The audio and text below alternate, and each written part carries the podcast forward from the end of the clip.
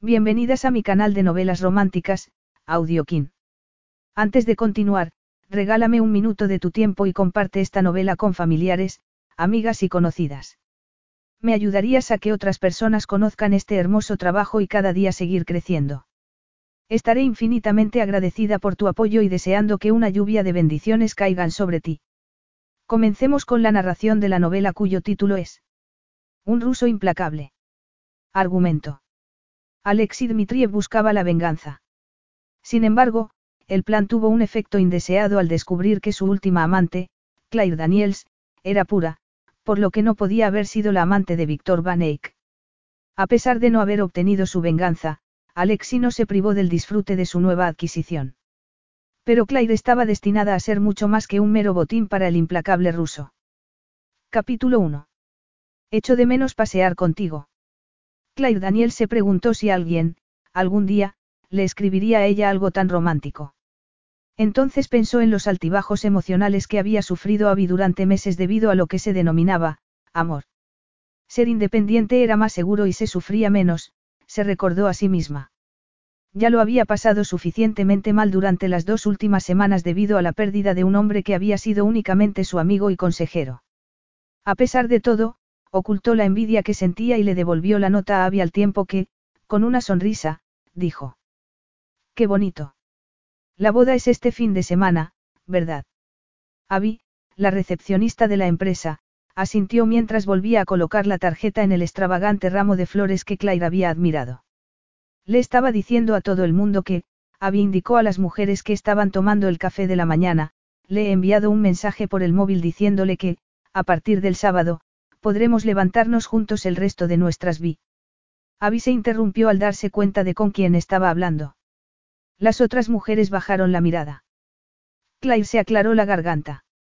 Ella nunca se había acostado con nadie, pero no podía revelarlo. La cláusula de confidencialidad con Víctor Van le impedía hacer semejante confesión. No obstante, sabía que todo el mundo creía que la relación con su jefe había ido más allá de la relación profesional entre secretaria y jefe.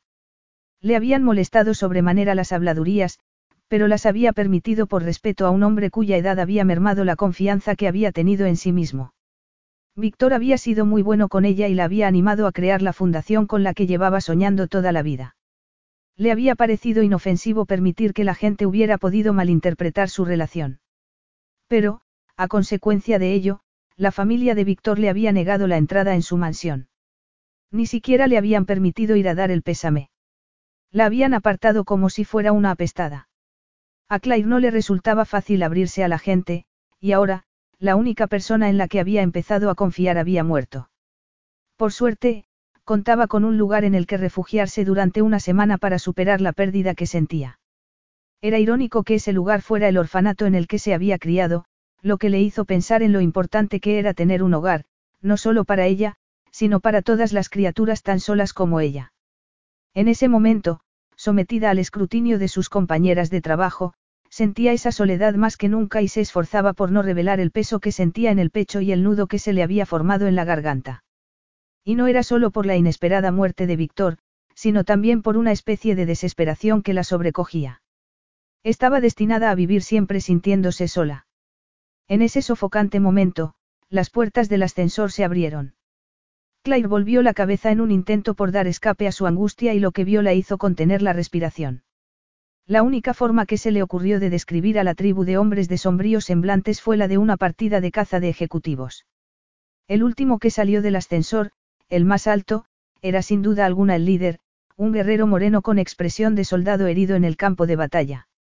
Lo primero en lo que se fijó fue en la cicatriz que le nacía de la raya del pelo, le atravesaba la ceja izquierda, se desviaba por el pómulo y le bajaba en dirección a la boca para desaparecer en la mandíbula. El hombre parecía indiferente a su cicatriz, su energía estaba centrada en el nuevo territorio a conquistar, con el traje gris de impecable corte a modo de armadura que cubría su imponente figura. Solo necesitó pasear sus ojos ámbar por la estancia para que las mujeres se despidieran entre murmullos y se marcharan al instante. Claire no podía moverse, parecía pegada al suelo. Alzó la barbilla, negándose a que él notara lo mucho que la intimidaba. De repente, él le clavó los ojos y se sostuvieron la mirada brevemente antes de que él, despierto su interés, le acariciara la boca con ella y, mentalmente, la despojara de la gabardina y los botines de tacón bajo. Claire apretó los dientes. Odiaba sentirse mujer objeto, pero no logró librarse de su momentánea parálisis. No era capaz de darse la vuelta mostrando su rechazo. Un profundo calor cobró vida en su vientre y le subió por el pecho hasta la garganta. El hombre volvió a clavarle los ojos en el rostro con expresión de haber tomado una decisión, ella era algo que quizá quisiera. Claire se ruborizó, aún incapaz de desviar la mirada. Se le hizo un nudo en el estómago cuando él habló con una voz achocolatada y, simultáneamente, amenazante. Ella no le entendió. Claire, sorprendida, parpadeó, pero él siguió sin hablar en inglés. Le había dado una orden a uno de sus compañeros, sin embargo, ella tenía la impresión de que, aunque no le hubiera hablado directamente a ella, sí había dicho algo respecto a ella. Entonces, el hombre se dio media vuelta y se adentró en la zona de despachos como si el lugar le perteneciera. Uno de los hombres que había a su lado le habló en el mismo idioma que él había empleado. Hablaban en ruso. Preguntó Claire cuando los recién llegados se marcharon. Llevan viniendo toda la semana, aunque el alto es la primera vez que viene, había apartó la mirada del vestíbulo y bajó la voz. Nadie sabe qué está pasando. Creía que tú podrías decírnoslo. No he estado aquí, le recordó Claire, que ni siquiera había estado en Londres. Pero, antes de marcharme, el señor Turner me dijo que todo seguiría igual, que la familia iba a dejar las cosas como están hasta que solucionaran sus asuntos privados. Claire miró hacia el vestíbulo y preguntó. ¿Son abogados? Creo que algunos lo son, respondió Abby. Nuestros abogados llevan reuniéndose con ellos toda la semana. Abby miró a su alrededor antes de acercarse más a ella y añadió. Claire, siento mucho lo que he dicho. Sé que perder al señor Van Eyck ha debido de ser muy duro para ti. No te preocupes, déjalo. Claire esbozó una leve sonrisa, no quería el consuelo de nadie. Había levantado una barrera alrededor de sí misma para protegerse y quizá a ello se debiera que nadie la enviara flores ni tarjetas declarándole su amor. No le resultaba fácil relacionarse con la gente, por eso era por lo que se había entregado a un falso romance con Víctor. Él le había ofrecido compañía sin exigencias físicas ni intimidad sentimental. Una relación sin riesgos, había creído. Una relación sin sufrimiento. Ja. Ese ruso le exigiría mucho, pensó Claire. Y, al instante, se preguntó a qué se debía semejante ocurrencia. Jamás permitiría a alguien así acceder a su vida privada. Ese hombre podía destrozarle el corazón a cualquiera. Mejor olvidarle. No obstante, le temblaron las piernas al mirar en dirección a su despacho, la misma dirección que él había tomado. No, era una tontería tener miedo. Ese hombre ya debía de haberse olvidado de ella. Iré a ver al señor Turner, dijo Claire con la sonrisa de confianza en sí misma que había perfeccionado como secretaria de Víctor. Si consigo averiguar algo, te lo diré. Gracias, respondió Abby con algo de alivio en la expresión. Decidida a dejar de pensar en el ruso, Claire se alejó. Pero apenas había colgado la gabardina cuando, agachada para meter el bolso en el cajón de su escritorio, el señor Turner apareció en el umbral de la puerta. Claire se enderezó y se le encogió el corazón al ver la sombría expresión del señor Turner. ¿Qué pasa? Tienes que ir a presentarte al nuevo dueño, respondió el señor Turner pasándose una mano por el escaso cabello. Alexis Dmitriev acercó la papelera a sus pies, agarró un premio de la empresa en forma de placa que colgaba de la pared y lo arrojó a la basura. El ataque a la empresa le había resultado demasiado fácil. Ese sinvergüenza no había sobrevivido al colapso de su imperio. Van Eyck había sucumbido tras entregarse a un estilo de vida a costa de hombres como su propio padre y, desgraciadamente, se había librado de padecer la venganza que tenía pensada. La rubia del vestíbulo había sido la querida de ese perro, pensó mientras tiraba a la papelera otro premio. ¿Qué está haciendo? Le preguntó una voz cristalina. Alexi alzó la cabeza y un súbito deseo sexual se apoderó de él igual que 15 minutos antes. La parte de su anatomía que no podía controlar volvió a contraerse. Ahora que ya no llevaba la gabardina, pudo notar los cálidos contornos del cuerpo de ella. Tenía el cabello rubio, fríos ojos azules e inmaculado cutis. El suéter de color melocotón se ceñía a unos delgados brazos y a unos pechos más bien pequeños y erguidos. Era toda una mujer. Controló su deseo, asqueado. Cómo esa mujer podía haberse entregado a un viejo y, sobre todo, a ese viejo. Su penetrante mirada la hizo parpadear con incertidumbre. Pero, al momento, ella enderezó los hombros y alzó la barbilla con gesto desafiante. Eso que ha tirado podría tener un gran valor sentimental para la familia del señor Van Eyck. Alexia achicó los ojos. Esa mujer había sido una aliada de Víctor Van Eyck y eso le daba derecho a odiarla, a odiarla de verdad. Hizo una mueca que tensó su cicatriz, consciente de que eso le daba un aspecto peligroso. Y lo era. Cierre la puerta. Se irritó al verla vacilar. Estaba acostumbrado a que sus órdenes se cumplieran al instante. No iba a aceptar que una mujer no lo hiciera. Estoy tirando todos los trofeos de Van Eyck, señorita Daniels. Usted incluida. Ella hizo una mueca, pero permaneció quieta y desafiante. Le miró a los ojos como en busca de confirmar si hablaba en serio. Entonces, ella se dio media vuelta y se dirigió hacia la puerta. Un inesperado sentimiento de pérdida le embargó. Pero, antes de que pudiera darle tiempo a considerar el motivo, ella cerró la puerta, permaneciendo dentro. Una inexplicable satisfacción se apoderó de él. Se dijo a sí mismo que era porque se le presentaba una batalla que deseaba, que otra cosa podía esperarse de una mujer de su talante. No vivía como vivía renunciando a lo que quería sin más. Con la mano en el pomo de la puerta, ella se echó el pelo hacia atrás y preguntó con aire autoritario. ¿Quién es usted? A regañadientes, Alexia admiró la arrogancia de ella. Se limpió el polvo de las manos antes de ofrecer una desafiantemente. Alexi Dmitriev. La vio titubear de nuevo. Después, manteniendo alta la cabeza, le dio la mano.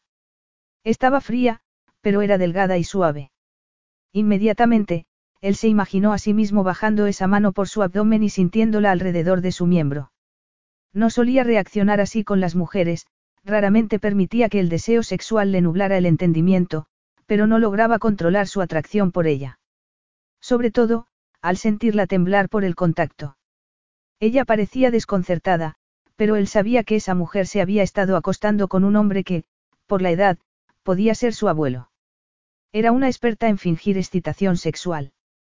La deseaba, pero esa mujer ya se había entregado al enemigo. Alexis Dmitriev le soltó la mano e, insultantemente, se la pasó por los pantalones para limpiársela. Claire se llevó la mano al vientre y la cerró en un puño. Ese hombre era devastador en todos los sentidos. Se cubrió con el manto de la indiferencia, el que se había tejido en un colegio lleno de niños ricos. Señor Dmitriev, que le da derecho a dejarme sin mi trabajo. Su trabajo está muerto, la sonrisa de él lanzaba a gritos lo que creía que había sido su trabajo. Soy una secretaria, dijo ella con voz tensa, la secretaria particular del presidente. ¿Ha tomado usted ese cargo? No acepto su invitación, no me sirven los desperdicios. No sea usted grosero. Le espetó ella, perdiendo su acostumbrada compostura. La sonrisa burlona de él aumentó su ira. Yo trabajo de verdad, insistió ella. No me dedico a hacer lo que usted ha sugerido. Me encargo de proyectos especiales. Clive se interrumpió, preocupada de repente por su propio proyecto especial. Apenas faltaban unas semanas para el lanzamiento de la fundación. Después de pasar la semana anterior allí, sabía que el edificio en el que se había criado estaba muy deteriorado. El orfanato necesitaba dinero. ¿Y la gente? Claire, ¿te pasa algo? Estás más callada que de costumbre, le había dicho la señora Downings la semana anterior al encontrársela subida a la escalera de mano, en el lugar en el que estaba pintando. Se habían sentado en un peldaño y, con el brazo de la señora Downings sobre sus hombros, se había confiado a ella. Había vuelto con renovada energía y decidida a lanzar la fundación costara lo que costase. Tenía que lograr que gente como la señora Downings, gente con semejante capacidad de comprensión y compasión, pudiera ayudar a niños que sufrían lo que ella había sufrido. ¿Va a cerrar la empresa? Preguntó Claire con súbito pánico. Eso es confidencial, respondió Alexi fríamente. Claire sacudió la cabeza. No puede despedir a todo el mundo sin más. De hacerlo, tendría que pagar una fortuna en indemnizaciones, era una suposición, pero con lógica. La empresa manejaba inversiones de cientos de clientes. Pero puedo despedirla a usted, dijo él asintiendo. ¿En base a qué? inquirió Claire con renovada ira. En base a que la semana pasada no vino a trabajar. Había reservado ese tiempo de vacaciones desde hace meses. ¿Cómo podía saber que mi jefe se iba a morir justo antes de que me marchara?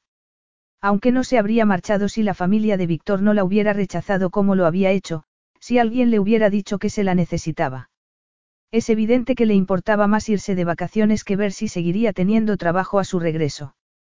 El repaso de limpieza y reparaciones que se realizaba en el orfanato anualmente estaba muy lejos de ser unas vacaciones, pero a ese hombre eso no le importaba. Me ofrecía quedarme, declaró ella. El vicepresidente me dijo que no era necesario, que me fuera, presa de una sospecha, se cruzó de brazos y añadió, no me despediría si no me hubiera marchado. La despediría igualmente, respondió él brutalmente. ¿Qué hombre más odioso? Le extrañó que le resultara tan doloroso el desprecio de ese hombre por ella. Constantemente se esforzaba por agradar, consciente de que, por naturaleza, no era cariñosa ni espontánea. Antes de marcharme, el señor Turner me aseguró que me darían otro trabajo en la empresa. Llevo aquí casi tres años, logró decir con calma, con la suficiente dignidad como para ocultar el miedo que sentía. El señor Turner no es el dueño de la empresa. Yo decido quién se queda. Mi despido es un despido improcedente. A menos, por supuesto, que me ofrezca una indemnización, Claire sabía que esa esperanza la había puesto nerviosa y se le notaba. También sabía que su currículum distaba mucho de ser brillante. La idea de volver a realizar trabajos mal pagados y a sobrevivir a duras penas la aterrorizaba.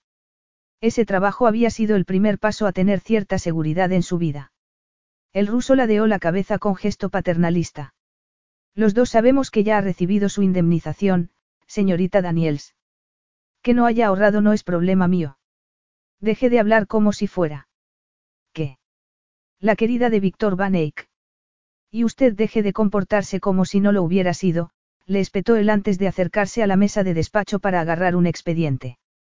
Según sus cualificaciones, solo sabe mecanografiar y archivar, sin embargo, ocupa un despacho de ejecutivo. Se le paga un salario superior al de secretaria personal, supongo que debido a su dedicación a los llamados, proyectos especiales, Alexi lanzó una burlona carcajada. Vive en un piso de la empresa. Vivo en la casa del ama de llaves porque una de mis tareas es regar las plantas, se defendió ella. Los empleados de la limpieza pueden regar las plantas. Usted es una parásita, señorita Daniels, una parásita a la que su jefe ha mantenido. Tómese el día para recoger sus cosas. Una parásita. Aquel trabajo había supuesto su liberación, pero ella había intentado no aprovecharse de la generosidad de Víctor. En ese momento, cuando estaba a punto de poder ayudar a otros en vez de concentrar todos los esfuerzos en su propia supervivencia, ese hombre la llamaba parásita. Usted no tiene conciencia, dijo Claire temblando de los pies a la cabeza.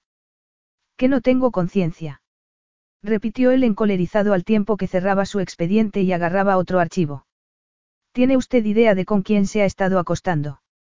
Lea esto y después dígame quién no tiene conciencia. Capítulo 2. Alexis se convenció a sí mismo de que solo quería saber si ella se había marchado. Después de leer el informe, Claire Daniel se había palidecido, se había marchado y... Olvídate de ella, se ordenó a sí mismo. Pero no era fácil. Él no quería saber nada de mujeres que buscaban marido, solo le interesaban las que preferían el placer sexual y el dinero en vez del amor. Claire pertenecía a esa última clase de mujeres. Deja ya de pensar en ella. Estaba allí para organizar su nueva adquisición, nada más. Tecleó el código de acceso al ático de la empresa y paseó la mirada por el opulento decorado. Las plantas estaban muy sanas, desgraciadamente, lo único bueno de ese lugar. El lujoso mobiliario, el cuero blanco y las alfombras de seda carecían de... de la presencia de ella. Acariciándose la mandíbula, cruzó el comedor y, al entrar en el dormitorio, vio que nadie había dormido en la cama. Tampoco vio ropa interior en el cuarto de baño. En la cocina, todo estaba limpio e impecable. Claire Daniels lo había dejado todo como si nunca hubiera estado allí. ¿Cómo iba a encontrar? Oyó el sonido ahogado de una voz femenina y, al fijarse, vio una puerta entreabierta que daba al cuarto de la lavadora. Enfrente de aquella puerta había otra que daba a una pequeña cocina que desprendía olor a tostadas. Detrás de la cocina descubrió un modesto cuarto de estar en el que había correo sin abrir, zapatos y en el que también vio a Claire Daniels. Ella estaba de espaldas terminando una conversación telefónica. Sus caderas y sus delgados muslos enfundados en unos pantalones de yoga le dejaron sin respiración. Claire Daniel se dio media vuelta y lanzó un grito. Claire se llevó la mano a la boca al ver al ruso. En el fondo, sabía que había esperado que se presentara. Me ha dado un susto de muerte. exclamó Claire en tono acusador. No le habría asustado si se hubiera marchado ya. Él ya no llevaba la chaqueta del traje ni la corbata. La camisa gris apenas ocultaba los anchos hombros y los pronunciados bíceps. Se había remangado las mangas de la camisa y solo lucía un sencillo reloj de oro. Le entró un súbito deseo de acariciarle el brazo para ver si era tan duro como parecía, cosa totalmente ridícula. Nunca había prestado demasiada atención a los hombres y le irritaban las mujeres que lo hacían. Por lo tanto, no reconocía en sí misma la reacción que estaba teniendo en presencia de ese hombre. Sin embargo, continuó observándole con fascinación mientras él se miraba el reloj y lanzaba una mirada a la puerta abierta del dormitorio en el que había una maleta. Espero que, al menos, haya hecho las maletas. Sí, porque no me había dado tiempo de deshacer el equipaje después de las vacaciones. Bien, eso ahorra tiempo, dijo él con una falsa amabilidad. ¿A quién? A usted. Ha venido para echarme. Todavía no eran las cinco de la tarde. Había llamado a algunos hoteles, pero también había empleado un tiempo precioso en la búsqueda de una solución para la fundación. Había sobrevivido empezando de cero y volvería a hacerlo, pero no soportaba la idea de decepcionar a la gente que confiaba en ella. La administración del orfanato tenía que dedicar su tiempo a dirigir la institución, no podían perderlo en la búsqueda de fondos. Se encontraba en un gran aprieto, pero no quería que ese hombre notara lo desesperada que estaba. ¿Por qué no ha enviado al payaso que me echó del despacho? Él echó hacia atrás su arrogante cabeza. Se refiere a Lazlo. Supongo. Solo le ha faltado agarrarme del cuello y arrastrarme hasta la calle. Aunque reconocía que había sido menos humillante recoger los pocos objetos personales en su despacho y el portátil que disponer de tiempo y tener que dar todo tipo de explicaciones mientras se despedía de sus compañeros. Se había quedado atónita al leer el informe y no había tenido ganas de hablar con nadie. Víctor, el hombre en el que había depositado su confianza, había vivido a base de engaños. Le pediré que sea más considerado la próxima vez, dijo Alexi. La próxima vez. A Claire le dio un vuelco el corazón. ¿Ha venido con usted? No, estamos solos. Claire sintió un hormigueo en el estómago. Se cruzó de brazos en un intento por proyectar confianza en sí misma cuando, en realidad, se sentía una idiota. La verdad es que preferiría entendérmelas con él. Al menos, ese hombre no se presenta de espaldas a una sigilosamente como un ladrón. Los ojos ámbar de Alexi lanzaron un destello de advertencia. He comprado esta empresa, me pertenece, y también este piso. Es usted quien no tiene derecho a estar aquí. El piso venía con mi puesto de trabajo. Es un nidito de amor y esta empresa, desde ahora, no va a permitir gastar el dinero en esas cosas. Así que era una cuestión de dinero. Ese hombre debía de haber comprado la empresa creyendo que valía más y después se había enterado de que Víctor había falsificado los beneficios de la empresa. Pero no tenía por qué pagar su mala suerte con ella. Los dos eran víctimas del engaño de Víctor. Si me dejara conservar mi puesto de trabajo podría pagar un alquiler y este apartamento generaría dinero en vez de suponer solo gastos, sugirió ella. Alexia achicó los ojos. ¿Cuánto tiempo lleva viviendo aquí? Algo más de un año. Alexis se paseó por el pequeño cuarto de estar con calculador interés, debía de estar haciendo una valoración de sus posesiones. El apartamento estaba amueblado, pero la foto de sus padres era suya, como también lo era la pipa de la repisa de la chimenea de gas. Esos dos objetos eran todo lo que tenía y ni siquiera eran verdaderos recuerdos. Con los ojos fijos en la pipa, Alexi alzó la barbilla. Me sorprende que se conformara con que Víctor la tuviera en este apartamento. Una mujer como usted podía haber aspirado a algo más. Claire debería haberse sentido ofendida, pero la traicionó el cuerpo. Enrojeció bajo la mirada de él. Los pechos se le irguieron y sintió un hormigueo en la entrepierna. No pudo evitar humedecerse los labios con la lengua. El cinismo con que Alexi arqueó las cejas aumentó su mortificación. Esa pipa era de mi padre, no de Víctor, Claire se acercó a la chimenea y agarró la pipa. Firmé un contrato de confidencialidad. Alexi no mostró ni una pizca de compasión por una joven ingenua que había querido creer que se la había valorado por su trabajo. Alexi Dmitriev la aventajaba no solo en riqueza y educación, sino también en confianza en sí mismo y experiencia. Supongo que debe saber mejor que yo si el contrato que firmé sigue teniendo validez después de la muerte de Víctor o no. Como nuevo dueño de la empresa, tiene derecho a exigir que revele los términos del contrato y... Cuéntemelo todo, ordenó él. Bueno, no se trata de un secreto de gran importancia. Estoy cansada de que me acuse de estar donde estoy a cambio de acostarme con Víctor. La cuestión es que Víctor era impotente. Alexi le agarró la barbilla. No me mienta, le advirtió. Claire alzó una mano para apartarla de él de su barbilla, pero Alexi la agarró por la muñeca. Sin embargo, lo que la inmovilizó fue la feroz mirada dorada de él. ¿Por qué iba a mentir? ¿Por qué sabe que no la desearía de haber sido la amante de él? Claire contuvo la respiración. Pero no era eso lo que realmente Víctor quería ocultar, ¿verdad? Claire seguía tratando de asimilar lo que Alexi había dicho respecto a desearla. Yo, hasta hoy no sabía que Víctor estuviera ocultando nada, dijo Claire balbuceando, tratando de ignorar la excitación que la embargaba. Creía que era lo que parecía ser, un hombre de negocios de éxito. Claire trató de apartar la mirada de la de él, pero le resultó imposible. Veía peligro en los ojos de Alexi, peligro de naturaleza sexual. ¿Cómo le conoció? Es usted de la Interpol. Deseaba escapar, no soportaba la turbación que sentía. Dígamelo, insistió él sin soltarla. Víctor necesitaba una cosa con urgencia ya pasada la jornada de trabajo y yo estaba trabajando hasta tarde ese día en la sala de archivos, explicó ella. Encontré lo que Víctor quería y dijo que yo era la clase de persona que se necesitaba en el ático. Ya, sé perfectamente lo que quería, Alexi colocó el pulgar bajo el labio inferior de ella, obligándola a alzar el rostro. Le acarició el semblante con la mirada, pero no con admiración, sino como si estuviera valorándola. No debería haberle importado, pero la descompuso. No me pareció que sus motivos fueran de naturaleza sexual. Víctor era mayor, Claire hizo un esfuerzo por contener un estremecimiento mientras fingía que no le importaba el contacto físico con ese hombre. Cuando me di cuenta de que Víctor quería que la gente creyera que estábamos juntos, le dije que no me interesaba, pero Víctor me aseguró que no tenía motivos para preocuparme. Él no era capaz de estar con una mujer, pero no quería que nadie lo supiera. Me prometió que, si le seguía la corriente, tendría un gran futuro en la empresa como secretaria personal suya. Yo necesitaba el dinero y accedí. Al fin y al cabo, no iba a propasarse conmigo ni nada por el estilo. Claire, con el puño cerrado sobre la pipa, empujó a Alexi por el pecho y añadió. Al contrario que otros. Entonces, Alexi la sorprendió al acariciarle la mandíbula y la garganta.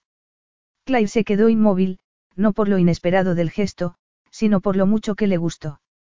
Deseó cerrar los párpados y entregarse por entero a esa sensación. Así que aceptó todo lo que él le ofreció y no tuvo que abrirse de piernas. No, no se trataba de nada de eso, en absoluto, ese hombre hablaba de la situación como algo sórdido, cuando no había sido así. El aumento de salario y mi nuevo trabajo fueron idea suya. Víctor sugirió también que me viniera a vivir a este piso porque él solía dar fiestas. Si la gente pensaba que estábamos juntos era cosa suya. Ninguno de los dos dio explicaciones, pero yo lo único que hacía era trabajar para él.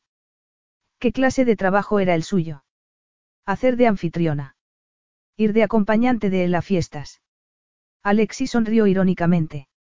¿Qué motivo podía tener la gente para pensar que estaban juntos? Víctor era viudo, así que, sí, yo era su acompañante. Pero también me dejó como encargada de montar una fundación con fines benéficos. Ja. Van Eyck en ayuda de los más necesitados. Ahora sí sé que miente. No estoy mintiendo, respondió ella con desesperación. Con pasos temblorosos, Claire se acercó a su ordenador portátil y lo sacó de la funda.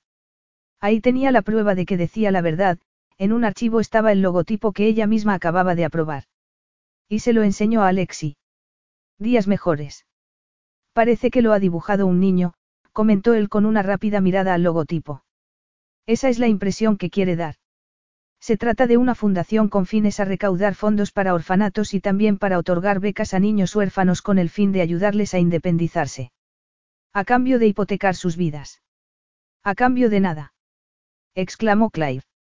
Y, sintiéndose insultada, cerró el archivo.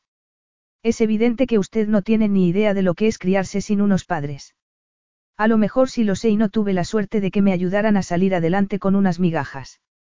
A lo mejor me las arreglé solo, sin ayuda de nadie, respondió él con voz queda.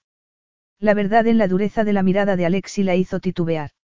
La idea de que él pudiera tener un pasado similar al suyo la hizo sentir empatía, pero esa empatía provocó una respuesta defensiva. Igual que yo, dijo Claire en tono desafiante. No obstante, soy capaz de querer ayudar a otros.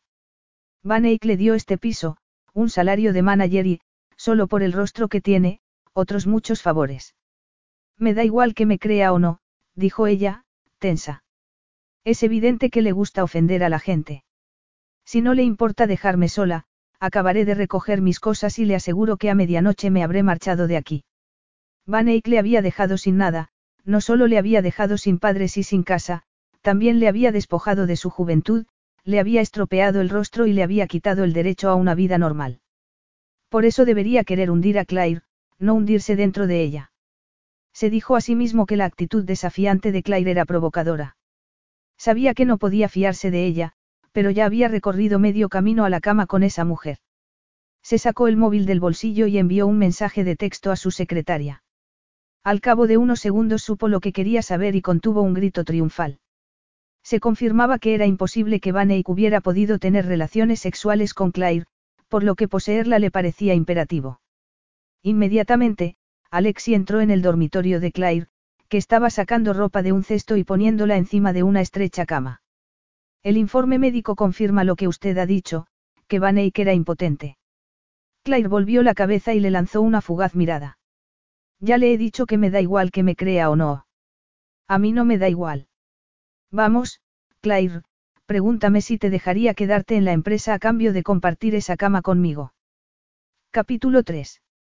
Sin saber por qué, recordó la nota que había, había recibido aquella mañana, echo de menos pasear contigo. Claire no era una idealista. Sabía que el príncipe azul no existía, no obstante, le dio un vuelco el estómago.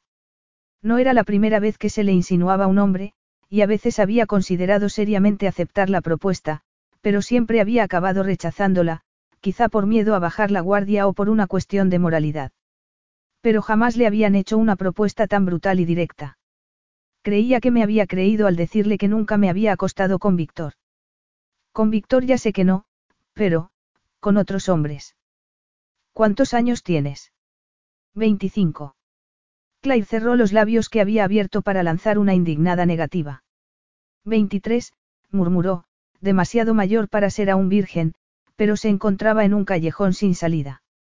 Creía que solo debería entregarse a alguien a quien quisiera, pero evitaba intimar con nadie. Le costaba confiar en la gente y todavía no había encontrado al hombre que la tentara lo suficiente para hacerlo. No debería considerar la propuesta de Alexi, pero el sexo sin ataduras emocionales le resultó tentador. Sospechaba que sería algo muy placentero, no solo porque daba la impresión de que él sabía qué hacer con el cuerpo de una mujer, sino porque el suyo propio respondía a ese hombre de una forma que no comprendía. Despertaba el deseo en ella. La estaba volviendo loca. No sabía qué hacer, excepto fingir indiferencia. Claire dobló la camiseta que se ponía para dormir y dijo fríamente. ¿Qué le hace pensar que quiero acostarme con usted?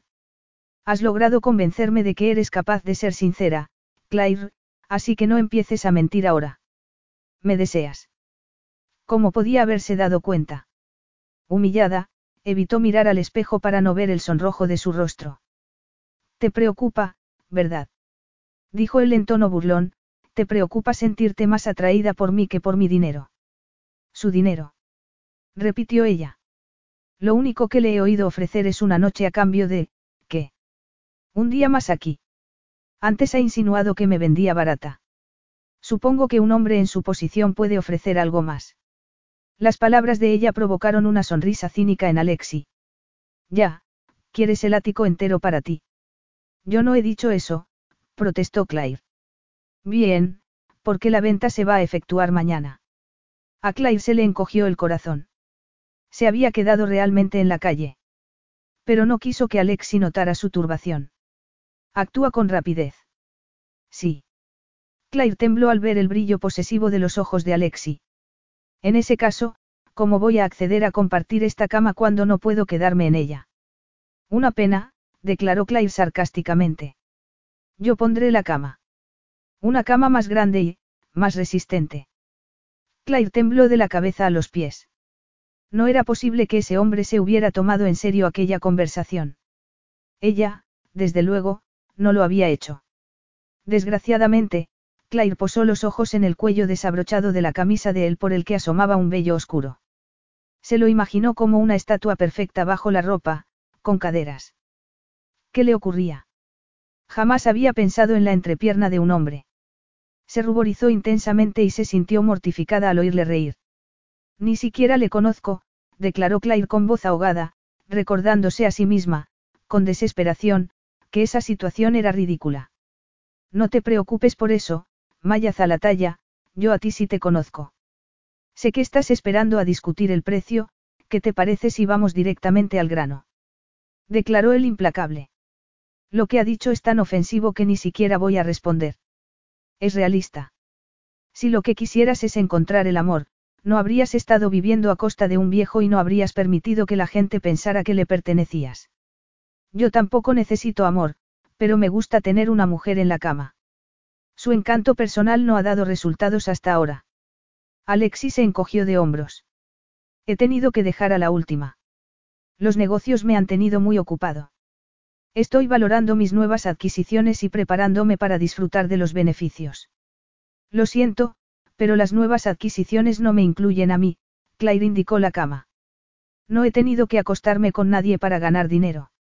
Y no me mire así. Víctor iba a financiar la fundación y... ¿Cuánto dinero iba a poner? La interrumpió él. ¿Qué? ¿Qué cuánto dinero iba a poner para tenerte contenta?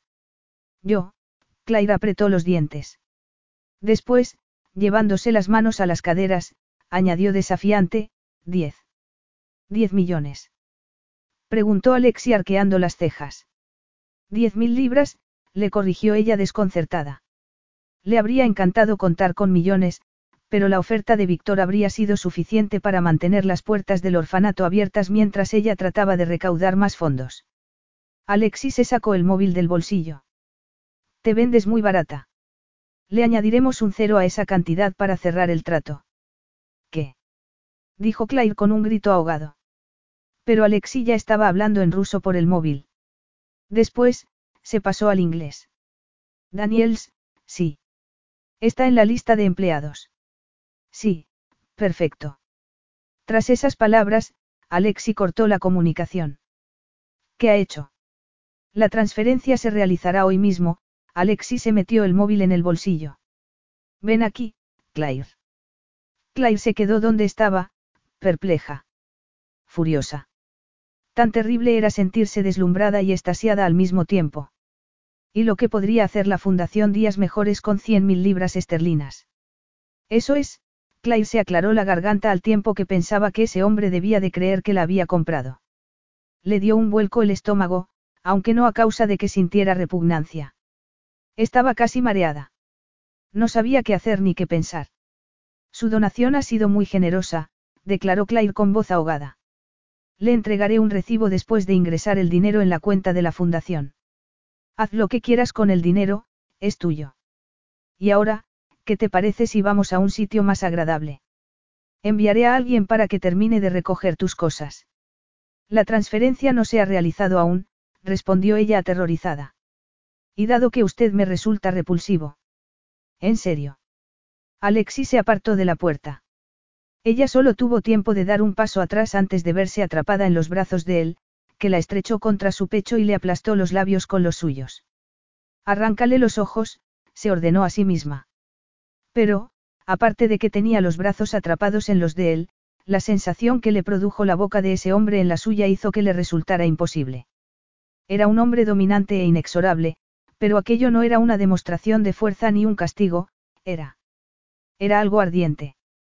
Sensual. Instintivamente abrió los labios y la lengua de él la penetró, produciéndole una oleada de placer que la hizo estremecerse. Gimió y alzó la barbilla mientras iba al encuentro de esa lengua. Y volvió a gemir cuando él le puso las manos en las caderas y, pegándosela al cuerpo, la hizo sentir su erección. Fue algo sorprendente y turbador. Quiso gritar de placer al sentirse tan bien entre esos brazos fuertes, cegada por la sensación en el bajo vientre. No se dio cuenta de que continuaba gimiendo hasta que él se apartó. Tras un último mordisqueo a sus hinchados labios, Alexi la soltó completamente y ella se dejó caer en la cama. Podríamos esperar a mañana si insistes en hacerte de rogar, pero no creo que sea eso lo que quieras. Sí, eso es lo que quiero, respondió Claire jadeante al tiempo que se erguía en la cama con un esfuerzo. No me acuesto con hombres a cambio de dinero.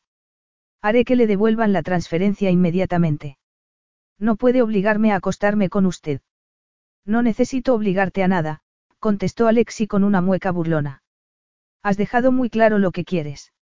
Alexi la dejó asimilar algo que ella no podía negar. Claire hundió las uñas en el colchón. Era cierto, no podía resistirse a ese hombre. Pero. ¿Y qué? El instinto me dice que sería algo nefasto para mí, dijo Claire sosteniéndole la mirada, resistiéndose al deseo que ese desconocido había despertado en ella. Apenas podía pensar. Parecía que lo único importante era satisfacer ese anhelo por un hombre que la miraba como si quisiera aplastarla contra la cama y acabar lo que había empezado. Respiraba con dificultad y los pezones se le habían erguido. Ese hombre la atraía como un imán, pero no se movió, manteniendo la distancia. Un brillo fugaz apareció en los ojos de él. Quizá fuera de frustración, pero contenía una chispa de desesperación que rápidamente confirió a su rostro una expresión de triunfo. Bueno, también hay que tener en cuenta tu reputación. Acostarme con usted destrozaría mi reputación. exclamó ella sin poder contener una nota de excitación. Necesitaba razonar, pero solo pensaba en cómo sería estar bajo el cuerpo de él, y con él dentro de su cuerpo. Estaba desesperada por averiguarlo. Nadie la había hecho sentir tanto y con tanta intensidad, y no se trataba de algo emocional, sino físico y excitante. Los labios aún le quemaban y anhelaban el retorno de los de él. Y ni siquiera le conocía. Pero quería conocerle. Desde el primer momento en que lo vio se había preguntado quién sería. En una rápida búsqueda por internet había averiguado solo escuetos detalles sobre sus negocios, pero nada sobre la persona de Alexei Dmitriev. ¿De dónde era? ¿De qué parte de Rusia? ¿Por qué se había fijado en ella? ¿Por qué le provocaba semejante reacción? Ya has leído el dossier sobre Víctor Van Eyck, dijo él, sacándola de su ensimismamiento. Ya se ha puesto en marcha una investigación a fondo en la empresa. Cualquiera que haya estado implicado en las operaciones ilegales de Víctor será despedido. Yo no estaba enterada de esas actividades, le recordó Claire, sintiéndose acusada injustamente. Cree que la gente va a pensar que me han despedido por... Nunca he cobrado dinero que no me haya ganado honestamente con mi trabajo. Y eso lo dice la mujer que acaba de aceptar cien mil libras para una obra benéfica que no existe. Yo no le he pedido ese dinero. Claire se puso en pie. Jamás podrá demostrar que he hecho nada malo. Da igual, porque estás despedida.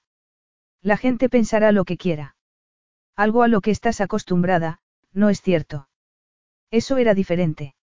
Y además, si me acostara con usted teniendo en cuenta que pensaba que lo hacía con Víctor, pensarán que soy, una cazafortunas redomada, concluyó Claire en silencio. Mejor que piensen eso a que crean que eres una delincuente. Tengo fama de ser muy duro con los tramposos y los ladrones. No me acostaría con una persona así y todo el mundo lo sabe. Si te acostaras conmigo al menos estarían seguros de que no has robado nada, mientras que, si te vas sin más, es justo la conclusión a la que llegarán. No creo que, después de eso, nadie te dé trabajo. ¿Por qué se está ensañando conmigo de esa manera? ¿Por qué te opones a acostarte conmigo cuando sabes que disfrutarías? No. No me cuesta nada hablar claro y decir lo que quiero. Vamos, sabes que lo pasaríamos bien juntos, insistió Alexi. Claire se cruzó de brazos. La idea de que ese hombre pudiera reírse de ella por ser virgen, no, tenía que decírselo. Escuche, yo no soy, lo que usted cree que soy. Lo que yo creo es que eres la persona que Víctor quería a su lado, dijo Alexi acercándosele. Alexi le agarró los codos flexionados y le echó los brazos hacia atrás de tal forma que sus senos le rozaron los fuertes músculos del pecho. Claire jadeó. Sin querer, abrió las manos sobre los músculos de los antebrazos de Alexi. Una oleada de deseo le bajó por el vientre a la entrepierna. Víctor no pudo poseerte y eso significa que yo debo hacerlo. ¿Tienes pasaporte? Claire no podía pensar cuando ese hombre la tocaba, tampoco podía alejarse de él, atrapada entre esos brazos y víctima de su propia debilidad. ¿Le acompañabas en sus viajes? Preguntó Alexi con exagerada paciencia. Se suponía que iba a hacerlo, pero murió antes de que pudiera ir con él a ninguna parte. Con expresión triunfal, Alexi le clavó los ojos en los labios y comenzó a bajar la cabeza. No he accedido a nada. Protestó ella. Pero, quería verse en la calle en mitad de la noche con las pocas pertenencias que poseía. Solo tenía una amistad superficial con algunas compañeras de trabajo y ninguna la daría cobijo por miedo a perder su empleo también. No tenía ahorros, solo una tarjeta de crédito que no podría pagar si se quedaba sin un sueldo. De repente, se dio cuenta de la terrible situación en la que se encontraba. Ni siquiera parecía tener posibilidades de encontrar otro trabajo, teniendo en cuenta que no iba a contar con buenas referencias por parte de esa empresa. Es usted muy cruel, susurró Claire.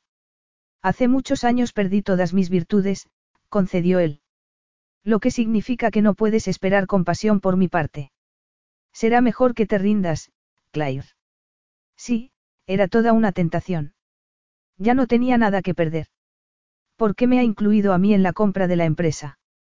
Preguntó ella con voz más ronca de lo que le habría gustado. No le basta con quedarse con la empresa de un difunto. Todavía vivía cuando comencé a negociar la compra y no, no he conseguido ni mucho menos lo que quería. Y no te hagas la víctima solo porque, por una vez, seas tú la presa. Además, te quedas con cien mil libras.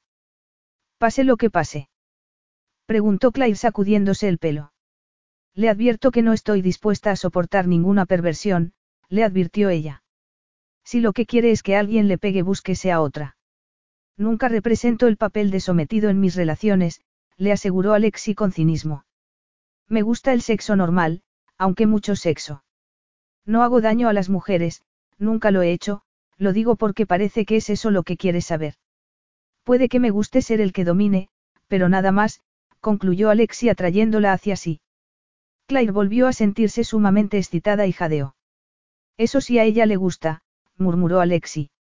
Es una pena que el dinero no esté aún en mi cuenta, declaró Claire casi con pesar. Vuelva a sus habitaciones. Hablaremos mañana. Después de convencerse a sí misma de que acceder a la propuesta de ese hombre era una locura. Alexi la soltó despacio, pero, al hacerlo, le rozó suavemente el lateral de los pechos, haciéndola temblar de nuevo. Y dejarte tiempo suficiente para que desaparezcas con mi dinero. No, ni hablar. Puede que lograras sacarle a Vaneik lo que quisieras, pero yo no tolero a ladrones ni a embusteros. Recoge tu pasaporte y la maleta. Tengo propiedades por todo el mundo. Elige un sitio. Cuando aterricemos, tú ya tendrás tu dinero y entonces, yo te tendré a ti. Capítulo 4. Esta noche me quedo sin casa, así que tengo que recoger mis cosas, dijo Claire con patente amargura. El viaje tendrá que esperar. Claire continuó recogiendo la ropa del cesto de ropa sucia. No me provoques, Claire. Con el rostro enrojecido, Claire enderezó la espalda y, furiosa, dijo. ¿Qué quiere que haga? Que deje mis cosas tal como están para que, cuando vengan a limpiar, me lo tiren todo a la basura. ¿Qué más quiere de mí? Aparte de mi puesto de trabajo, mi casa y... Claire cerró la boca. Los labios le temblaron durante un momento en el que dio la impresión de encontrarse completamente indefensa. Es usted el que ha vendido este piso y me ha dejado en la calle, añadió ella. Así que deje de quejarse de que la situación no se ajuste a sus planes. Se estaba comportando como una adolescente. Alexia achicó los ojos cuando ella le dio la espalda, siempre atento cuando las mujeres intentaban manipularle, aunque a veces, si le convenía, se dejaba manipular.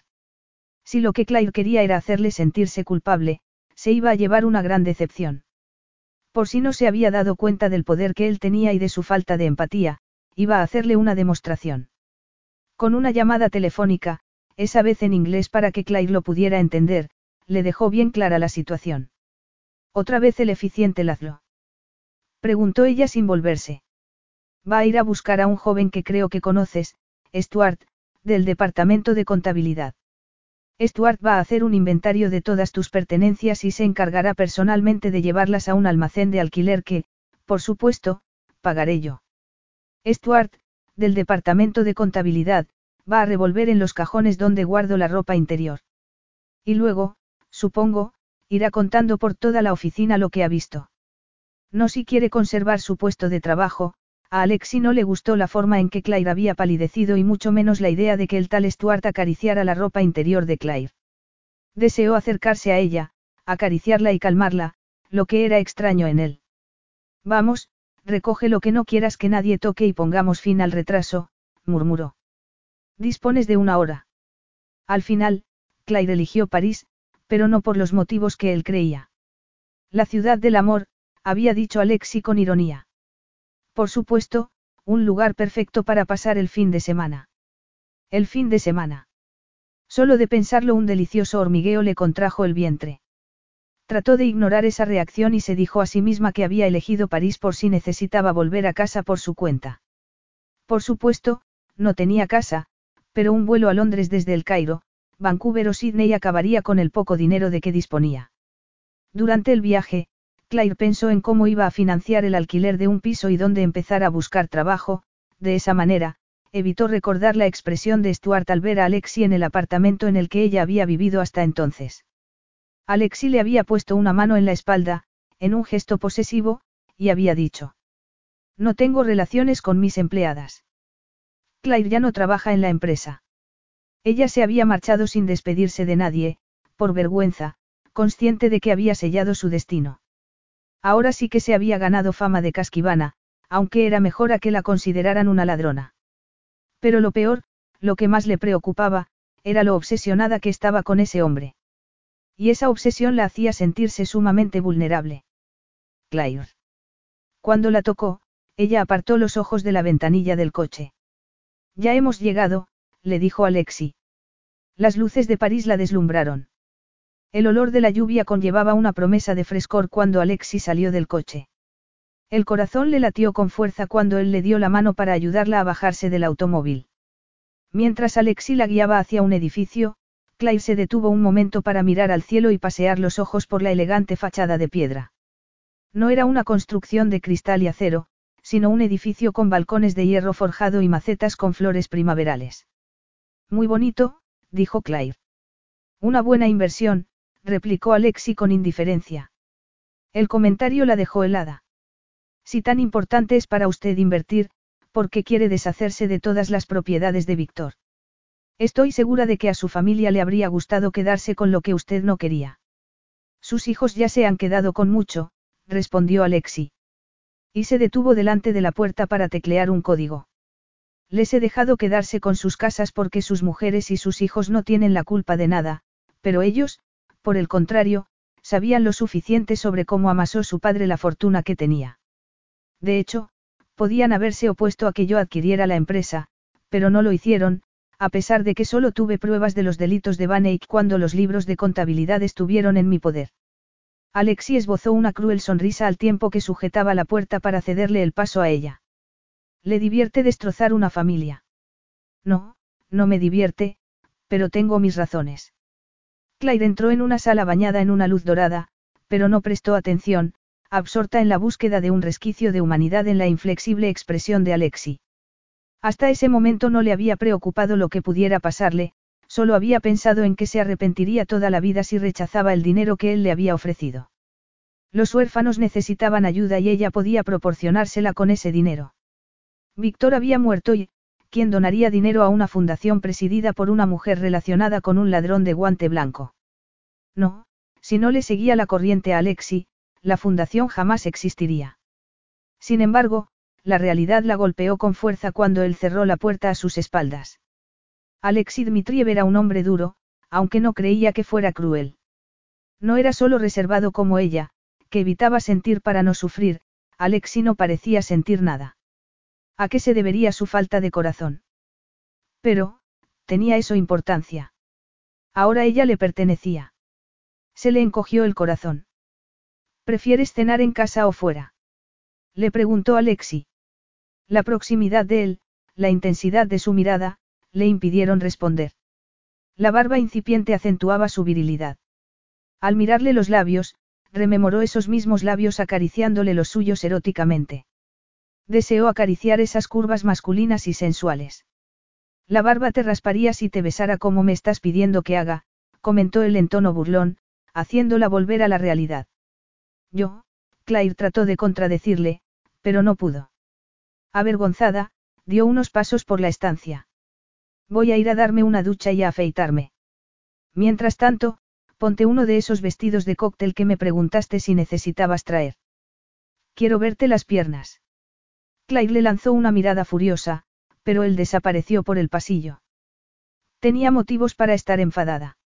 ¿Acaso no se había vendido a él? Miró a su alrededor mientras se esforzaba por recuperar la compostura. El salón era enorme y solado de mármol, con alfombras creando diferentes zonas. El ambiente era muy masculino, con un escritorio en un rincón. El piso ocupaba el ático del edificio.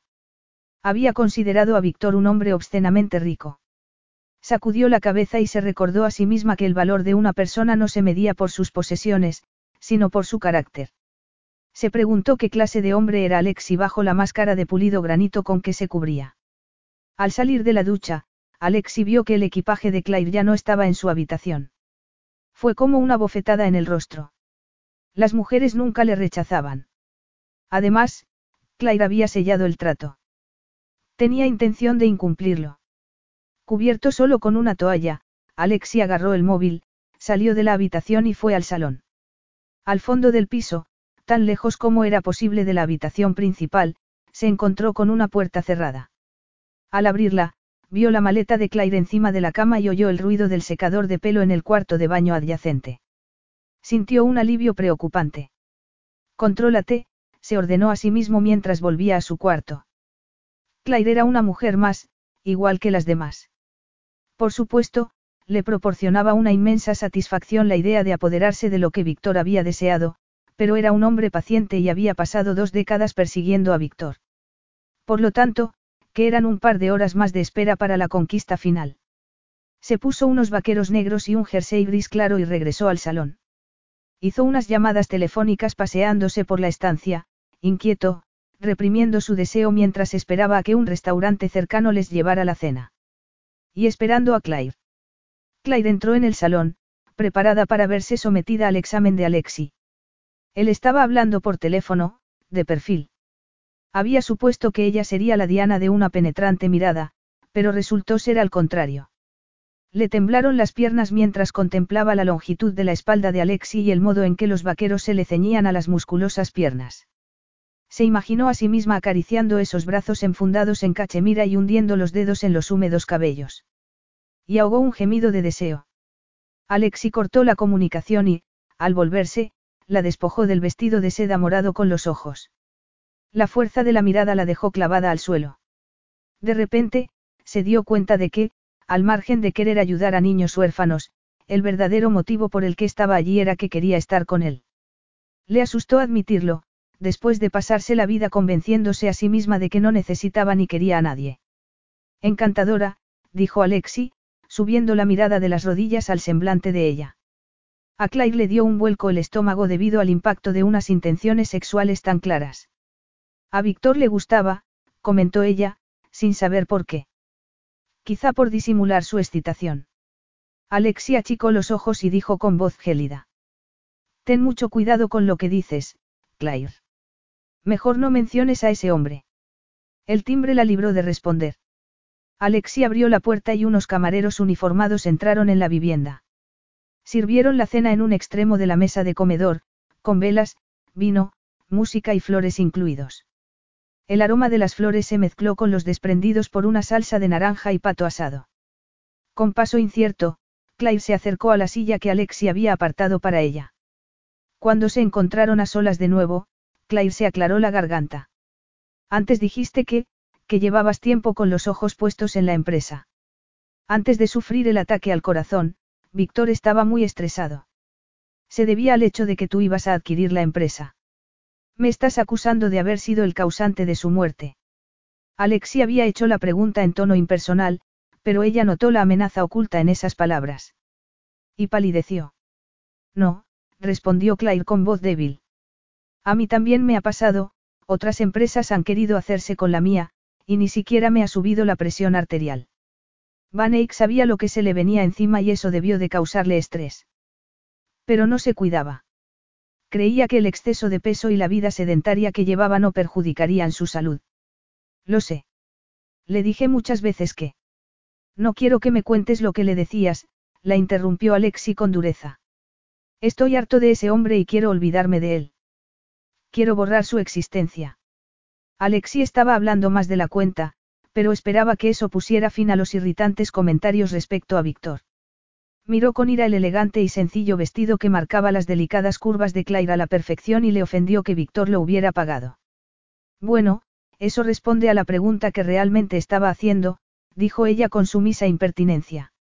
La pregunta era si tenías algo en contra de Víctor. Algo en contra. Repitió Alexi casi ahogándose por lo inadecuado de la expresión al hablar de un hombre que era el responsable de la muerte de su padre, del lento declive de su madre, de su propia tendencia a la autodestrucción. Bebió un sorbo de vino para tragar el nudo que se le había formado en la garganta y añadió. Sí, Claire, tenía algo en contra de él. Claire sabía que tenía que andarse con cuidado, pero no pudo evitar preguntar. ¿Qué? Él sabía que. Eso es lo único que importa. Pero yo no, protestó Claire. Alexi esbozó una sonrisa y Claire se dio cuenta de que él sabía lo que realmente le preocupaba.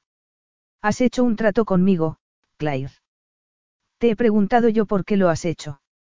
Alexi ya le había dejado claro que no le importaban sus motivaciones. Se trataba de un trato, no de un romance, pero la angustia que le cerraba el estómago se debía a que sabía que Alexi, realmente, no la quería en absoluto. Era evidente que la encontraba atractiva, pero ella no quería sentirse una mujer objeto.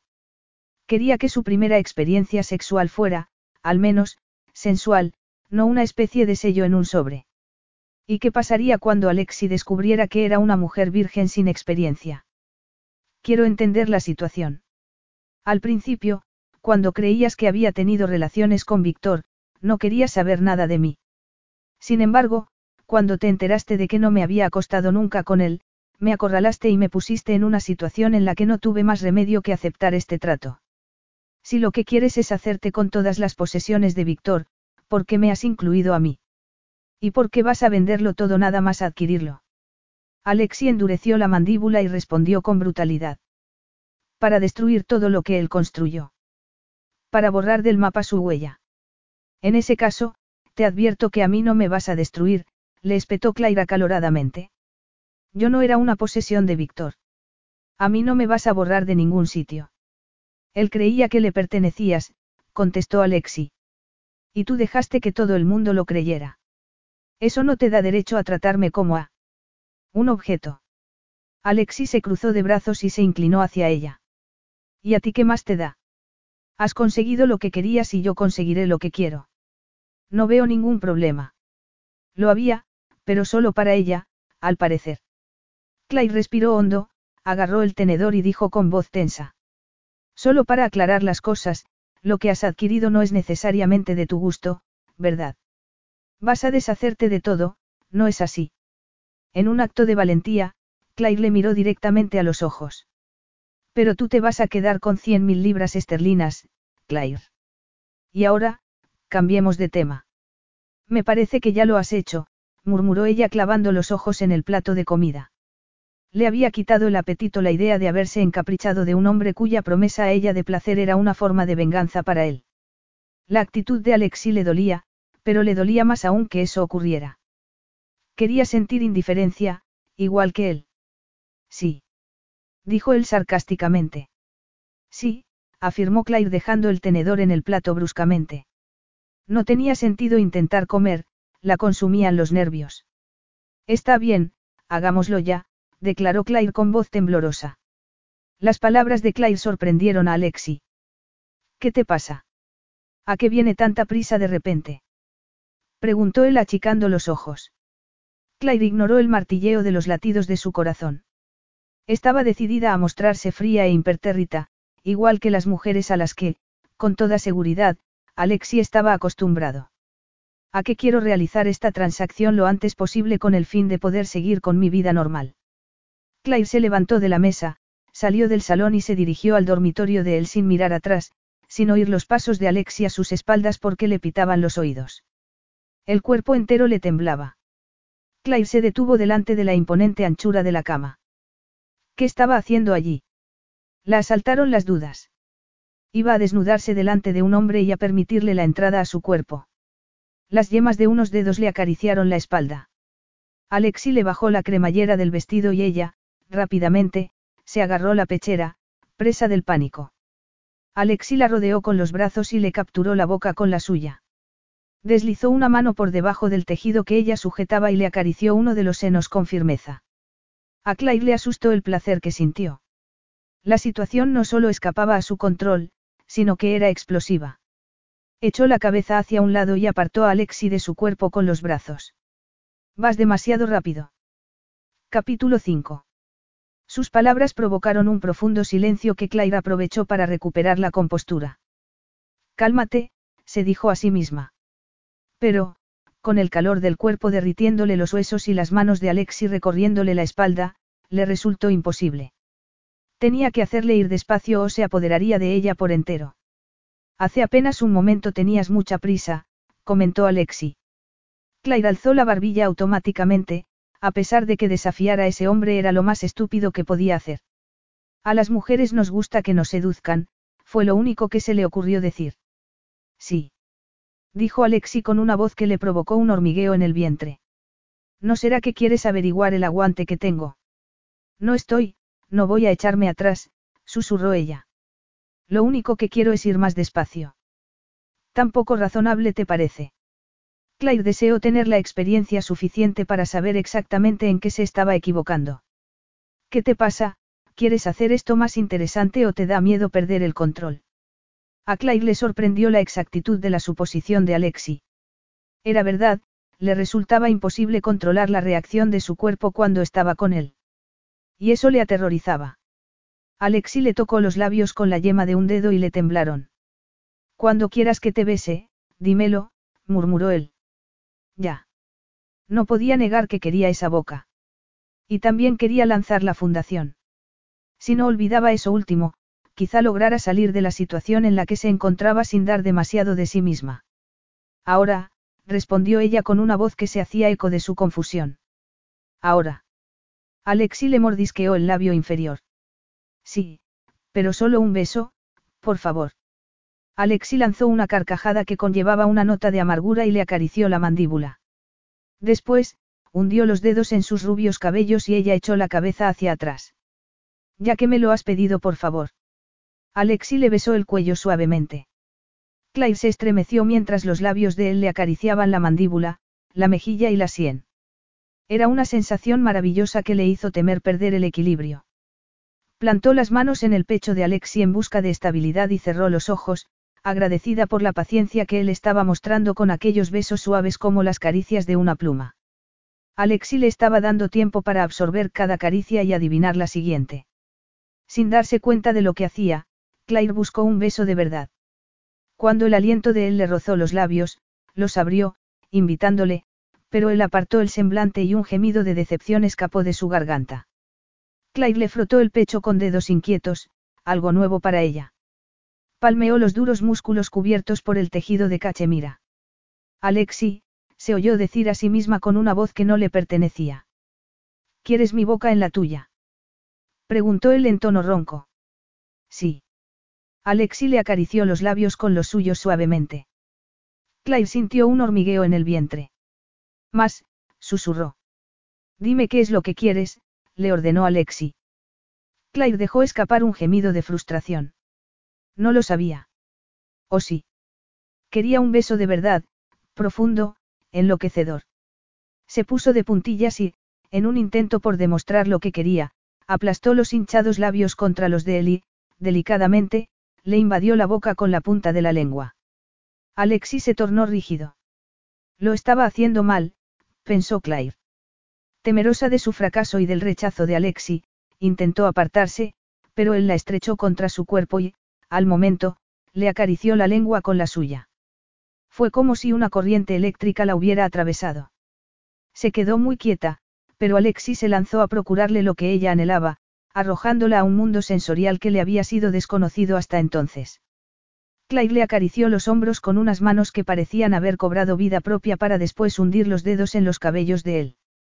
Aunque Alexi la abrazaba, no la tenía pegada al cuerpo. Fue ella quien, sin darse cuenta, empezó a frotarse contra él. El cuerpo del vestido se le había caído hasta la cintura, pero no le importó, sus senos se hinchaban hacia él. Un gemido de placer escapó de sus labios. ¿Qué es lo que quieres? Esto. Alexi le agarró una mano, la pasó por debajo de su jersey y se la llevó al pecho. Perpleja, Claire exploró con afán. La piel de Alexi era como el satén, el vello de su pecho era liso y ligeramente áspero, los pezones estaban contraídos y los acarició con fascinación. ¿Quieres que te haga yo a ti eso? Alexi bajó la cabeza, le atrapó el lóbulo de la oreja con los labios. ¿Y esto? Claire gimió de placer al imaginárselo besándole los pezones. Sí. En ese caso, quítate el vestido, dijo Alexi al tiempo que la soltaba y daba un paso atrás. Temblando, Claire bajó la mano, la deslizó por el vientre de él y sintió cómo se le contraían los músculos del abdomen. Ese hombre era único. Lo que estaba ocurriendo era extraordinario. Se sentía acalorada y fascinada. Viva. Pasara lo que pasase, nunca olvidaría a Alexi. La razón le gritaba, escapa. La unión que sentía con él en ese momento era temporal y su ruptura la haría sufrir, pero no importaba. Le deseaba desesperadamente. Tanto que se sorprendió a sí misma bajándose el vestido, que quedó caído a sus pies. Solo la cubría el sujetador, las bragas y las medias, todo ropa interior negra y práctica. Se llevó las manos a los pechos. Pídeme que te lo desabroche, dijo Alexi. Yo. Le asustaba lo desconocido, pero más le asustaba parar. Sin embargo, no podía moverse, estaba paralizada. Alexi se le acercó y le desabrochó el sujetador. Claire apoyó la cabeza en el pecho de él, consciente de que el sujetador le colgaba suelto de los hombros. Sus pechos estaban desnudos, pero sentía el calor de las palmas de él en la espalda. Cruzó los brazos para taparse los senos, le faltaba confianza en sí misma para mostrárselos. Siéntate en la cama, le dijo Alexi poniéndole una mano en el codo. Claire obedeció porque, de no sentarse, temía caerse al suelo. Alzó el rostro hacia el de él y Alexi la miró con distante intensidad. De repente, Alexi le deslizó una mano por detrás de la rodilla, le acarició la pierna y se la subió hasta ponerse un pie de ella en el vientre, obligándola a quedar tumbada en la cama. Claire se alarmó al darse cuenta de que la postura le había abierto las piernas. Rápidamente, bajo la mirada de él, tan tangible como una caricia, se cubrió el vientre con una mano. Sus zapatos cayeron al suelo. Alexi se inclinó para acariciarle la mano que le cubría el sexo. Deja que te las quite, dijo Alexi acariciándole una pierna enfundada en una media. ¿Quieres sentir mis manos en tu piel? No. Sí, pero, no vas a desnudarme. Sí, pero despacio. Alexi le quitó las medias y, de repente, Claire no pudo ignorar que solo la cubrían las bragas. Contuvo la respiración al imaginar lo que estaba a punto de pasar. ¿Y después? Alexi se quedó quieto, mirándola con orgullo y autoridad, con poder. ¿Quieres que me tumbe contigo? Claire lanzó una nerviosa carcajada. Alexi debía de saber lo mucho que le deseaba y quería hacerla suplicar. Pero, ¿qué podía hacer? Estaba desesperada por sentirle encima de ella. Sí, respondió Claire, dándose por vencida. En ese caso, hazme sitio, dijo Alexi devorándola con la mirada. Claire estiró las piernas y apartó la mano de su sexo. Y se sintió más vulnerable que nunca. Alexi le puso las manos a ambos lados de la cintura mientras deslizaba la mirada por sus senos. Tardó mucho en clavar los ojos en los suyos. Entonces, sorprendiéndola, Alexi la agarró por las muñecas y le subió los brazos por encima de la cabeza. Al mismo tiempo, le hizo abrir las piernas con la rodilla antes de tumbarse encima de ella. Claire lanzó un gemido de placer e hizo un esfuerzo por soltarse las manos, pero Alexi la agarró con firmeza, impidiéndoselo.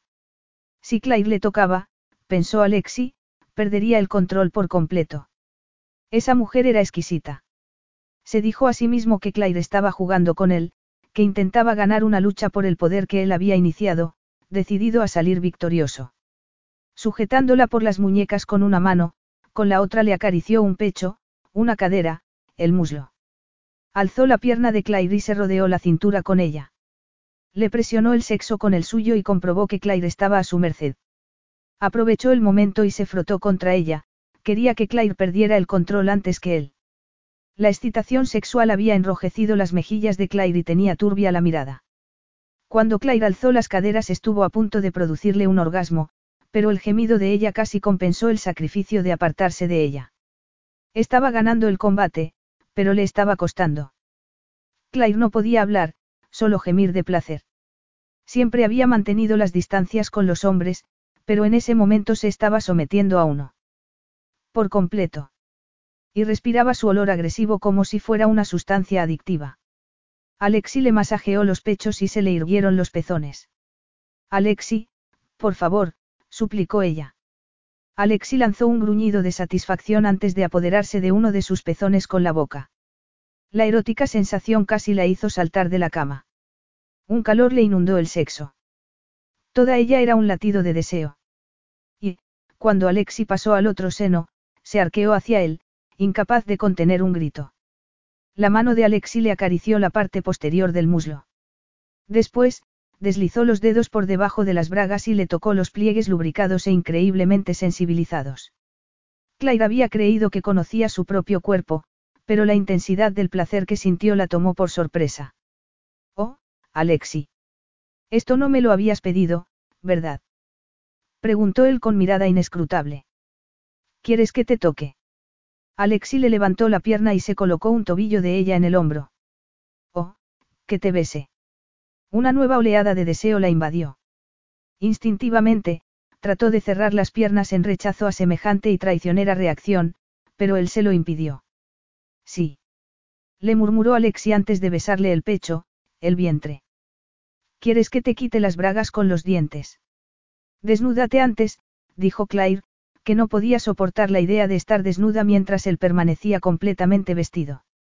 Despacio, Alexi se separó de ella, lo que a Claire le permitió un momento de claridad. Se dio cuenta de que tenía las piernas abiertas y las bragas calientes. La tensión hacía que le temblara el vientre y los pezones se alzaban en unos pechos que subían y bajaban al ritmo de su entrecortada respiración. Había perdido las inhibiciones. No le importaba el aspecto que tenía, solo que él continuara haciéndole el amor. A Alexi le estaba resultando imposible controlar su erección. El instinto le gritaba que la poseyera. Vio a Claire torcer su delgado cuerpo y tuvo que contener un grito de deseo. La lógica le había abandonado, solo podía pensar en que Claire sabía a verano, olía a mandarinas y se deshacía como la miel bajo sus caricias. No le bastaban las manos y la boca, necesitaba estar dentro de ella. Padecía la excitación más dura de su vida. Claire quería volverle loco y lo estaba consiguiendo, pero no iba a permitir que ella lo supiera. Alexi, Claire le miró con languidez y a sus ojos asomaron las dudas unos instantes. Estaba esperando a que me lo pidieras, dijo él con voz burlona al tiempo que se quitaba el jersey y lo tiraba al suelo. Oh. El quedo suspiro de ella le hizo sonreír con cinismo. No era la primera vez que oía algo parecido cuando se desnudaba, pero la forma en que Claire se pasó la lengua por los labios le provocó aún más.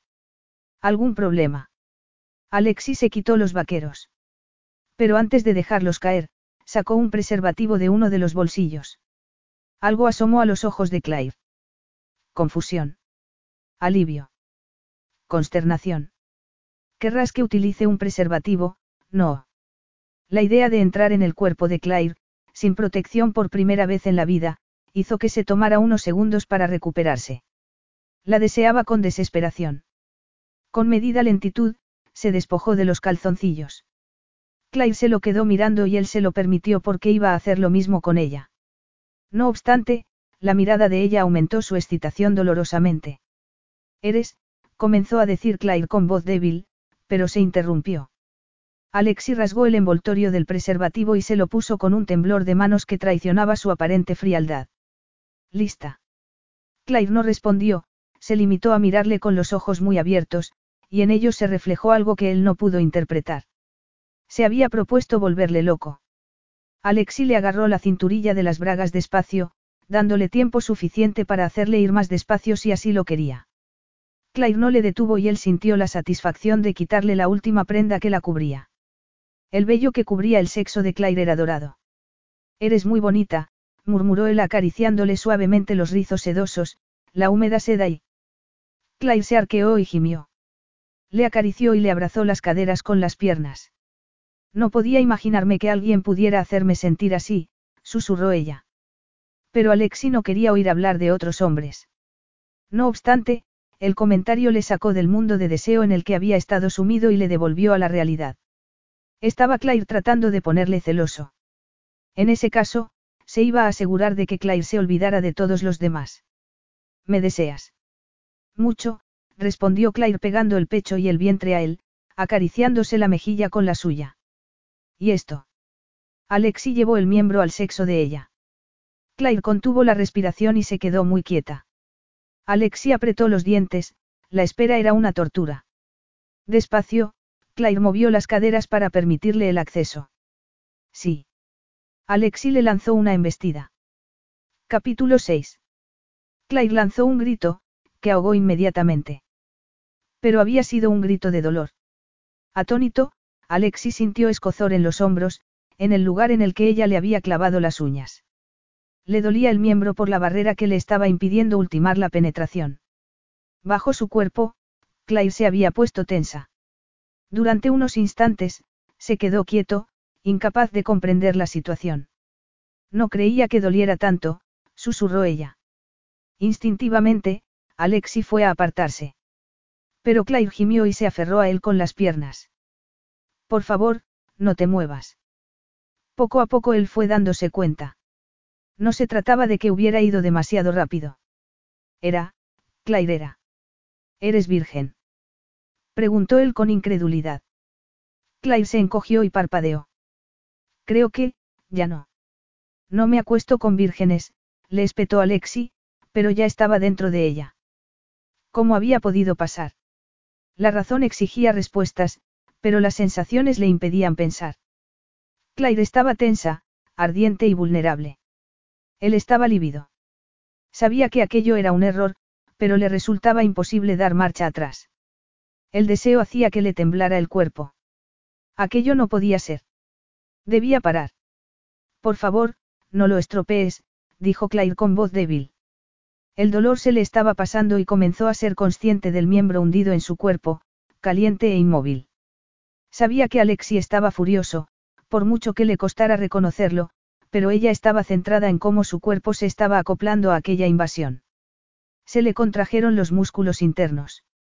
La sensación fue sorprendentemente erótica y pronto le sintió profundizar. Los dos comenzaron a respirar con dificultad.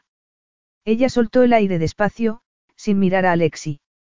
La dureza con la que había declarado que no se acostaba con vírgenes le dolía. No sabía qué hacer. Quería que Alexi la acariciara. La penetración de él la tenía hipnotizada. Era algo increíblemente íntimo. Quería ir más allá. Pero se daba cuenta de que Alexi quería desaparecer de allí a toda prisa. La frustración hizo que las lágrimas asomaran a sus ojos. Por favor. Deja de decir eso, Alexi le acarició la cabeza y le secó las lágrimas. Cuando quieras que sigamos, dímelo. Parecía enfadado, pero también había habido ternura en su voz. El beso que le dio en los labios fue suave, seguido de otro más prolongado y profundo. Claire suspiró de alivio, Alexi no se iba a echar atrás. Le rodeó el cuello con los brazos cuando él tomó posesión de su boca y alzó las caderas para recibirle por entero. Sintió una última punzada de dolor y después, algo maravilloso. No podía poner nombre a lo que sentía. Se frotó contra él, se llenó las manos de él y se deleitó en la sensación de que Alexi la poseyera. Alexi la besó concienzudamente mientras le susurraba al oído palabras en ruso y se movía rítmicamente dentro de ella. Era perfecto. Claire echó la cabeza hacia atrás y un gruñido lujurioso escapó de sus labios. No podía hablar, solo entregarse a ese estado primitivo, estirándose y arqueándose bajo el cuerpo de él, gimiendo de placer. La pasión aumentó. El ritmo de la copulación se aceleró. Las sensaciones eran tan agudas que quiso gritar. Necesitaba más. Por favor, Alexi, por favor. Tras un gruñido, Alexi aceleró sus movimientos para procurarle lo que ella le había pedido. Dando y recibiendo, la llevó al clímax. Claire creyó estar volando. Apenas consciente del grito gutural de él, se dejó consumir por la llama de la pasión. Alexi, tambaleándose, se alejó de ella con la excusa de ir a tirar el preservativo. Necesitaba un poco de soledad. Estaba agotado y bañado en sudor, pero seguía deseándola. Se echó agua fría en la cara y se miró al espejo, asqueado de sí mismo, con la blanca cicatriz en contraste con el rostro enrojecido. Había sido una copulación extraordinaria que no debería haber tenido lugar. Vas demasiado rápido. Ahora entendía por qué a Claire le había costado tanto rendirse a la pasión. Por favor, no lo estropees. ¿Qué otra cosa podía haber hecho? Malograrle la primera experiencia sexual con un hombre y dejarla frustrada. ¿Y por qué Claire le había puesto en esa situación? Regresó al dormitorio para enfrentarse a su equivocación y la encontró sentada en la cama, cubriéndose los pechos con la sábana. Parecía una novia en la noche de bodas, el cabello revuelto, los labios hinchados y enrojecidos, la expresión de inocente vulnerabilidad. Alexis sintió una nueva erección. Odiaba no controlar sus reacciones. Se negaba a someterse a sus deseos carnales. Con los pies plantados en el duro suelo, se cruzó de brazos. No voy a casarme contigo, dijo él en tono de advertencia. ¿Acaso te lo he pedido? Es razonable suponer que, al ofrecerme tu virginidad, sea lo que esperas. Pero desde ahora te digo que lo olvides. No soy de los que se casan, Claire no intentaría hacerle casarse con ella de saber el monstruo que era. No sabía que eras virgen, así que no pienses que vas a hacer que me sienta culpable. No te preocupes, no necesito marido. Sé cuidar de mí misma. ¿De qué manera? Ofreciendo tu virginidad a cambio de dinero. Así eran las mujeres con las que se acostaba. El dolor del insulto le hizo abrir los labios. Como de costumbre, Alexis se obligó a sí mismo a no sentir compasión, a cerrarse a todo tipo de sentimientos. Lo mejor era hacerle ver que él no tenía corazón. Claire disimuló el dolor que sentía, sorprendiéndole. Solo yo soy responsable de mis decisiones. Y yo tampoco soy de las que se casan. Alexi lanzó un bufido. Las inocentes como ella soñaban con formar una familia. Si su propia familia viviera, esperaría de él un comportamiento muy distinto al que estaba teniendo. Por supuesto, si su familia estuviera viva, él sería tan inocente como Claire. Tú no me conoces, declaró Claire. Y, por supuesto, tampoco quieres conocerme. Para ti no soy más que un botín. Supongo que ya has conseguido lo que te proponías, no. Estoy libre ya. Las frías y duras palabras de Claire le golpearon con fuerza. Pero, a pesar de recriminarse no haberse dado cuenta antes de ser el primero en la vida sexual de Claire, el instinto animal le instaba a saborearla de nuevo, y no por venganza. No quería dejar a Claire sola, pero ella tenía que recuperarse. No había tenido el cuidado que debería haber tenido con ella de haber sabido, de haber sabido. Tenía que dejarla sola, de momento. Capítulo 7. Claire se despertó en un lugar extraño, alarmada momentáneamente, se calmó al recordar. Se sentó en la cama, la de Alexi, desnuda y sin virginidad. Sintió alivio al ver que estaba sola, necesitaba pensar, asimilar lo que había ocurrido. Se abrazó las piernas, apoyó la frente en las rodillas y se preguntó cómo podía encontrarse en una situación semejante. No se había criado rodeada de afecto ni tampoco solía sentir la necesidad de tener proximidad física con otras personas. Sin embargo, se había entregado a las caricias de Alexi por entero, sin inhibiciones. Pero, para Alexi, la satisfacción física había sido algo secundario. Lo que le había motivado había sido vengarse de Victory, después de la noche anterior, debía de haber perdido todo interés en ella. Por supuesto, no había esperado otra cosa. La puerta se abrió, sorprendiéndola. Nada la había preparado para el impacto que la presencia de Alexi le causó.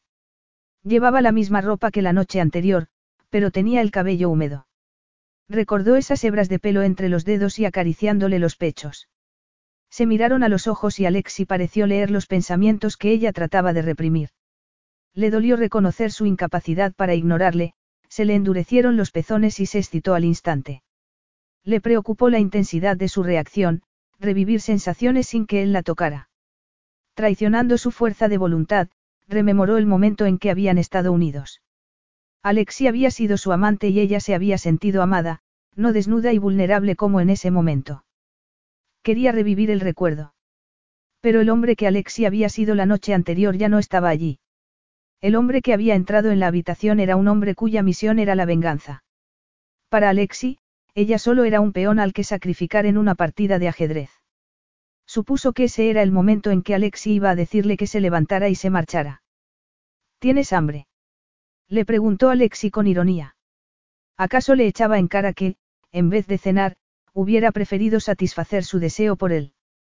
De ser así, era muy cruel. Con un esfuerzo por no perder la compostura, Clay respondió. Podría comer algo, alzó la barbilla y le sostuvo la mirada mientras ignoraba la llamada del deseo. Debía comportarse con frialdad, como si nada hubiera pasado. Tenía que marcharse de allí cuanto antes. ¿Por qué lo dices? Es que no sabe servirte unos huevos. Necesitas que lo haga yo. Alexi arqueó las cejas. Sus ojos dorados se oscurecieron. La encargada de la casa es quien cocina. Si ella no está, pido que me traigan la comida a casa. Ah. A mí me habría gustado dar un paseo hasta la pastelería más cercana. La expresión de Alexi pareció mostrar sorpresa, después, al verle cerrar la boca, ella se mordió el labio inferior. Alexi no quería pasear con ella de la mano por los campos elíseos y tampoco había sido su intención sugerir algo que pudiera tomarse como una aspiración romántica. Es la primera vez que estoy en París. Aunque solo sea por una vez en la vida, me gustaría tomar unos croissants en un café, dijo Claire a modo de explicación, notando el calor de las mejillas. Pero da igual, no importa. Y no te preocupes, enseguida estaré lista y me marcharé. Claire bajó los pies de la cama y le indicó con la mirada que necesitaba estar sola para vestirse. Alexi no se movió. Porque la sábana ya no ocultaba ningún secreto para él, pensó Claire. Tragó saliva. Sabía que no debería querer volver a acostarse con él, pero así era. Examinó el rostro de Alexi por si así pudiera descubrir sus intenciones. Pero el semblante de Alexi no revelaba nada. Por fin, él se adentró en la habitación y se acercó a la cama. Ella se puso tensa, pero él pasó de largo y entró en el cuarto de baño para agarrar algo de detrás de la puerta. Al volver, Alexi dejó un albornoz a los pies de la cama. Tómate el tiempo que necesites. Cuando Alexi se marchó, Claire suspiró. Entonces, se quedó mirando la puerta cerrada y se preguntó por qué se sentía tan decepcionada. En apenas 24 horas, ese hombre se había apoderado de su mundo, algo completamente intolerable. Pero Claire estaba acostumbrada a enfrentarse al mundo sola. Había tenido un momento de debilidad, pero lo superaría. Después de darse una ducha y vestirse se sentiría mucho mejor. Tenía que ser así. Alexi no estaba acostumbrado a que las mujeres le rechazaran. Si deseaba a una mujer, la encontraba. Cuando tenía a una mujer, la tenía. Esperar a Claire en el salón, consciente de que se estaría pasando el jabón por una piel con aroma a mandarina, era una tortura. La proximidad de ese flexible cuerpo le había obsesionado toda la noche mientras se paseaba por el salón. Haberla poseído debería haber saciado sus ansias de venganza y ahora debería olvidarse de ella y continuar con sus asuntos, pero no podía dejar de pensar en lo exquisita que era. Había creído que poseerla no era más que coronar su victoria sobre el enemigo, pero Claire no había pertenecido a Van Eyck. Claire le pertenecía a él, solo a él. Su plan había sido ir a Londres durante el tiempo que necesitara para acorralar a Van Eyck, llevarlo a la cárcel y recuperar todo lo que había robado. Pero la muerte de Van Eyck lo había cambiado todo. Ahora ya no tenía por qué seguir en Londres, podía dejar la empresa y su venta en manos de la gente competente con la que contaba. Él debía volver a Rusia y encargarse de otros asuntos que había descuidado últimamente.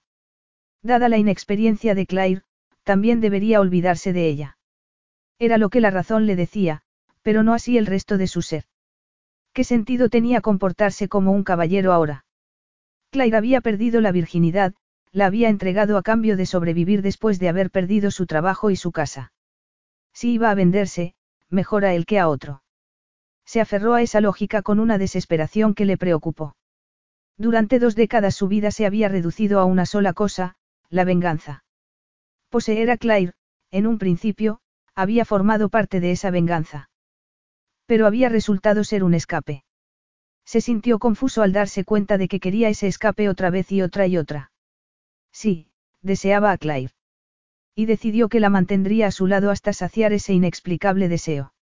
Su decisión recibió un duro golpe cuando Claire apareció en el salón con un vestido blanco. La pureza de ella se le agarró al corazón.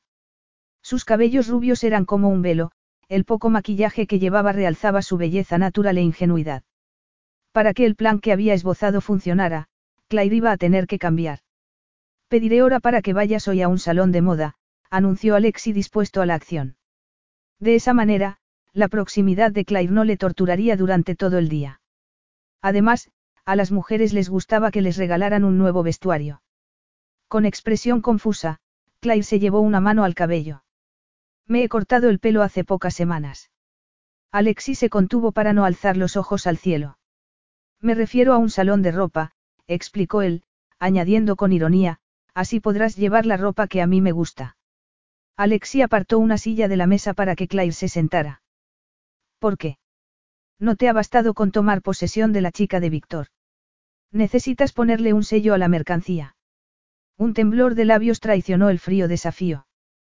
Pero Alexi no se dejó ofender por el comentario. Sí, voy a borrar todo el rastro en ti de ese hombre.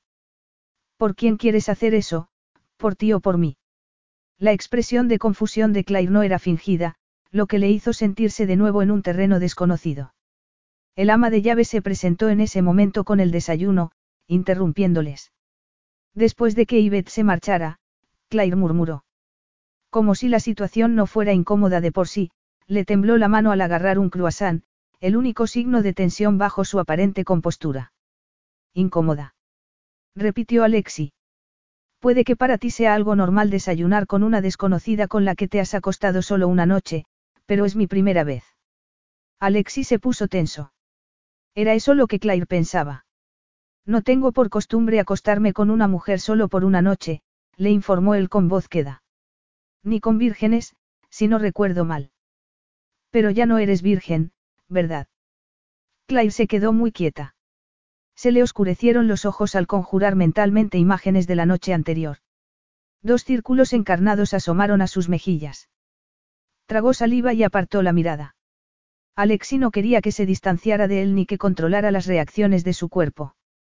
Claire tenía que enterarse de que una sola vez no era suficiente para ninguno de los dos. Extendió el brazo, le agarró la barbilla y le hizo girar el rostro hacia él. Vio vulnerabilidad en los ojos de Claire, al igual que angustia, miedo y deseo. De repente, quiso consolarla, ofrecerle ternura. Claire apartó el rostro bruscamente y adoptó una expresión seria. Tengo que volver a Londres. ¿Por qué? Bajo la mirada de Alexi, el corazón empezó a latirle con fuerza. Claire quería ser tan desapasionada como él, pero le resultaba imposible.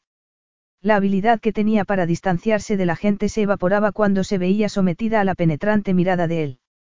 Se sentía vulnerable, como pez fuera del agua e insufriblemente sola. Quería escapar antes de que la situación empeorase. Tengo que buscar casa y trabajo, le recordó ella. En ese momento se oyó un ahogado zumbido y Alexi desvió los ojos al móvil que tenía al lado del plato. Perfecto, Alexi le enseñó el mensaje que le habían enviado por el móvil. Tu tiempo me pertenece. Al igual que todo lo demás. Clyde leyó el mensaje que confirmaba que la transferencia del dinero se había efectuado, 50.000 libras esterlinas en su cuenta. Acordamos 100.000, dijo ella. Y se reprochó a sí misma mostrarse tan mercenaria. Pero se trataba de la fundación y no iba a renunciar ni a un céntimo después de la vorágine emocional a la que se había sometido. Alzó la barbilla para disimular la vergüenza que sentía. Uno no llega a ocupar la posición que yo tengo sin asegurar ciertas garantías al efectuar cualquier operación. ¿Y si te hubieras echado atrás en el último momento? Preguntó Alexi, todo el exudando poder. No me he echado atrás.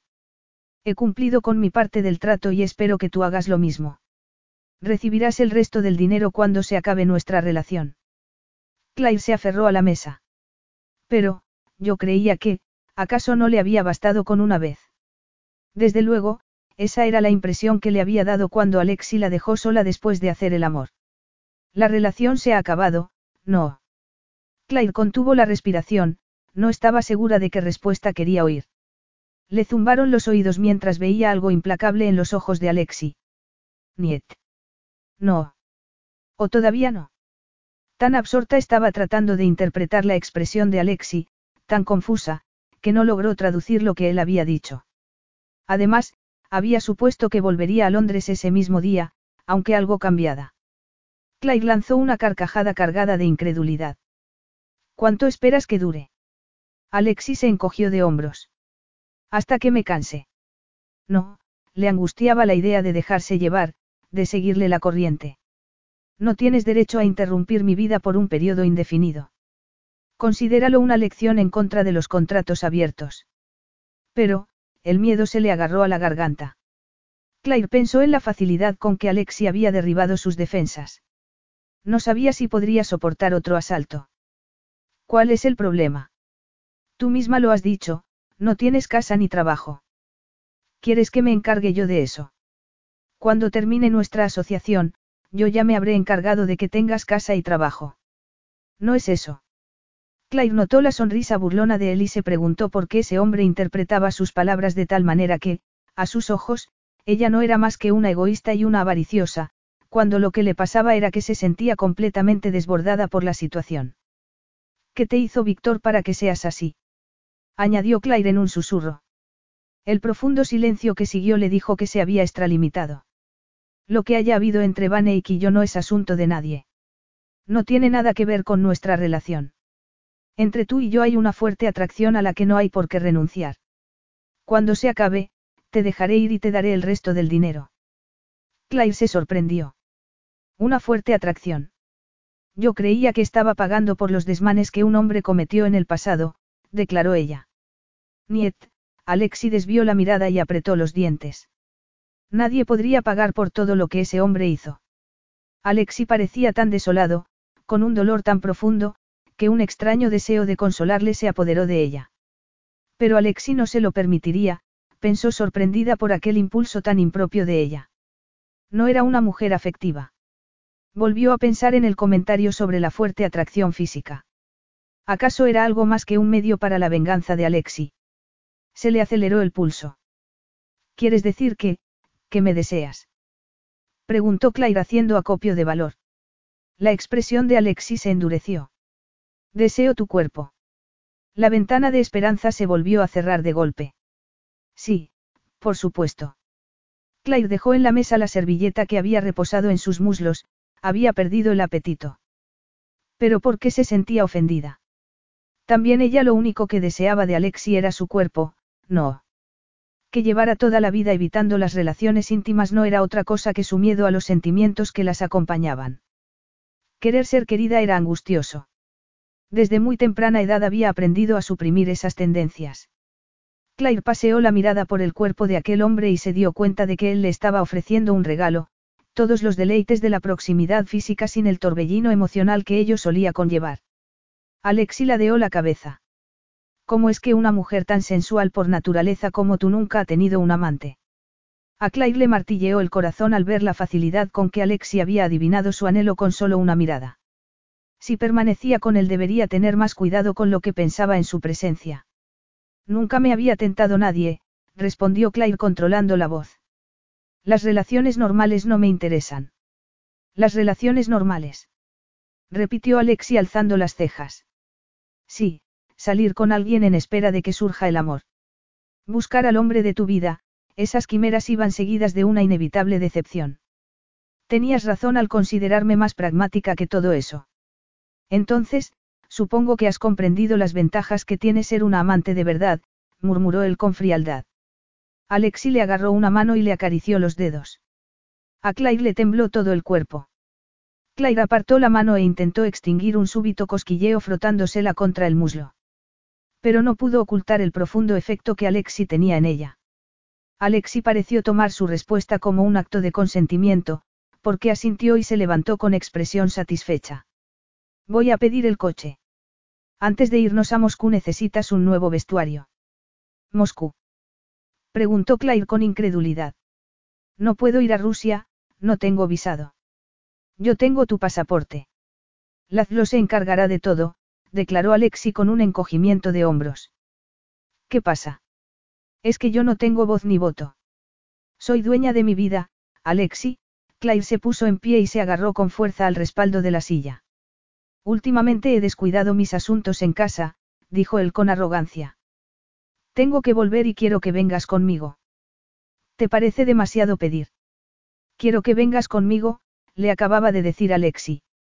No, Claire, no te engañes, no les des a esas palabras más importancia de la que tienen. No significan nada.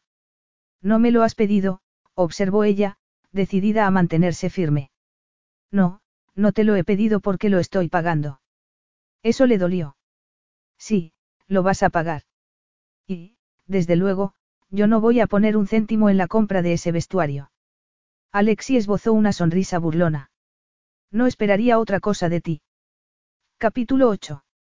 Era evidente que un hombre como Alexi no podía haber nacido en otro sitio que no fuera Moscú. Era una ciudad tan imponente como él. Los sólidos edificios, las impresionantes torres, las cúpulas, todo ello demostraba fuerza y resistencia. Las fachadas, con las cicatrices que la historia había marcado en ellas, hablaban de un pasado que seguiría siendo un misterio. Sin embargo, encontró un inesperado idealismo en los arcos, los balcones y en las muestras de atención al detalle que vio en la ciudad. Incluso Alexi, notó con sorpresa, demostraba cariño y cuidado en la forma en que había decorado su casa, con respeto al arte y al pasado. Alexi vivía en un edificio construido para altos cargos del gobierno soviético, según le dijo él cuando llegaron, lo que explicaba la extraordinaria situación de la casa, a orillas del río Moscova. El piso ocupaba el ático de la mansión, completamente remodelado, pero conservando la estética original. Eso le sorprendió. En todo lo demás, Alexis se mostraba implacable y solo atendía a sus intereses. Habían salido de París por la noche y ese primer día Alexi lo había pasado en su despacho, el teléfono no había dejado de sonar y le había oído hablar en media docena de idiomas por lo menos. Le sorprendió una fotografía que había en la repisa de la chimenea, en el salón. Era una foto de boda, la novia llevaba un vestido modesto y el novio un traje sencillo y corbata. Una esquina de la foto estaba quemada y el color desvaído, pero el marco era elegante y ocupaba un lugar destacado, lo que subrayaba la importancia de la fotografía para el dueño de la casa. A juzgar por la semejanza de Alexi con el novio, supuso que eran sus padres. Alexi confirmó su suposición con un simple, da. No quiso dar más explicaciones y a ella le conmovió la evidencia de un aspecto sentimental en su personalidad. Alexi era un hombre tan complejo como aquella ciudad. Y ahora la había implicado a ella. Indefinidamente. Claire aún tenía reservas respecto a ceder a las exigencias de Alexi. No le importaba tanto el comportamiento de él como su sumisión a los deseos de Alexi. Pero ella no cedía terreno en lo importante y aquello era importante. El Estado ya no se encargaba de ella y no iba a permitir que Alexi la privara de su autonomía, se la había ganado a pulso. No obstante, allí estaba. Ahora era la amante de Alexi. Hasta que Alexi se cansara de ella y le pagara el resto del dinero. Se negó a seguir pensando en algo tan brutal e inevitable, se apartó de la ventana y, con manos temblorosas, agarró los dos vestidos de noche con el fin de decidir cuál ponerse aquella noche para ir al teatro Bolsoy, al ballet. Como si supiera qué clase de vestidos llevaban las queridas en Moscú. Qué inocente había sido al atacar a Alexi por el dinero, cuando a él le sobraba. No le cabía en la cabeza el dinero que Alexi se había gastado en ella. Víctor le había dado dinero extra para ropa, pero solo el suficiente para no hacer el ridículo con su indumentaria en las reuniones sociales, indumentaria sumamente discreta que no la había hecho destacar. Alexi era todo lo contrario. Esos vestidos de noche eran atrevidos y sofisticados, de vivos colores y un corte que solo una mujer con confianza en sí misma llevaría. Claire no sabía si lograría tener la presencia de ánimo suficiente para vestir semejante tipo de prenda e ir del brazo de Alexi como su querida. Para, se ordenó a sí misma. ¿Qué haces aquí? La voz de Alexi la sobresaltó. Me has dado un susto. Le temblaron las piernas nada más verle. Su reacción era una mezcla de excitación nerviosa y un inexplicable deseo de ganarse la admiración de él. Hizo lo imposible por contener esos impulsos autodestructivos, pero no logró del todo impedir la reacción de su cuerpo. Alexi seguía con unos pantalones deportivos y la camisa que había llevado todo el día, y exhibía una expresión seria. Pero a ella le latió el corazón con fuerza mientras contemplaba el hermoso semblante de él. Cuando iba a volver a acariciarla? Llevaba todo el día haciéndose esa pregunta. Dijiste que tenía que estar arreglada para salir a las ocho, le recordó Claire. Y utilizó los vestidos de noche para taparse, ya que solo llevaba una bata de seda. No quería que Alexi le notara lo mucho que le deseaba. Me refiero a por qué estás en esta habitación, Alexi dio unos pasos adelante y examinó el interior del armario empotrado en el que había cajas vacías y bolsas para guardar vestidos. Le dije al ama de llaves que llevara todo lo tuyo a mi habitación. A Claire le dio un vuelco el corazón. Alexi quería compartir la habitación con ella. Ya le resultaba difícil compartir la casa, acostumbrada como estaba a vivir sola. Y le resultaba difícil respirar en presencia de él. No, si quería salir airosa de aquella situación, necesitaba disponer de un espacio para ella sola, un espacio en el que refugiarse. Las cajas estaban aquí, así que supuse que este era mi cuarto y las he abierto. Además, me gustaría quedarme con este cuarto, declaró Claire con firmeza.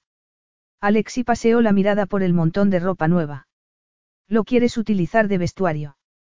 De acuerdo, quédate con la habitación si quieres, pero dormirás en mi cama. Superando un sofocante pánico, Claire dijo. No quiero. ¿Por qué no? Alexi le arrojó todo el poder de su intensa personalidad. Claire tragó saliva. No le intimidaba el poder y la altura de ese hombre, pero era vulnerable a su viril personalidad. Antes o después volverían a hacer el amor, la mujer que había despertado en ella lo anhelaba tanto que llegaba a asustarle. Acostarse con él la haría más dependiente de él y eso no podía ser. Yo. Claire no pudo continuar, Alexi la había estrechado entre sus brazos. Automáticamente, se puso tensa y, con los puños que aún agarraban las perchas con los dos vestidos, trató de apartarle de sí. Alexi bajó el rostro y clavó los ojos en los puños de ella. Aunque no la presionó, Claire sintió la dureza de los músculos del vientre y los muslos de él incitándola como un cálido aliento. Alexi le quitó la toalla que le cubría la cabeza. El cabello mojado le cayó por los hombros. Se miraron a los ojos y Alexi le acarició la mejilla, la mandíbula y el cuello. Tengo ganas de que llegue la noche. No sé cómo he logrado trabajar, ya que no he podido dejar de pensar en ti. Quiero acostarme contigo. Claire trató de evitar que aquellas palabras seductoras le afectaran, pero su cuerpo se estaba derritiendo. Ese era el sensual calor en el vientre que había deseado. Sin embargo, se negó a darle importancia a la declaración de Alexi de que no había podido dejar de pensar en ella. Pero, cuando Alexi bajó el rostro, Claire lanzó un gemido, soltó los vestidos y le rodeó el cuello con los brazos. El roce de los labios de Alexi en los suyos la hizo estremecerse de placer. Se besaron profundamente, sin necesidad de que él insistiera. Ella le recibió apasionadamente y, de repente, se encontró en el mundo excitante que Alexi le había descubierto, aunque, al mismo tiempo, intentó no renunciar a sí misma, no darlo todo. Alexi alzó la cabeza. Los dos respiraban con dificultad. Tenía las mejillas sonrojadas, pero un brillo de enfado asomaba a sus ojos. ¿Qué pasa? Nada, murmuró Claire, consciente de la tensión que sentía. Resultaba muy difícil mantener la distancia emocional con él. Para distraerse, miró la cicatriz de Alexi y se preguntó qué le habría pasado. La expresión de Alexi se endureció mientras deslizaba las manos por las curvas de ella, haciéndola temblar. Cuando el miembro de Alexi le presionó el bajo vientre, ella, asombrada, contuvo la respiración. Alexi la deseaba. Incapaz de contenerse, Claire se puso de puntillas y le besó la garganta. Pero antes de tomar el camino que su cuerpo anhelaba, Alexi la apartó de sí, se agachó y agarró el vestido rojo y el azul que se le habían caído de las manos. Alexi tiró el rojo a la cama y, con expresión inescrutable, le acercó el vestido azul al rostro. Este, dijo fríamente. En el salón dentro de media hora. Cuando la limusina se detuvo, Alexi salió del vehículo y le ofreció la mano para ayudarla a bajar. Alexi llevaba un smoking, lazo de corbata blanco y guantes. Otro hombre podría haber parecido algo afectado, pero la viril perfección de los rasgos de Alexi le confería un aura de severidad y seriedad. Con un edificio de enormes columnas de fondo, Alexi estaba imposiblemente guapo. A Claire le temblaron las piernas mientras paseaba la mirada por la gente que pasaba al lado de la fuente helada para dirigirse a la entrada del teatro. Ese era el mundo de Alexi, completamente distinto al suyo, un mundo que jamás había imaginado visitar. Atrapada en la belleza del lugar, la embargó una profunda excitación. Como si aquello no fuera suficientemente mágico, la prestancia de Alexi hizo que la gente se apartara a su paso. Subieron la escalinata con los cuerpos muy juntos, Alexi ignoraba con frialdad los murmullos que pronunciaban su nombre y algunas frases en ruso que ella no comprendió, así como las descaradas miradas a su cicatriz. Imitándole, Claire se negó a prestar atención a las mórbidas miradas y desvió la atención a la grandeza del teatro. Estaba realmente impresionada. La ornamentación y la pintura de los techos estaban impecables. Durante un momento, tuvo la sensación de haber retrocedido más de un siglo y ser una aristócrata del siglo XIX con un abanico en la mano y encaje alrededor del cuello, y estaba casada con Alexi, aunque había sido un matrimonio de conveniencia. Lo que no distaba mucho de la realidad, Alexi la estaba manteniendo y no había esperanza de que surgiera el amor. Una camarera se les acercó y, al darle la capa que la cubría, Claire se encontró cubierta con el vestido azul que le ceñía las delgadas curvas y la hacía parecer más alta de lo que realmente era. Alexi agarró dos copas de champán y, tras un intercambio de palabras con la camarera, le dijo. Tenemos el palco del zar. A Claire estuvo a punto de caérsele la copa de la mano. Como si no tuviera importancia, Alexi la guió a través de unas puertas de doble hoja a una sala de estar profusamente ornamentada. Tras cruzar otras puertas, se encontraron en un palco digno de, de la realeza. El palco estaba decorado en rojo y dorado, la tapicería era de terciopelo, las cortinas tenían flecos dorados. Las hileras de palcos ocupaban el piso entero y estaban separados unos de otros por paredes adornadas con hojas doradas. Lámparas de araña colgaban del techo y lanzaban destellos iridiscentes. Claire se sentó en la butaca a la que Alexi la condujo. No sabía que Rusia todavía tuviera un zar, balbuceó ella, medio temerosa de que les ejecutaran por estar donde no debían. La sonrisa de Alexi la dejó tan mareada como si se hubiera bebido un vaso lleno de alcohol. En la actualidad, es el palco del presidente. Podríamos haber ido al mío, pero como este estaba vacío y me estiman en gran medida, Alexis se encogió de hombros. Debe de encantarte el ballet, al verle arquear las cejas, Claire pensó que, con ese hombre, era mejor no suponer nada. Lo que quiero decir es que tienes tu propio palco y haces donaciones a la compañía. Todo el mundo te conoce.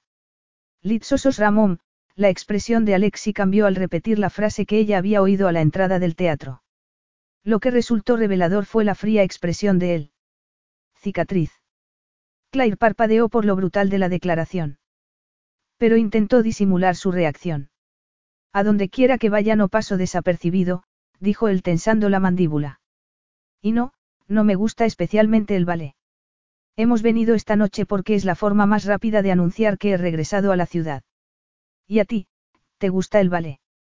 Es la primera vez que voy a ver un ballet, respondió Claire bajando la mirada.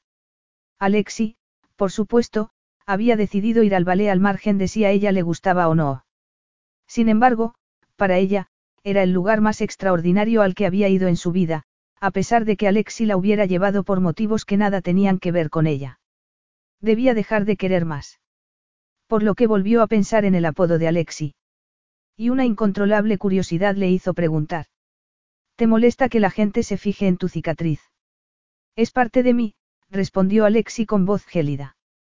No sé, dijo Claire, que prefirió ignorar la cierta hostilidad que había notado en el tono de él, en su actitud. ¿Has consultado con algún especialista en cirugía plástica? ¿Por qué lo preguntas? ¿Te repugna? Alexi alzó la mano y se acarició la cicatriz al tiempo que la miraba fijamente a los ojos. Pero Claire no tuvo necesidad de mentir. No, para mí no es más que otro rasgo de tus facciones, como la forma de tu nariz o el color de tus ojos. Claire decidió no continuar al darse cuenta de lo revelador de sus palabras. Le sorprendió el modo en que había memorizado el rostro de Alexi, la forma de su nariz, los ojos ligeramente rasgados, el hoyuelo de la barbilla. Es una ventaja, dijo Alexi. Mientras la gente decide qué rumores creer o no, yo ya les he examinado y voy muy por delante de ellos.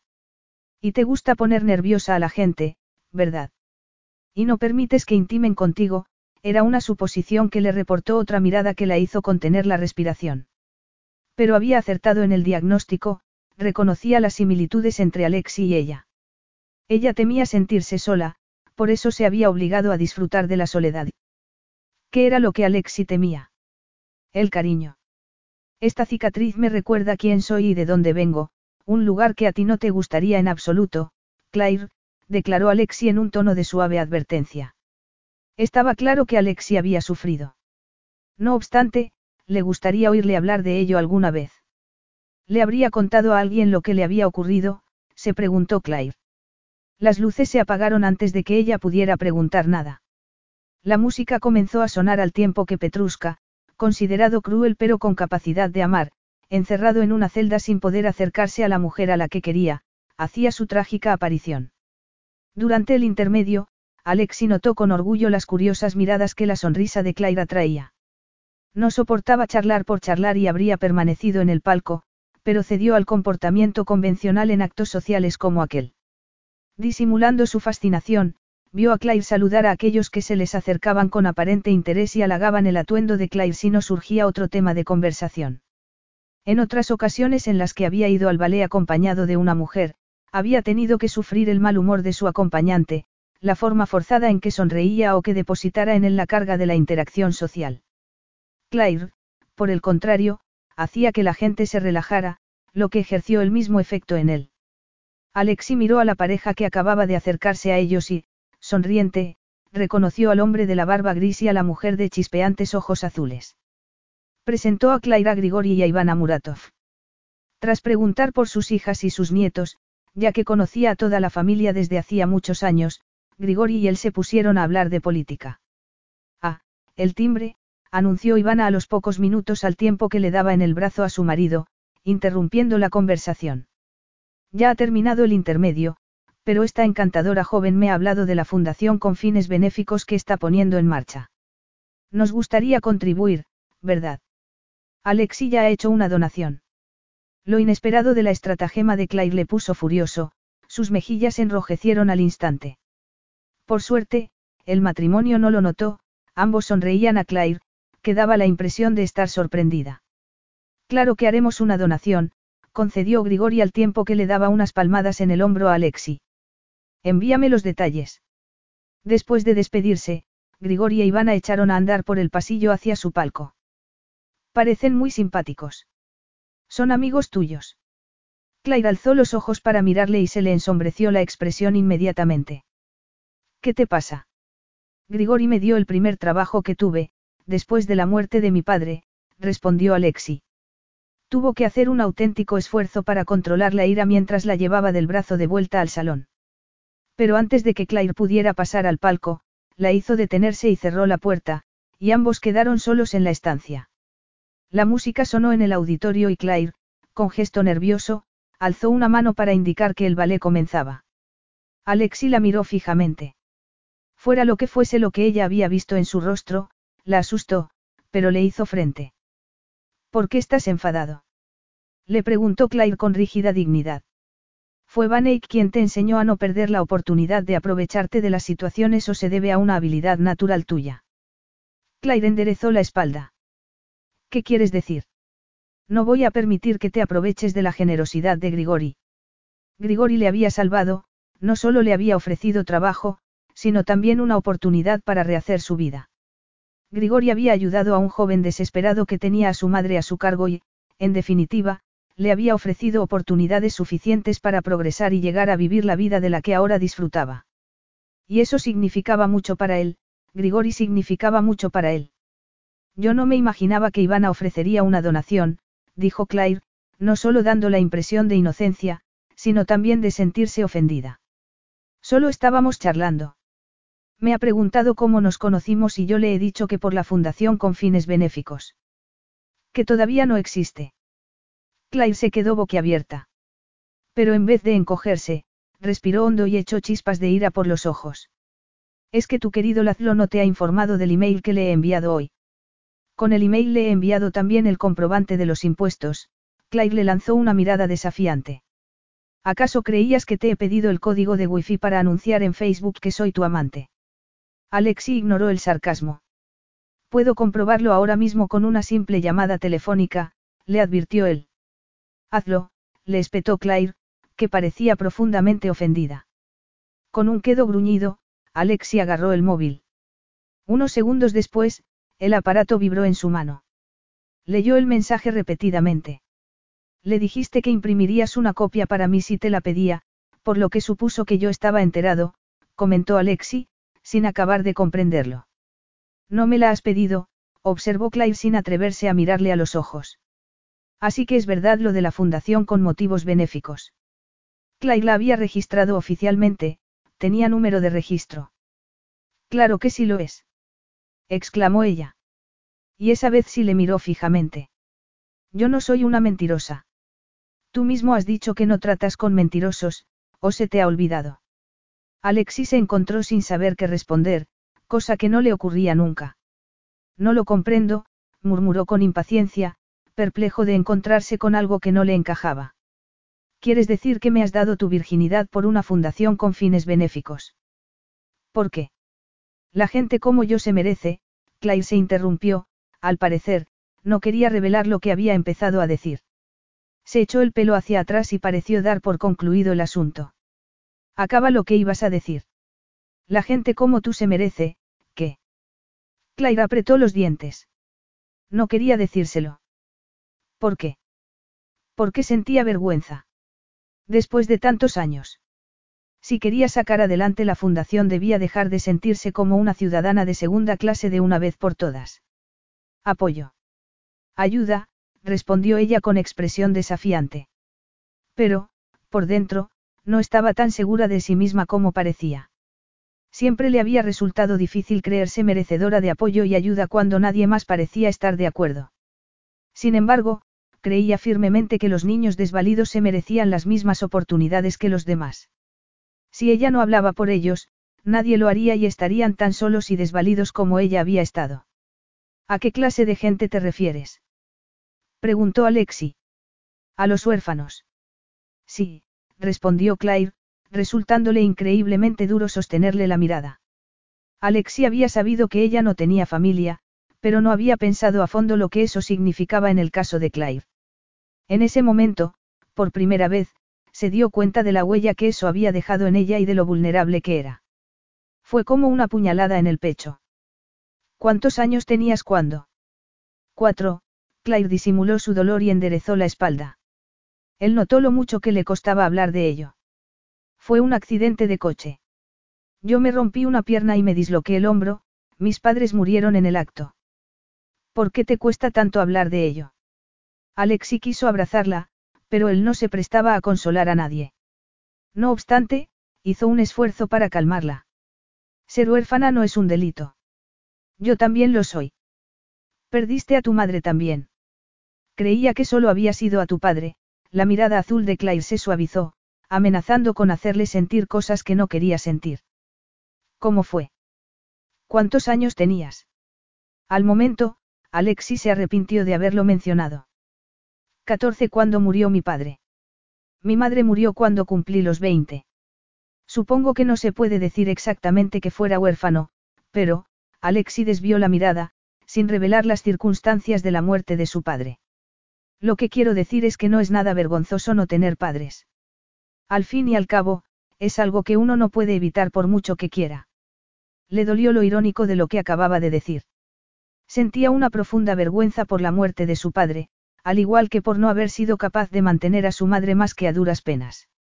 Seguía con un profundo sentimiento de culpabilidad, ya que, aunque su madre hubiera logrado seguir viva y disfrutara de la vida que él ahora hubiese podido procurarle, no le habría podido evitar el sufrimiento que era el verdadero motivo de su lenta muerte. Rechazó sus agonizantes recuerdos y desvió la atención hacia Claire. La gente adopta a niños de cuatro años. Eso no dependía de mí, ¿no te parece? Respondió Claire muy tensa. Alexis se arrepintió de sus palabras en el momento de pronunciarlas, pero el daño ya estaba hecho. Claire se estaba refugiando en sí misma, convirtiéndose en la mujer intocable que él ya había visto en distintas ocasiones. La había hecho daño sin darse cuenta. Alexi dio un paso hacia ella y la abrazó, como si así quisiera evitar la retirada de Claire, su distanciamiento. Claire, tensa, le puso las manos en el pecho. Y él notó su conflicto. La sintió debatirse entre resistirse a él o derretirse junto a su cuerpo. Claire anhelaba sus caricias, pero se protegía de él al mismo tiempo. Y eso lo comprendía, aunque sabía que Claire no tenía nada que temer. Tienes toda la razón, murmuró Alexi al tiempo que sentía un ligero masaje en los brazos. No debería haber dicho lo que he dicho. Dime, ¿a dónde te llevaron? A un orfanato. Sí, respondió ella con un estremecimiento. Y añadió con queda dignidad, ese orfanato fue el único hogar que conocí, pero fui después de pasar varios años en casas de acogida. Por eso es por lo que necesito que la fundación tenga éxito, para mantener abierto el orfanato, pero te aseguro que no necesito la donación de Grigori. El dinero que tú me has prometido es mucho más de lo que Víctor me había ofrecido, es una cantidad suficiente para mantener el orfanato abierto e incluso para agrandarlo. Dile a Grigori lo que quieras, yo no volveré a hablar del asunto. Le diré a la gente que nos hemos conocido en Londres y nada más. Claire volvió el rostro, sus labios eran una línea firme y férrea. Alexi había creído que la fundación era una invención de ella para conseguir dinero. Pero ahora se daba cuenta de que Claire no era una mercenaria, sino alguien que quería luchar por niños en situación muy vulnerable. Le pesó lo mal que la había juzgado, pero ignoró el peso de esa culpa, necesitaba conocer mejor a Claire. Deberías haberme explicado la situación, dijo Alexi en tono de amonestación. ¿Por qué has permitido que creyese que solo te movían motivos egoístas? ¿Qué te importan a ti mis motivos? No tenemos la clase de relación que nos anima a hablar de nuestras cicatrices, visibles u ocultas, no. Dijo ella con el orgullo herido, pero desafiándole. Alexi sintió un vacío en el estómago. No, no tenemos esa clase de relación, confirmó él. Él, inconscientemente, le apretó el brazo. Pero si tenemos una relación física, ¿verdad? Dime, ¿te gustaría tenerme dentro? La sorpresa la hizo jadear al tiempo que se sonrojaba. Yo, bueno, sí. Eso es lo que hemos acordado, no. Una relación sin complicaciones, Claire se humedeció los labios. Sencillo. Práctico. Físico. Alexis se aferró a esos conceptos mientras la empujaba hacia el diván movido por un deseo tan fuerte que le hacía estremecerse. Anhelaba el placer que Claire le prometía, pero había algo más que se negaba a reconocer. Deseaba de Claire algo más que el placer físico, deseaba que se entregara a él por quererlo, no a costa de un sacrificio para ayudar a unos niños huérfanos. Necesitaba que Claire sintiera la misma pasión salvaje que él sentía por ella. La hizo tumbarse sobre los cojines y se tumbó encima de ella. Claire lanzó un involuntario gemido cuando Alexi le besó la garganta. Había cerrado Alexi todas las puertas. El respaldo del diván ofrecía una barrera en caso de que alguien entrara, pensó Claire consciente de la música y con la mirada perdida en el techo. Alexi, murmuró ella con voz ahogada, densa. Sus defensas se derrumbaban bajo el peso de él, a causa de las caricias de los labios de Alexi en sus hombros desnudos. Aceptaré todo lo que quieras darme, la declaración casi la hizo saltar del diván mientras Alexi le metía la mano por el escote del vestido y le sacaba un pecho. La boca de Alexi se apoderó del pezón y a Claire le estalló la cabeza. La urgente exigencia de él era tan excitante como su habilidad y sintió un intenso calor en las extremidades. Hundió los dedos en los cabellos de Alexi y le hizo levantar la cabeza, desesperada porque la besara pero demasiado tímida para pedírselo. Sin embargo, su cuerpo habló por ella al doblar una rodilla para atraparle. Alexi le acarició el tobillo, la pantorrilla y el muslo. Se miraron a los ojos estableciendo una intensa conexión. Alexi le pasó la mano por debajo de la falda del vestido y, al tocarle el sexo, ella cerró los ojos. Claire se llevó una mano a la boca para ahogar un grito de placer mientras él la acariciaba y la hacía desear más. Oh. Alexi continuó sus caricias y Claire se contrajo, sorprendida por el inesperado orgasmo que la hizo sacudirse espasmódicamente y lanzar unos gemidos que no pudo contener. Lo siento. Estoy avergonzada de mí misma, dijo casi entre sollozos mientras Alexi la alzaba para quitarle las bragas. No tienes por qué, respondió Alexi con voz densa. Alexi la penetró al tiempo que le capturaba la boca con la suya en un beso que absorbió un gemido de alivio. Fue mejor que la primera vez. Alexi la llenó con su miembro. Ella se aferró a Alexi, segura de que no podía haber nada mejor que aquella primera embestida para aliviar su deseo. Pero Alexi se movió dentro de ella y una tormenta de placer la arrolló. Capítulo 9. Alexi se volvió hasta quedar tumbado de espaldas y despertó a Claire. La espalda desnuda de ella reaccionó tras la pérdida de calor. Tuvo que luchar contra el extraño deseo de darse la vuelta y abrazarse a la cálida fuerza de Alexi. Se apartó el pelo de los ojos y paseó la mirada por el estampado de las paredes mientras trataba de entender lo que le estaba ocurriendo. Era consciente de que a Alexi solo le interesaba su cuerpo y eso debería haberle bastado para rechazarle, al menos, para no haber accedido a hacer el amor en un lugar público. Pero las caricias de Alexi borraban todo lo demás, incluso la habían hecho olvidarse de su soledad. La sensación de conexión había perdurado tras el incidente en el teatro, incluso después de que él se disculpara por no haber utilizado un preservativo y la hubiera secado con un pañuelo. Debería haberse sentido sumamente incómoda, pero se había reído como si hubieran acabado de compartir un secreto. El tierno beso de Alexi le había sabido a una promesa mientras la ayudaba a alisarse el vestido. Después, habían salido casi a escondidas del teatro, abrazados y sonrojados. No recordaba el trayecto de vuelta a casa de Alexi. Había mirado por la ventanilla sin ver nada, con un intenso hormigueo en el vientre y el deseo aún presente en ella. Una vez en la casa, Alexi la había alzado en sus brazos, la había llevado a su habitación, la había tumbado en la cama y le había hecho el amor con enloquecedora pasión. Hasta el punto de hacerla temer estar perdiendo el sentido. En ese momento, Alexi murmuró algo en ruso. Movida por la curiosidad, Claire se volvió de cara a él y contempló sus rasgos en la oscuridad. Alexi tenía el ceño fruncido y la mandíbula tensa. Los músculos del cuerpo se le habían tensado y volvió a murmurar unas palabras. Se trataba de una pesadilla. Con instintiva compasión, Claire le acarició el cuello y, accidentalmente, le dio en la cicatriz por la parte de la barbilla con el pulgar. Alexi. Alexi le agarró la muñeca de súbito, con fuerza, y le hizo daño, el suficiente como para hacer que ella gritara su nombre a modo de advertencia. Alexi se despertó sobresaltado, pero no la soltó. Claire. Sí, soy yo, respondió ella tratando de soltarse. Un mal sueño. Alexi suspiró y aflojó los dedos. Después, volvió a agarrarle el brazo y se lo examinó para ver si le había hecho daño. Te he marcado los dedos. Espera, que voy a por un poco de hielo. No, no me has hecho daño, Claire le puso una mano en el pecho para aquietarle. Estás bañado en sudor. ¿Acostumbras a tener pesadillas? No, nunca, respondió Alexi sin dar más explicaciones. Entonces, Alexi agarró un pico de la sábana y se secó el cuerpo. Quizás sea porque estoy yo aquí, dijo Claire, ofendida por la repentina frialdad de Alexi. Supongo que lo mejor es que me vaya. Alexi no dijo nada. Claire esperó demasiado tiempo. Contuvo una náusea al darse cuenta de que Alexi no iba a protestar, no iba a pedirle que se quedara. Y avergonzada por haber cometido el error de creer que él la necesitaba, sacó las piernas de la cama. Por eso era por lo que toda la vida había evitado intimar con nadie, porque no quería sufrir.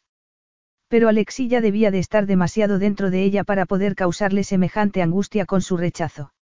No, no debería haber permitido que ocurriera pero años de práctica le permitieron contener las lágrimas. No iba a llorar, se negaba a llorar. Y, cuando llegó a la habitación que ella misma se había reservado, se acostó en la fría cama con los ojos secos y tratando de convencerse a sí misma de que la tristeza que sentía era por Alexi. Que le obsesionaba que le provocaba pesadillas. Alexi le había dicho que Grigori le había dado su primer trabajo tras la muerte de su padre, sin darle más explicaciones. Pero ella tenía la sensación de que el asunto estaba relacionado con la cicatriz. No pudo dejar de pensar en la forma en que había pronunciado su nombre al salir de la pesadilla, como si hubiera estado asustado, hasta el punto de desear volver al cuarto de él, preguntarle qué le había ocurrido y ofrecerle consuelo. Pero no, era mejor quedarse donde estaba y donde estaría el resto de su vida, sola. Alexi deslizó la mirada por el río helado sin fijarse en él, aún angustiado por la pesadilla. Era la primera vez que se repetía después de muchos años, tras la muerte de su madre. La diferencia había sido que esa vez, al oír su nombre, había oído la voz de Claire, y el tormento casi le había roto el corazón. Oyó unos suaves pasos a sus espaldas, anunciando la presencia de Claire. Su sexualidad le envolvió, abrazándose a la suya. Quería abrazarla, como siempre que se encontraba cerca de ella. No se volvió de inmediato, temía lo que ella pudiera ver en su expresión. Se habría marchado ya de no haber sido porque su chofer estaba atrapado en uno de esos típicos atascos de tráfico de Moscú, por eso estaba en el recibidor sumido en sus pensamientos. Cuando por fin se volvió de cara a Claire, la notó indecisa, ya duchada, vestida, con el pelo húmedo y profundas ojeras. Tampoco ella había dormido. ¿O se trataba de otra cosa? El miedo confirió a su voz un tono severo. Buenos días. Buenos días, respondió ella con firme compostura, con reserva. Alexis sintió angustia, pero sabía que era lo mejor. Se había saciado de ella la noche anterior, pero también había bajado la guardia y había permitido que su subconsciente asomara a la superficie. Lo único que se le ocurría para salvarse era huir. ¿Vas a salir? Le preguntó ella con expresión impasible. Y a Alexi le resultó imposible adivinar si Claire se sentía aliviada o, por el contrario, desilusionada. El comportamiento distante de Claire reavivó sus temores. Había hablado en sueños. Había dicho algo revelador. Era por eso por lo que Claire le había dejado y se había ido a otra habitación. Tengo que pasarme por la oficina, Alexi señaló la cartera que llevaba en la mano. Siento haberte despertado anoche. No te preocupes, el tono de voz de Claire daba la impresión de forzada ligereza. Además, tenía que volver a mi cama. Alexi se mordió la lengua para no preguntar por qué. Le irritaba que Claire insistiera en dormir en camas separadas y tampoco lo comprendía. No le ocurría con otras mujeres, pero le producía una gran satisfacción saber que Claire estaba en su cama. La miraba mientras dormía y no dejaba de sorprenderse del efecto que esa mujer tenía en él. En cualquier caso, le complacía su presencia. Alexi suponía que era un hombre posesivo y trataba de racionalizar lo confuso que se encontraba. Después de nuestra presencia anoche en el teatro nos van a llover las invitaciones, declaró Alexi, impaciente por el retraso de su chofer. Tengo cuentas en todas las boutiques de Tverskaya. Después de dejarme en la oficina, Iván se pasará a recogerte para que puedas ir de compras, o, si lo prefieres, le diré a Laz lo que te lleve de visita turística por la ciudad. Claire contuvo un gemido. Seguía molesta con Alexi por haberla echado de la cama y lo único que se le ocurrió pensar fue, ahora ya sé lo que una querida hace en los ratos libres. Por supuesto, era consciente de que a un hombre como Alexi no le gustaría que ella revelara su vulnerabilidad, por lo tanto, hizo lo posible por evitar que el abandono de él le doliera demasiado. Se había pasado casi toda la noche advirtiéndose a sí misma no tomarse muy en serio lo que había ocurrido entre los dos. Su relación no era personal, era un apaño de conveniencia. Era sexo. Sexo extraordinario. Claire se pasó la lengua por los labios y, al momento, se autocensuró. Era mejor reprimir lo que sentía. Era mejor pensar en salir de compras o en ir a pasear por la ciudad como Alexi había sugerido. Sí, salir era una buena idea, pero después de las compras que había hecho en París ya no necesitaba nada más. Lo que sí necesitaba era despejarse, aclararse las ideas y recordar quién era. No es necesario que nadie se moleste por mí. Iré sola a dar un paseo, declaró Claire. Alexi arqueó las cejas. ¿Quieres ir a dar un paseo sola?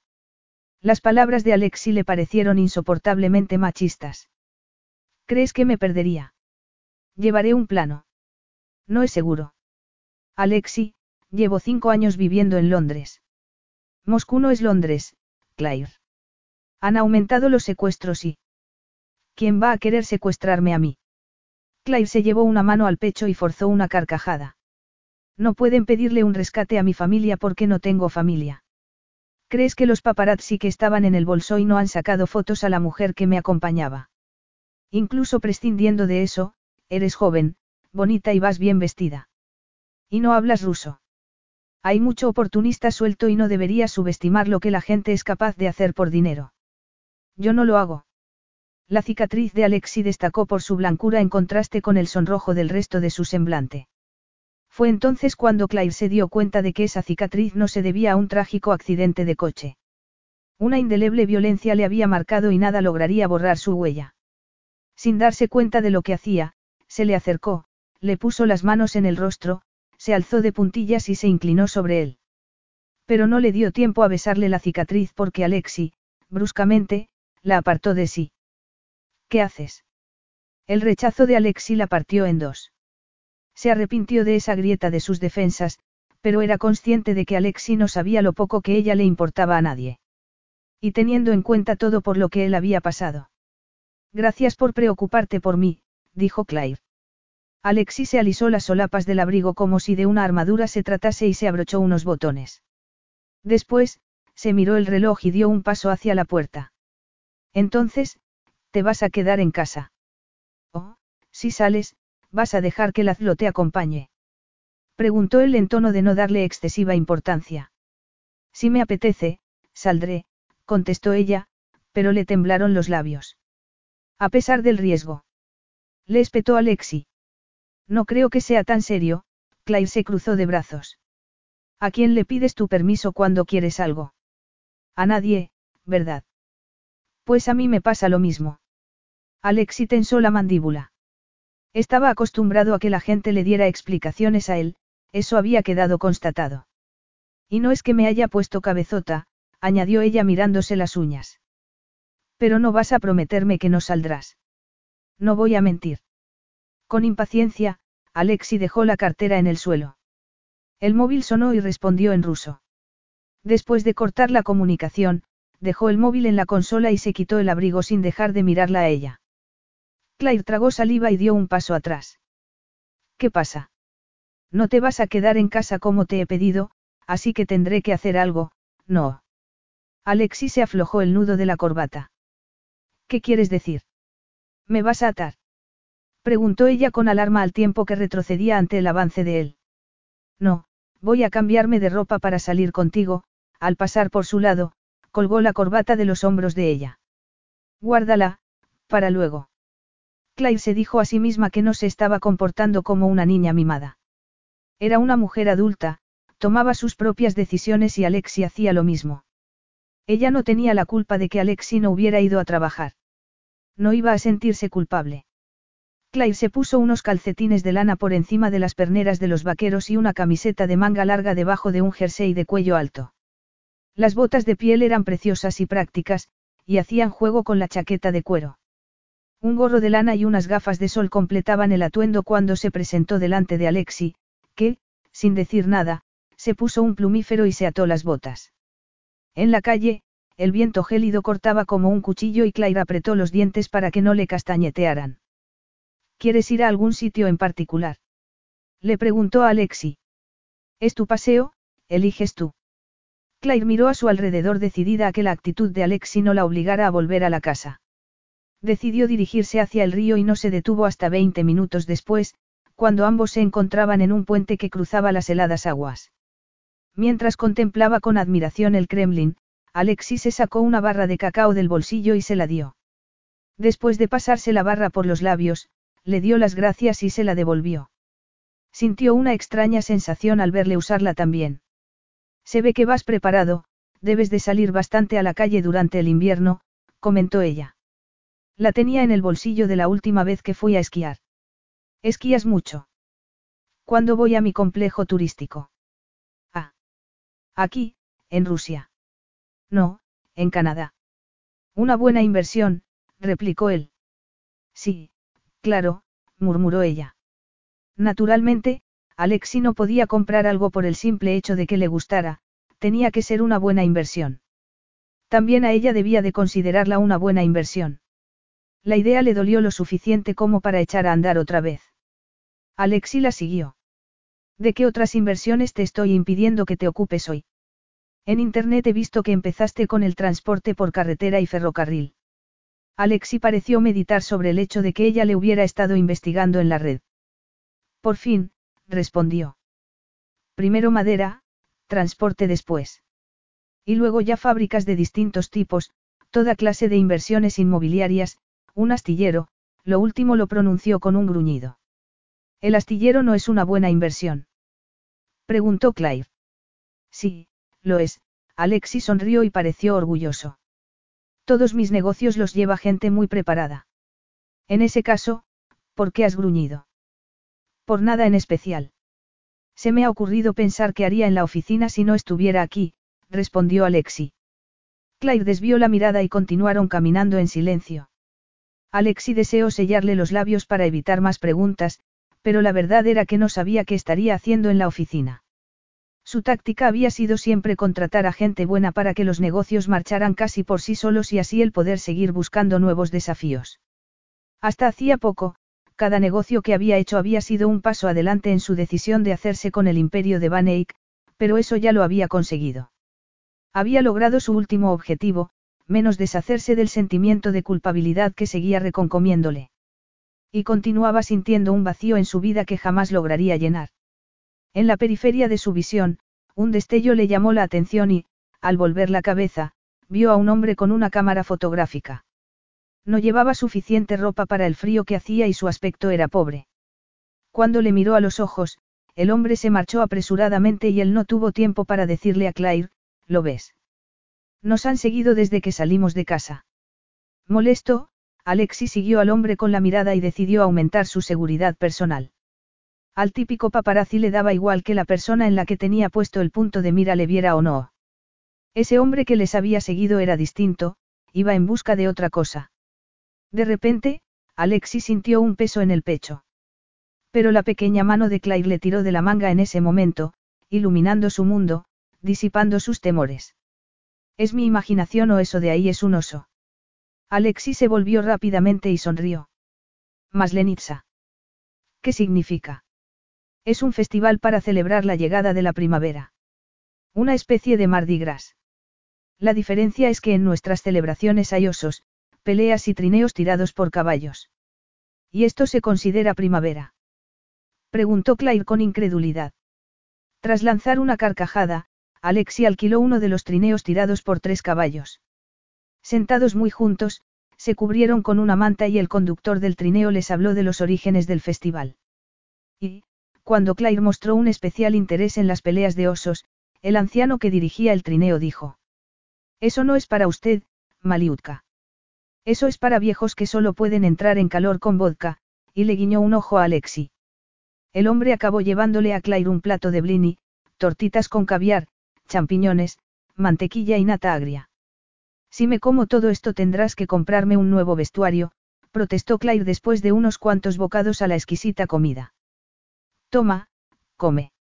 No, respondió Alexi al tiempo que alzaba una mano. No como tortitas. Tuviste que comer demasiadas de pequeño. Bromeó ella. Sí, demasiadas.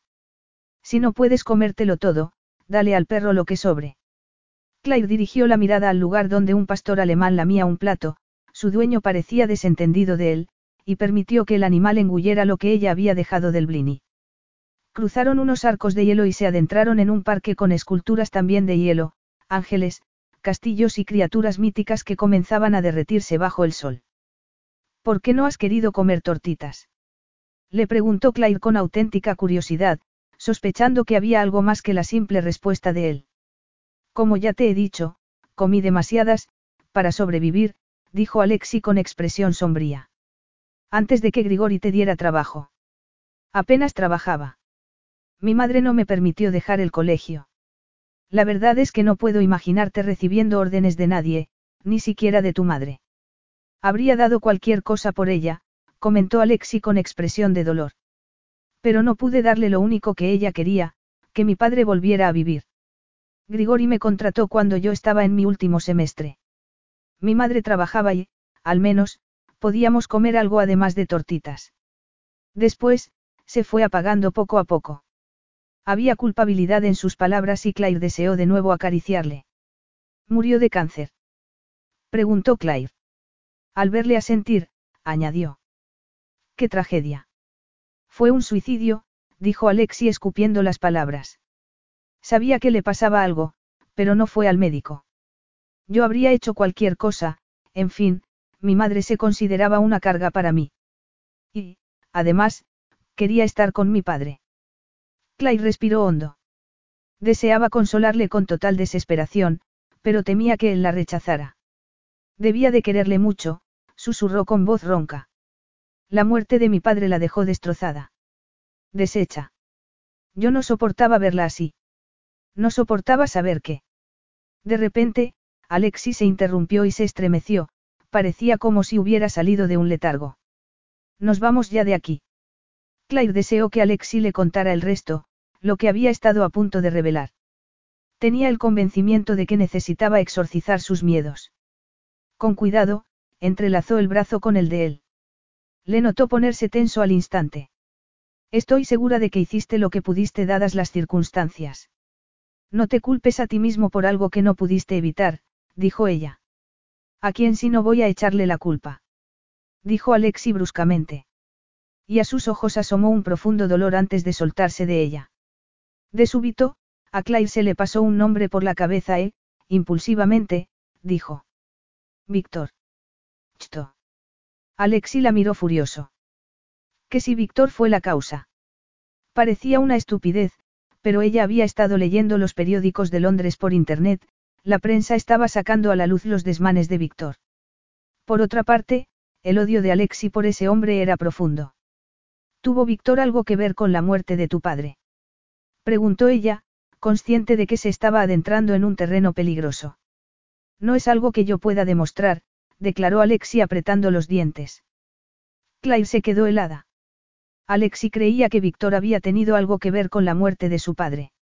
Ahora se explicaba por qué le había repugnado tanto que ella hubiera recibido ciertas ganancias de un hombre que no tenía derecho a la riqueza de la que había dispuesto. Le produjo náuseas haber aceptado sin más lo que Víctor le había ofrecido, sin intentar averiguar qué clase de hombre había sido. Claire apenas recordó el camino de vuelta, absorta en asimilar la gravedad del daño que Víctor debía de haber causado a la familia de Alexi. ¿Te pasa algo? Le preguntó Alexi cuando entraron en la habitación. Claire, que se había estado quitando las botas, alzó el rostro y, de repente, le sorprendió encontrarse en la casa. No, nada, estoy bien, respondió ella, que apenas se atrevía a mirarle a la cara. Puede que el paseo no haya sido una buena idea. Alexi guardó silencio. Ve a la oficina si quieres, dijo Claire tragando saliva. Te prometo que no volveré a salir. Todavía estás aquí. La voz de Claire le sobresaltó. Tenía mejor aspecto, sin maquillaje y con las mejillas enrojecidas por el calor del baño. Llevaba unos pantalones de yoga y un jersey de lana gruesa ceñido a las caderas. Estaba preciosa. Alexi tragó saliva. Se había quedado muy preocupado al verla tan demacrada después del paseo, lo que le irritaba mucho, normalmente, no se preocupaba por nadie. Claire estaba cambiando su mundo. ¿Qué llevas ahí? Alexi se levantó con la intención de ayudarla con los papeles y el ordenador que sostenía. Venía aquí para trabajar un poco en lo de la fundación, pero si prefieres que lo haga en el comedor. No, ponte aquí si quieres. Alexi miró el portátil encima de los papeles y lo dejó todo en el escritorio. El logotipo de la fundación con sus iniciales le llamó la atención, 55E. Esto me lo dio, me lo dio Víctor para que trabajara en ello, después me dijo que me lo quedara, Claire se mordió los labios y en su mirada vio culpabilidad. Alexis se puso tenso. Ese hombre estaba muerto, pero seguía vivo para él. Lo tiraré, declaró Claire. Lo único que quiero es examinar los papeles para quedarme solo con los de la fundación, el resto lo echaré a la incineradora. Claire se llevó las manos a la cara y el arrepentimiento enturbió el azul de sus ojos antes de añadir. También yo estoy asqueada, Alexi. No podía imaginarme que Víctor hubiera tenido algo que ver con la muerte de tu padre. Debe de parecerte repugnante que yo trabajara para él. Me doy asco a mí misma. Alexi no pudo ignorar las palabras de Claire. Al mismo tiempo, no sabía por qué había hablado con Claire del sufrimiento de su madre ni por qué había mencionado el hecho de que Víctor estuviera relacionado con la muerte de su padre. Llevaba años y años pensando solamente en eso, pero ahora, sin saber por qué, ese odio profundo que le había acompañado comenzaba a evaporarse. Y Claire era la causa. Le dio un vuelco el corazón. Claire empezaba a significar demasiado para él. Claire respiró hondo, sacándole de su ensimismamiento. Se dio cuenta de que ella estaba interpretando su silencio como una confirmación de que merecía desprecio. Bueno, él ha sido la causa de que tú y yo nos conociéramos, declaró Alexi. ¿Cómo puedes decir eso cuando es evidente que estás enfadado y me detestas por mi relación con él? Sí, estaba enfadado, porque sentía cosas que no comprendía. Claire no era tonta ni débil ni avariciosa. En ese caso, porque le había seguido la corriente a un hombre como Víctor. De acuerdo, Claire, dime por qué dejaste que un hombre así se acercara a ti. ¿Cómo es posible que no te dieras cuenta de la clase de persona que era? De repente, Alexi se sintió profundamente celoso. ¿Cómo pudiste? No esperarme. Echó la cabeza a un lado, aterrorizado de lo que había estado a punto de decir. El corazón le latía con fuerza y el labio superior se le cubrió de sudor. Pero, a pesar de lo posesivo que era respecto a Claire, sabía que no tenía derecho a serlo. En cierto modo se debe a que yo era muy ingenua, respondió Claire. Sé que eres ingenua. Alexi era consciente de que debía proteger la vulnerabilidad de ella, incluso protegerla de sí mismo. De haberle contado todo a Claire, ahora ella sabría que, en última instancia, el causante de la muerte de su padre era él.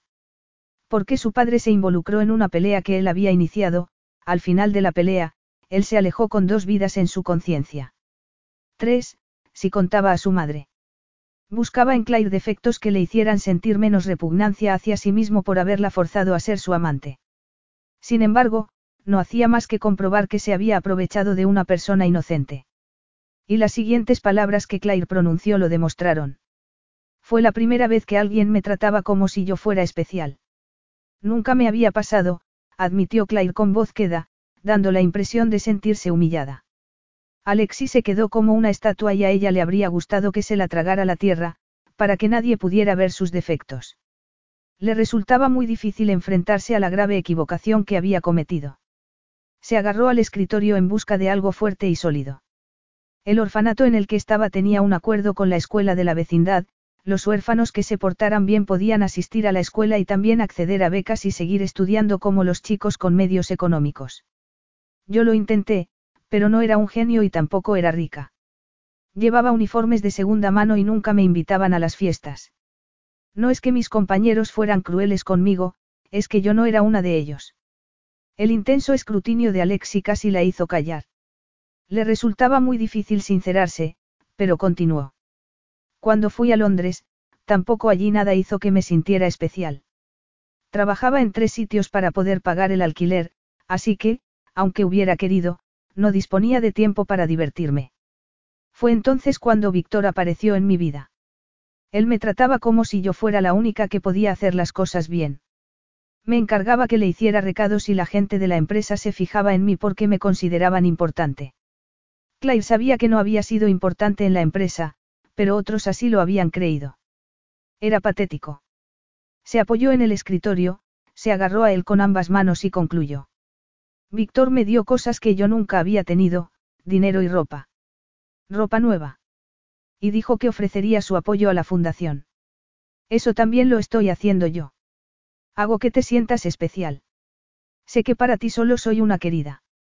No espero de ti que me trates como a una persona especial, respondió Claire. Pues deberías esperarlo, dijo Alexi con vehemencia. Deberías esperar que todo hombre te tratara como lo que eres, una mujer inteligente, buena y extraordinaria. No te menosprecies por haber caído en las garras de un sinvergüenza como Víctor, Alexi se frotó la barbilla. O como yo. Claire, en ese instante, se recordó a sí misma que solo conocía a Alexi desde hacía unos días, pero el deseo de contradecirle le hizo dar unos pasos hacia él. Tú no puedes compararte con Víctor, le puso una mano en el brazo, aunque temía su rechazo. Tú haces que me sienta. El brazo de Alexi era como el hierro. Aunque creyó que él iba a apartarla de sí, también notó que la miraba fijamente a los labios, como si quisiera que continuara hablando. Yo, Claire se aclaró la garganta. A pesar del terror que le producía desvelar sus sentimientos, la proximidad de él la confundía. Un intenso calor se le instaló en el vientre. Lo que siento por ti no es algo típico de una adolescente. Tampoco busco en ti estatus social, aprobación o, lo que fuera que fuese que buscaba entonces. Es algo, bueno. Me encanta que me acaricies. Cualquier hombre podría hacerte sentir eso. Claire le lanzó una mirada furiosa y apartó la mano.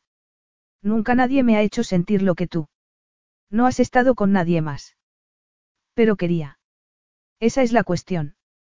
Tú eres especial, para mí, para mi cuerpo, aclaró ella. Aunque no sé por qué. Alexi lanzó un suspiro de frustración. A mí me pasa lo mismo contigo. Y tampoco lo comprendo. ¿Lo dices en serio? En ese caso, porque anoche no querías que me quedara en tu cama. Y esta mañana tampoco has querido que te diera un beso. Las mejillas de Alexi enrojecieron. Bésame cuando quieras y donde quieras, Alexi se tocó la cicatriz. Menos aquí. A Claire le dio un vuelco el corazón. ¿Lo dices en serio? Alexi la miró fijamente. ¿Tú qué crees? Capítulo 10. Claire parpadeó, tratando de asimilar lo que Alexi acababa de decirle. Y se sintió libre para establecer ese contacto físico que anhelaba con otro ser humano. Con Alexi. ¿Cómo, ahora, por ejemplo? Preguntó con precaución. El deseo le dificultaba la respiración y la inseguridad hacía que le flaquearan las piernas. Alexi la miró con esa viril arrogancia tan propia de él. Y ella era solo Claire, carente de experiencia, abrumada y demasiado intimidada por ese hombre. Al menos, cuando él era el agresor, sabía que la deseaba. Tomar la iniciativa en el sexo era algo impensable para ella, era como pedirle que la deseara. Pero realmente quería que Alexi la deseara. A cualquier hombre le gusta que le seduzcan, declaró Alexi apoyándose en el escritorio al tiempo que la miraba con distante curiosidad. Yo no soy diferente. Quería que le sedujera. Ella. Claire sacudió la cabeza y forzó una carcajada. No creo que dejaras a nadie el control de la situación. ¿Estás segura? ¿Crees que no podrías quitarme el control? Dijo Alexi en tono retador. A Claire le dio un vuelco el estómago. ¿Crees que podría? Haz la prueba. Claire le miró a los ojos fijamente, en un intento por adivinarle el pensamiento. Una profunda excitación se apoderó de ella. Quería hacerle desearla. Alexi no parecía estar tan impertérrito como pretendía, se daba cuenta por la forma en que respiraba, a la espera de lo que ella hiciera. Eso le dio ánimos para acercársele, pero, cuando el calor y el aroma de él la rodearon, se sintió confusa. Levantó las manos para tocarle, pero le faltó valor. Alexi era mucho más grande que ella, un pecho liso flanqueado por dos brazos tensos, con los músculos visibles bajo el jersey negro. Quería besarle las muñecas, pero supuso que él pensaría que estaba loca. Al tomar aire, el pecho de Alexi se dilató y ella clavó la mirada en sus fuertes hombros, también se le notaban los tendones del cuello.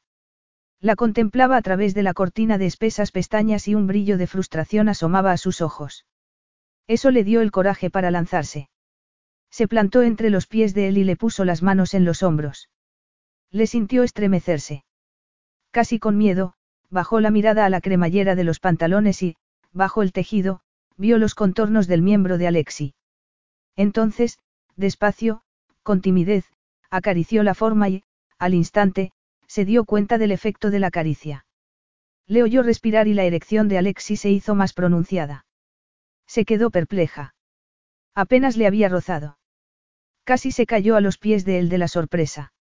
Le deseaba con locura, pero no sabía por dónde empezar. El miedo a que Alexi se diera cuenta de la magnitud de su deseo la paralizó. No quería que él viera. Pero quizá a él le ocurría lo mismo. Quizá le excitara saber que era deseado, como le había pasado a ella al percibir su excitación sexual. Necesitó coraje para hacerlo, pero levantó el rostro y le permitió ver lo que había en su expresión, anhelo, pasión y admiración por la sensualidad de él. Claire se humedeció los labios y le dijo. Quiero besarte. El color de las mejillas de Alexis se intensificó al tiempo que él le ponía las manos en las caderas. Pero se echó atrás, apartó las manos y se agarró al escritorio. Después, Alexia sintió con la cabeza. Con una cadera, Claire le hizo separar más las piernas para pegarse al miembro de él. Alexi bajó la cabeza, pero no hizo nada más. Ella le selló la boca con la suya y abrió los labios, animándole a que la imitara. A pesar de que sentía la erección de él en el vientre, Alexi continuó aferrado al escritorio. Por desgracia, ella cada vez estaba más excitada, a pesar de que debía ser ella quien excitara a Alexi. Cada vez que le tocaba, un deseo febril se apoderaba de ella. Le besó hasta perder el sentido, perdiéndose en el beso. Pero Alexi no estaba cooperando. Respiraba sonoramente, pero no parecía tan alterado como ella. Cada vez más frustrada, le agarró la cabeza y le obligó a aceptar su lengua. Alexi lanzó un gruñido y se inclinó sobre ella. Sorprendida por el éxito, volvió a intentarlo y esa vez Alexi le acarició la lengua con la suya y fue cuando Claire dejó de pensar en qué hacer y se dejó llevar por el instinto, sumida en el placer de besarle. Claire echó la espalda hacia atrás y se apretó contra él, dispuesta a abandonarse por completo. Alexi le clavó los dedos en las caderas y, enderezándose, se apartó de ella. Claire lanzó un gemido y se lamió los labios. ¿No me vas a llevar al dormitorio? Le preguntó Alexi. El fuego de la pasión se apagó en ella. Al parecer, Alexi estaba decidido a ponérselo difícil y casi la hizo perder por completo la confianza en sí misma y en lo que podía hacerle sentir. En un esfuerzo por adivinar en qué se había equivocado, le miró a los ojos. Se le notaba tensión en el rostro y respiraba entrecortadamente. De repente, entendió por qué Alexi la había interrumpido, el beso le había excitado de tal manera que necesitaba tiempo para calmarse y no perder el control. La sensación de poder la embriagó, pero también la hizo sentir una intensa ternura. Con renovada confianza en sí misma, bajó la cremallera de los vaqueros de un hombre por primera vez. No tengo ningún preservativo aquí, le advirtió Alexi. No necesitas un preservativo. Alexi lanzó una vociferación en ruso. Párala, se ordenó a sí mismo. Pero anhelaba ver hasta dónde estaba dispuesta a llegar Claire, además, el deseo amenazaba con consumirle. Buscó los pechos de Claire bajo el jersey, a menudo, Claire iba sin sujetador y a él le encantaba. Esos modestos y erguidos pechos no necesitaban una prenda que los sujetara y a él le gustaba disponer de fácil acceso a los pezones y hacerlos endurecer. Claire dio un paso atrás al tiempo que le agarraba por las muñecas. No me toques. Todavía no, dijo ella casi sin respiración al tiempo que le obligaba a poner las manos en el escritorio de nuevo. No quiero que me distraigas. Quiero hacerte disfrutar lo mismo que tú me haces disfrutar a mí. Quiero besarte los pezones, dijo Alexi en tono exigente, debatiéndose entre arrebatarle el papel dominante o dejar que Claire conservara el poder que tanto parecía gustarle. No, respondió ella acariciándole un muslo. Todavía no. Antes quiero quitarte el jersey. Alexi subió los brazos y cerró los ojos mientras ella le despojaba del jersey para después rozarle la garganta con los labios. Alexi lanzó un gruñido. Tras otro beso, Claire comenzó a acariciarle el pecho y los pezones. Su miembro latió delante de la apertura de la bragueta. Claire comenzó a acariciarle con más atrevimiento, las costillas, el vientre, la cintura, su inexperiencia a Alexi le resultaba una delicia. Por fin, deslizó las manos por debajo de los pantalones y se los bajó. Por fin, dijo él temblando de deseo. Claire se arrodilló y, con manos frías y suaves, le quitó los calcetines. Se daba cuenta Claire de que le estaba haciendo enloquecer.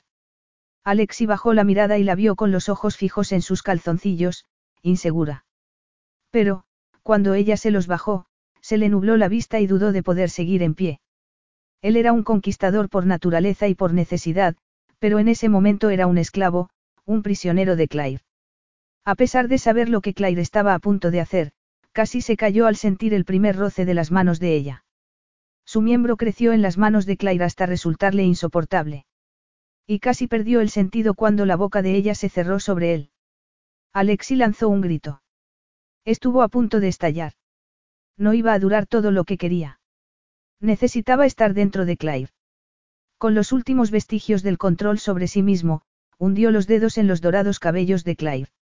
Le costó más que nada en el mundo obligarla a que le soltara, pero no podía hacer otra cosa si no quería escandalizarla o asustarla.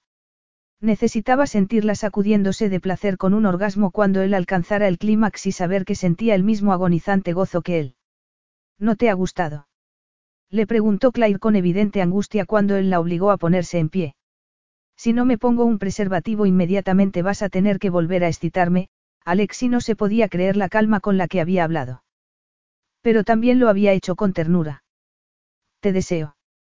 La declaración provocó un brillo de dicha en los ojos azules de Claire.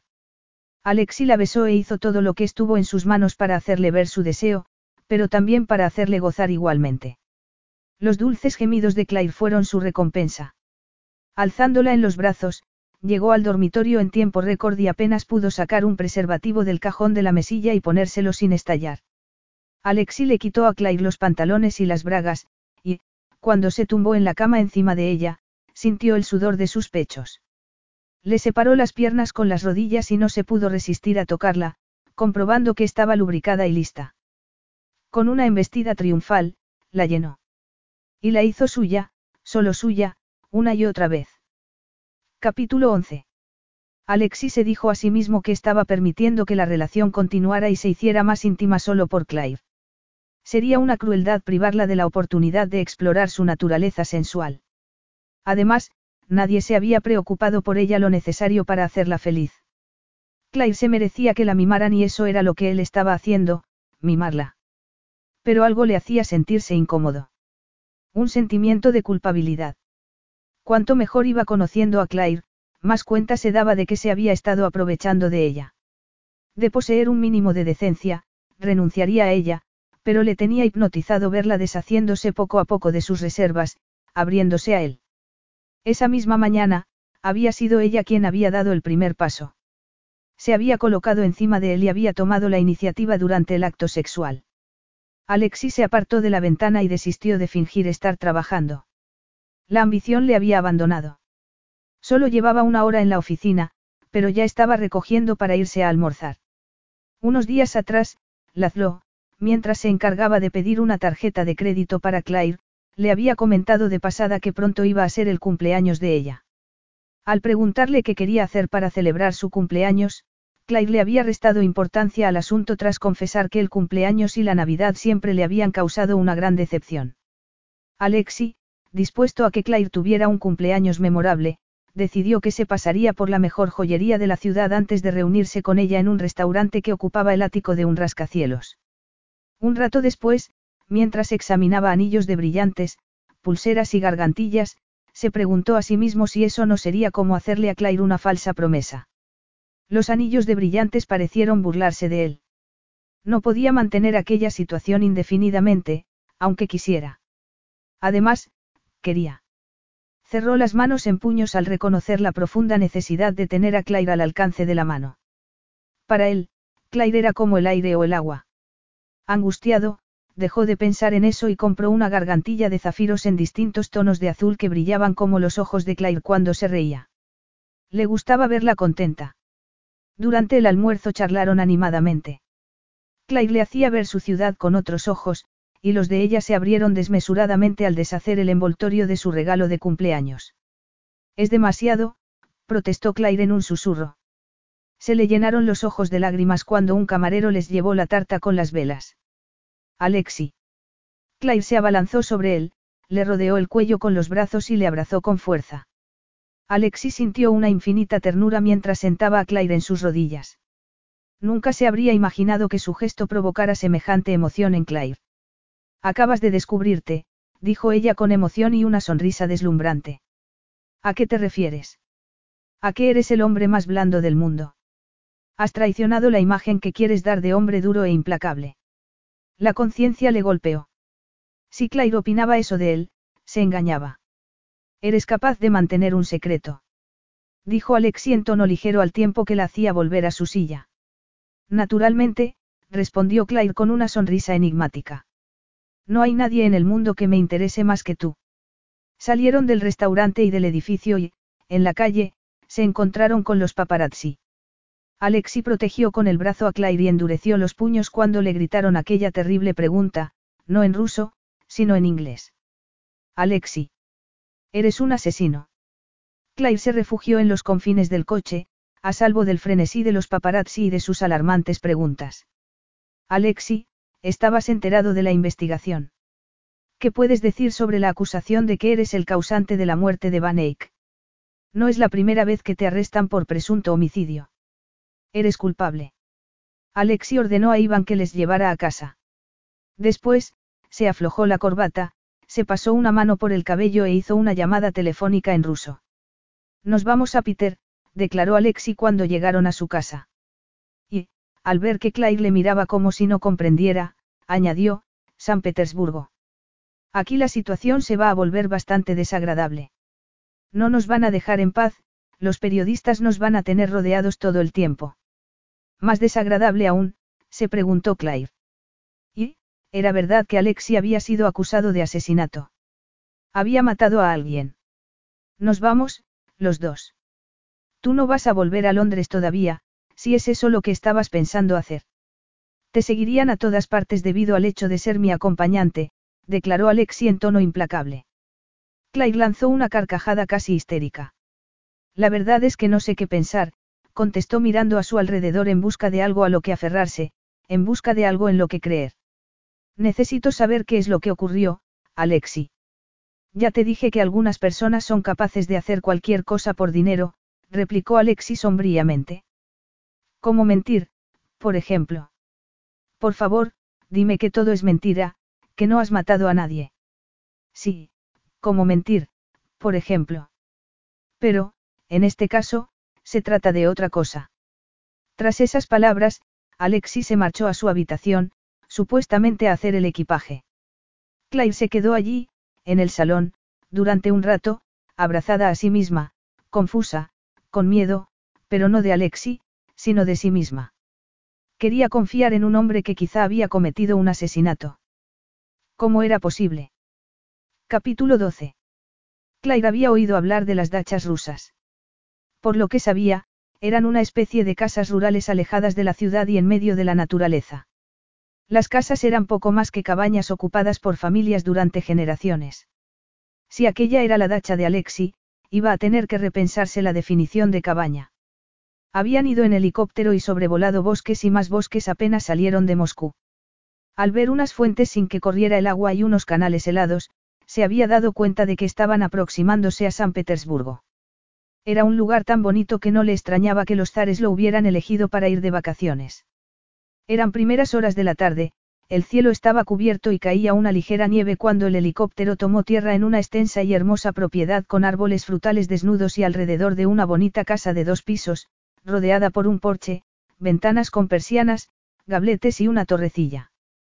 La casa era grande, pero al mismo tiempo acogedora y hogareña, no imponente como se imaginaba que Alexi construía o compraba sus propiedades.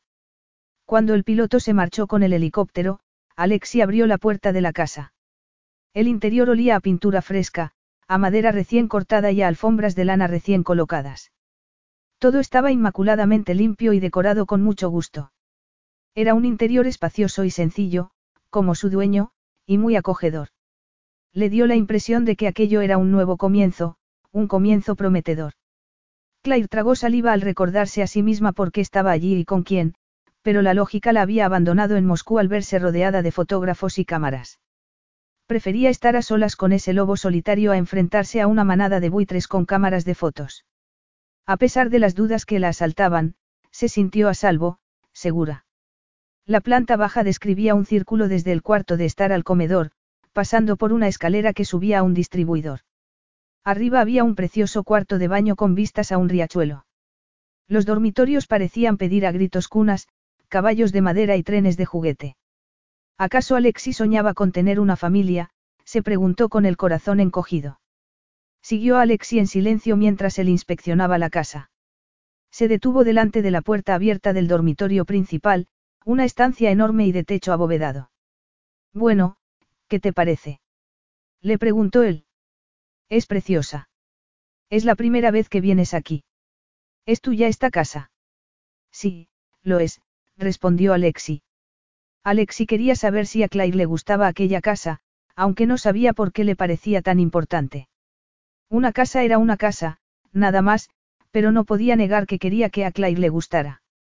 Quizá fuera porque había llegado al punto de conformarse con que a Claire le gustaran sus propiedades, ya que ahora lo único que Claire podía sentir por él era repugnancia. Había sido consciente de que, tarde o temprano, su pasado se interpondría entre ambos. Ese era el motivo de que su relación no pudiera tener futuro. Pero habría preferido separarse de ella con naturalidad, antes de que Claire se hubiera enterado de la verdad. Le producía un profundo dolor pensar en la imagen que Claire debía de tener de él ahora. Le angustiaba ver miedo en el rostro de Claire. La mujer que le había sonreído con ternura y cariño en ese momento le miraba con el rostro muy pálido y con temor en los ojos. ¿Has diseñado tú la casa? Preguntó ella, obligándole a abandonar sus sombríos pensamientos. Hasta cierto punto. Alexis se quitó la chaqueta y la tiró encima de la cama. Pensó en ella desnuda sobre la colcha azul. Pero no, era mejor no pensar en eso. Se había prometido a sí mismo no tocarla. Con voz distante, explicó. De recién casado, mi padre trabajaba en la industria forestal y vivía con mi madre en una pequeña casa en un campamento para trabajadores. Cuando mi padre pudo montar su propio aserradero, construyó una casa a mi madre. Yo me he basado en el plano de esa casa para levantar esta. Claire ladeó la cabeza y su sonrisa se le clavó en el corazón. Me sorprende siempre que te pones sentimental. Sentimental. Repitió él, consciente de que aquel había sido un intento más de resucitar a los muertos. Digamos más bien que me falta imaginación, añadió Alexi pasándose una mano por el cabello para disimular su turbación. Claire, dando la impresión de estar tan asustada como cuando se conocieron, le dio la espalda. Al acercarse a ella, Claire se puso tensa, se aclaró la garganta y solo dijo. Rodearte de lo que te resulta familiar no significa que te falte imaginación. Traer al presente los vestigios del pasado es una estupidez, declaró Alexi al tiempo que le quitaba el abrigo a Claire. No digas que es una estupidez. exclamó ella al tiempo que se giraba de cara a él y cruzaba los brazos. Los pocos objetos que conservo de mis padres no me permitirían nunca ofrecerles esta clase de homenaje. Tus padres se amaban y también te querían a ti, no es ninguna estupidez incorporar eso en tu hogar. Yo daría cualquier cosa porque el amor fuera los cimientos de mi casa. ¿Cómo podía explicar que había sido él personalmente quien había arrebatado el amor de esa casa, que había sido el causante de esa pérdida? Venir aquí ha sido una estupidez, murmuró Alexi en ruso al tiempo que se encaminaba hacia la puerta. Voy a subir el equipaje y después encenderé la chimenea. Podía marcharse, pensó Claire, casi segura de que Alexi no se lo impediría. Se abrigó bien y, con el pasaporte y la tarjeta de crédito en el bolsillo, salió de la casa y bajó el porche. Pero en vez de dirigirse a la carretera, se desvió a una arboleda en la que las ramas colgaban desnudas y cubiertas de nieve. Sabía que debería escapar, a pesar de que empezaba a oscurecer y del frío. Pero, ¿por qué? Alexi jamás le pondría las manos encima. No era posible que, de repente, se convirtiera en un psicópata. Al sentir el frío en los huesos, Clay regresó a la casa y entró por la parte de atrás, utilizando la puerta de la cocina. Alexi estaba allí sirviéndose vodka en un pequeño vaso. Después, vació el vaso de un trago. ¿Te has cansado ya de hacer muñecos de nieve? Preguntó él. ¿Estás borracho? Los rusos no nos emborrachamos, solo nos hacemos más duros, declaró Alexi, que cerró la botella y la metió en el congelador de la nevera. Sobre la encimera de la cocina había una lata de chocolate en polvo. Alexi se acercó, echó unas cucharadas de chocolate en la taza y la llenó de agua hirviendo. Antes de ofrecerle la taza, echó la mitad del vodka en el chocolate. Esto te calentará. No estás acostumbrada a este frío. Claire se quitó las botas y colgó el abrigo. Después, agarró la taza con ambas manos para calentárselas. ¿Tienes hambre? Le preguntó Alexi. ¿Quieres que prepare una sopa? Luego, respondió ella, sorprendida por el aspecto doméstico que veía en Alexi por primera vez. Alexi se apoyó en el frigorífico y se la quedó mirando. Te he visto en la arboleda y estaba esperando a ver si decidías escapar o no. Quería estirar las piernas, mintió ella. Alexi lanzó un bufido y se bebió el vodka. Hace muchos años estaba acostumbrado a que las chicas se pasearan por delante de mi casa, pero eso era antes de que me saliera bigote y de la cicatriz. ¿Quieres que me crea que, cicatriz o no, las mujeres no caen rendidas a tus pies? Preguntó Claire después de beber un sorbo de chocolate con vodka. Las jovencitas eran diferentes, comentó él como si hablara para sí. Eran como tú, soñaban con casarse y tener hijos. Yo no sueño con eso, declaró Claire bajando los ojos, y bebió otro sorbo de chocolate, su calor fue bajándole hasta la punta de los pies. Puede que lo hiciera cuando tenía 12 años, pero ya no. Soy una persona realista. Has sido tú quien me ha dicho que no me avergüence de ser un sentimental. Ahora, soy yo quien te dice que no te avergüences de desear esas cosas, Claire. Yo también las deseaba hace años. Suponía que me casaría con una de esas chicas. ¿Estabas enamorado de alguna de ellas en particular? Preguntó Claire conteniendo la respiración. No, pero tenía la arrogancia suficiente para creer que cualquiera de ellas se enamoraría de mí. Estaba convencido de que podría elegir a la que quisiera cuando llegara el momento. ¿Por qué dejaste de querer eso? Por ver sufrir a tu madre. Alexi no contestó, se limitó a mirar su vaso vacío. En su expresión se veía angustia. Claire se dio cuenta de que parecía, sentirse solo, inconsolable. Deseó abrazarle y sentir la cabeza de él descansando en su pecho. Alexi. Sí, el sufrimiento de mi madre mató toda ilusión de esa clase de vida. Sobre todo, porque fui yo la causa de ese sufrimiento y destruí la felicidad que mi madre, por fin, había alcanzado. Por fin. Repitió ella con cautela y temor. Hubo algún tiempo en el que tu madre no fue feliz con tu padre. No es eso, siempre fueron felices juntos, pero tuvieron que luchar mucho durante años. Y no solo ellos, todos los rusos. Cuando mi padre organizó una cooperativa para comprar la serrería, lo hizo arriesgando mucho, no sabía si saldría bien o no. Trabajaron y trabajaron para ganarse cada patata que nos comíamos. Alexis se interrumpió y respiró hondo antes de continuar con más dureza. El problema era que, justo en esos tiempos, los especuladores comenzaron a venir a Rusia. Uno de ellos quería sobornar a mi padre para que le vendiera sus acciones de la serrería. Mi padre se negó y nos hicieron la vida imposible durante meses. Claire cerró los ojos. Víctor, dijo ella. Sí, él daba las órdenes. Lazlo ha encontrado más pruebas de ello últimamente y pronto saldrá a la luz pública. Los hijos de Víctor saben lo que se les viene encima y están tratando de desacreditarme por todos los medios posibles, pero muy pronto se van a cambiar las tornas y va a ser de su padre de quien se hable en los medios de comunicación. Después de eso, ningún periodista te va a volver a molestar, concluyó Alexi. Cuando Alexi la enviara de vuelta a Londres, supuso ella con un temblor. Estaba acostumbrándose a vivir en compañía de otra persona. ¿Qué fue lo que Víctor hizo exactamente? Le robó a tu padre las participaciones de la empresa. Le quitó la serrería. Un hombre vino y prendió fuego a nuestra casa en mitad de la noche. Claire lanzó un gemido y se cubrió la boca. Mientras tus padres y tú dormíais. Preguntó horrorizada. ¿Y tu padre? Mi padre salió corriendo de la casa, detrás de mi madre y de mí. El incendiario todavía estaba allí. Mi padre me advirtió que no fuera a por él, pero yo ya estaba harto. No me di cuenta de que tenía una navaja hasta que no me hizo esto, Alexi se tocó la cicatriz. Oh, Alexi, y solo eras un adolescente, las piezas comenzaban a encajar, dibujando una situación sumamente trágica. Alexis se estremeció. Un adolescente, que no podía controlar la indignación, con un cuerpo de hombre. Ese hombre me habría matado de no ser porque mi padre intervino. Pero perdió la vida para salvar la mía, Alexis se miró las manos. No recuerdo cómo lo hice, pero en las declaraciones a la policía está escrito que yo maté a ese hombre. No puedo creer que te arrestaran. ¿Por qué no?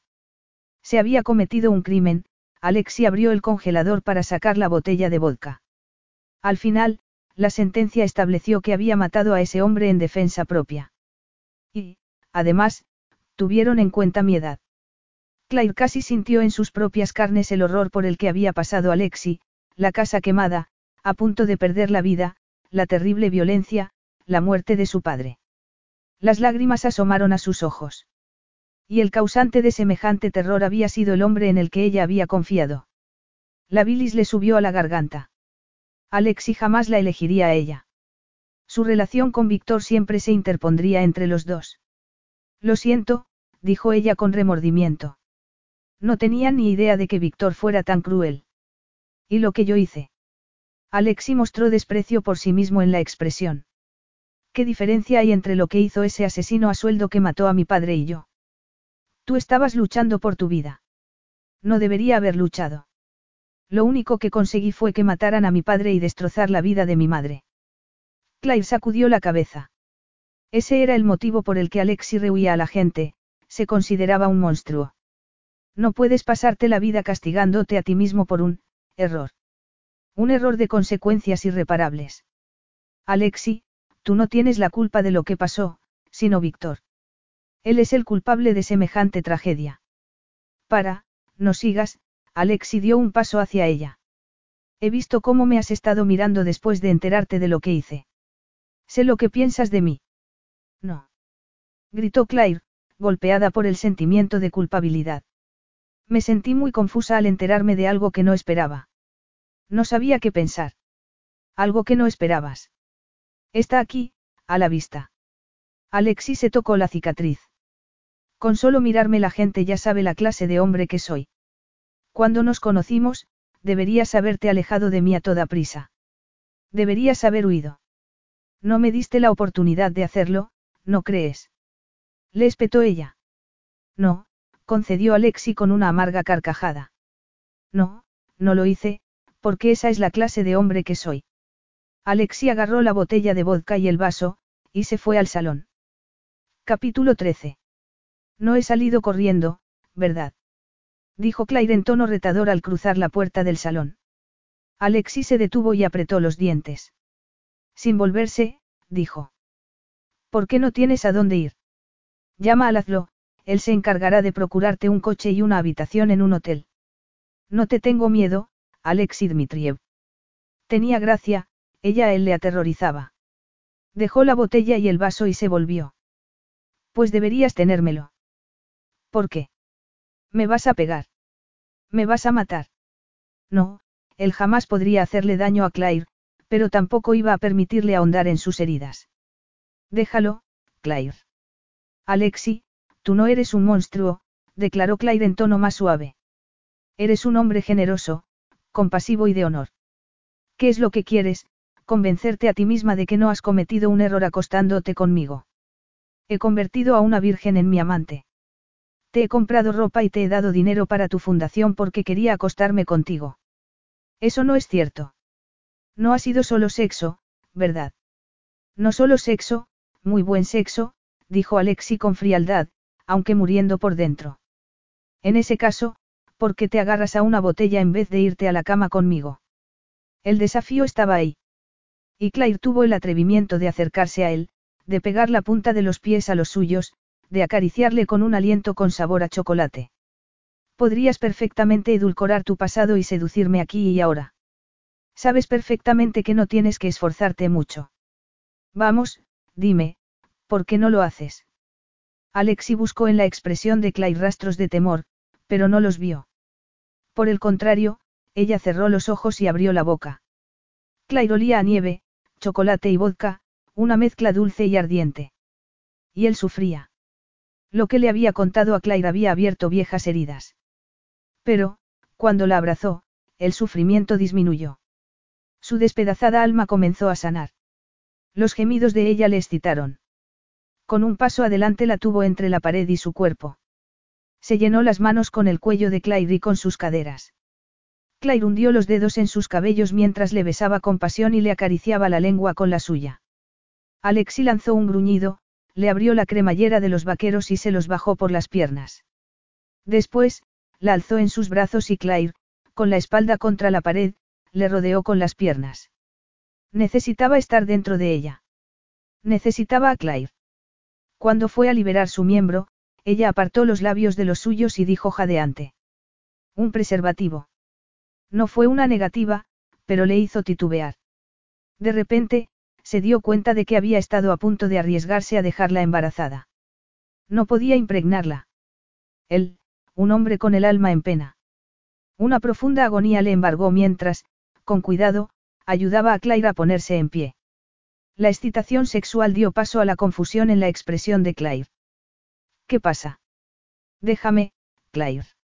Alexi salió de la casa en medio de la oscura y gélida noche. El rechazo de Alexi la tenía destrozada, pero sabía que había sido ella quien le había hecho daño primero. En la cama, cerró los ojos con fuerza. Si Alexi y ella llegaban a casarse, quería que.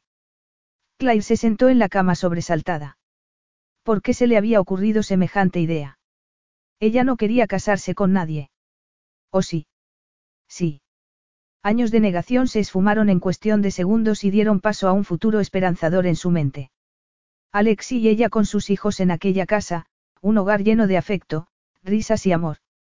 Saber que se había enamorado de Alexi y que él a ella solo la deseaba sexualmente la llenó de zozobra. Alexi deseaba su cuerpo, pero a ella no. No, a ella no. Con un sollozo, apoyó la cabeza de nuevo en la almohada. Por fin, dejó de dar vueltas en la cama y logró dormirse. Al día siguiente, cuando fue a la cocina para desayunar, vio que el café estaba preparado, pero allí no se hallaban ni las botas ni la chaqueta de Alexi. Se asomó a la ventana y le vio quitando la nieve del camino con una pala. Alexi pasó los días siguientes trabajando en su despacho o fuera, en el campo. Ella, para mantenerse ocupada, dedicó su tiempo a ultimar detalles para el lanzamiento de la fundación, sin embargo, no podía dejar de pensar en Alexi. Claire estaba pensando que no sabía cuánto más podría soportar esa situación cuando sonó su móvil inesperadamente. Era Lazlo. ¿Quiere hablar con Alexi? Está arriba, en su despacho, dijo Claire, segura de que era lo único que podía explicar que Lazlo la llamara al móvil. Ahora mismo iba a subir a preguntarle qué quiere para comer. Por favor, no le moleste. Tiene una videoconferencia por internet. No, no quería hablar con él, sino con usted, señorita Daniels. Me gustaría discutir unos detalles respecto a lo que vamos a enviar a la prensa, incluida su ayuda en nuestra investigación. Yo no he ayudado en nada, dijo Claire. Se equivoca. Resulta que los apuntes que hizo usted en el calendario de Víctor Van Eyck han sido muy útiles para nosotros. Ah, Claire se volvió para sentarse en la escalera. Hemos pensado en decir que, aunque usted no sabía nada respecto a la apropiación de Van Eyck de los fondos de inversiones de sus clientes, creíamos que cabía suponer que sus socios podían pensar que estaba enterada de ello. Por eso, a pesar de las apariencias, es por lo que ha sido la invitada de Alexei Dmitriev desde que él se hizo con las empresas de Van Eyck. Claire se alegró de estar sentada. La cabeza le daba vueltas. Señorita Daniels. Sí, estoy aquí. ¿Es eso lo que vamos a decir? Sí. Eso acabará con los chismorreos y le procurará más intimidad en el futuro. Se refiere a cuando esté sola, no. Exactamente, respondió Lazlo sin vacilar. Y, por favor, cuando la llamen para solicitar una entrevista con usted, responda que no está en libertad de divulgar nada hasta que no se hayan zanjado todos los asuntos en los tribunales de justicia. ¿Cuándo debo marcharme? Preguntó ella con voz tensa. A Londres. Después de la entrevista de hoy, la situación se calmará. Todo está arreglado, así que podrá marcharse cuando quiera. Por, todo, Lazlo debía de referirse a que ya tenía piso, trabajo y 50.000 libras más. ¿Alguna pregunta, señorita Daniels. ¿Algún comentario? No, ninguno, logró responder Claire con voz ahogada. Perfecto. Capítulo 14. Alexis salió de su despacho con ganas de ver a Claire. Su personalidad tranquila y sosegada le había dado fuerzas durante aquella semana en la que se había sometido al escrutinio de la opinión pública. Él había propuesto contratar a una cocinera y a alguien que fuera a limpiar, pero Claire le había asegurado que a ella no le importaba hacerlo. Y se lo agradecía. Además, Claire conocía el peor de sus secretos y seguía ahí, con él. Encontró a Claire en la cocina. El pelo suelto le ocultaba la cara mientras preparaba una ensalada y bocadillos calientes. Lo poco que se podía ver de su rostro mostraba una profunda palidez. Se mordía los labios y la tensión de ella era casi tangible. Debes de estar mortalmente aburrida aquí encerrada sin salir, comentó Alexi. ¿Te gustaría ir a la ciudad y cenar en un restaurante? Claire volvió la cabeza y le miró con los ojos extrañamente brillantes, pero no contestó. Claire, te agradezco mucho lo que has hecho toda esta semana, continuó él. Te traje aquí no para que fueras mi criada, sino porque quería evitar que los de los medios de comunicación te asediaran. Hablando de eso, ¿cómo van las cosas? Le preguntó ella con expresión seria. Bien. Alexi tuvo que luchar contra el impulso de acercarse a ella, apartarle el cabello del rostro y besarla. No la había tocado desde el día que llegaron a la casa, cuando estuvo a punto de poseerla en el salón. Pero se sentía en deuda con ella y apenas podía contener el deseo de proximidad con ella. Quería hacerle el amor, con ternura. Lo entiendo, no quieres hablar de ello, dijo Claire al tiempo que probaba el aliño de la ensalada. No, no es eso. Hoy ha sido un día horrible, pero yo ya he terminado lo que tenía que hacer. Creo que todo acabará bastante mejor de lo que me había imaginado. La expresión de ella se suavizó. Creías que te iban a crucificar, pero llevas dos décadas demostrando que eres un hombre de bien y eso debe de contar para algo, no. Se sintió sobrecogido por las palabras de Claire. Ella le consideraba un hombre bueno y de honor, cuando él sabía muy bien que no era bueno y que tenía mucho de lo que arrepentirse. Aunque no hacía trampas y no robaba, no había chantajeado a Claire. Y seguía pensando en qué hacer para obligarla a compartir la cama con él. Creo que me consideras mejor de lo que realmente soy. Alexi, por favor, deja de decir esas cosas. Te mereces ser feliz. Si renuncias al tipo de vida con el que soñaste en el pasado resultará que, al final, Víctor habrá ganado. Claire, en su ceguera, parecía decidida a convertirle en un santo. Pero Claire malinterpretó el motivo de su expresión sombría. No te preocupes, Alexi, no voy a obligarte a nada, no estoy hablando de mí. Lo único que digo es que no deberías renunciar a tener relaciones duraderas con una mujer por creer que no tienes derecho a ello. No estoy hablando de mí. ¿Y tú? Tú también te mereces ser feliz. Lo sé, Claire parpadeó. He pensado mucho desde que estoy aquí. Claire tuvo que hacer un esfuerzo sobrehumano para no perder la compostura al ver la dura expresión de Alexi. Se refugió tras una máscara de indiferencia para no dejar ver lo mucho que aquello significaba para ella. No mentí al decir que no estaba buscando una relación permanente, declaró Claire dejando el tenedor en el plato. Cuando era pequeña, soñaba con que me adoptara una familia. Con el paso de los años, al ver que nadie me había elegido, me convencí a mí misma de que por nada del mundo quería formar una familia. Y llegué a creérmelo, supongo que por instinto de supervivencia. Claire se encogió de hombros y vio a Alexi parpadear.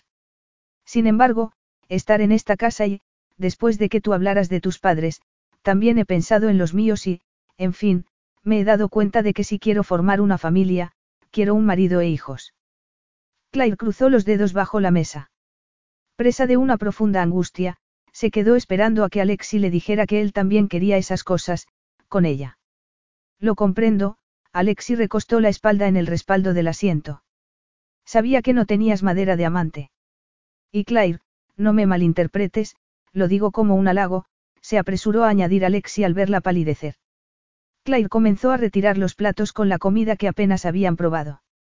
No, tienes razón, Claire llevó los platos a la pila, con el alma destrozada, pero negándose a que él lo viera.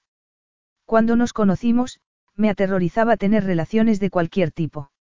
Me daba tanto miedo sufrir que no permitía a nadie acercarse a mí.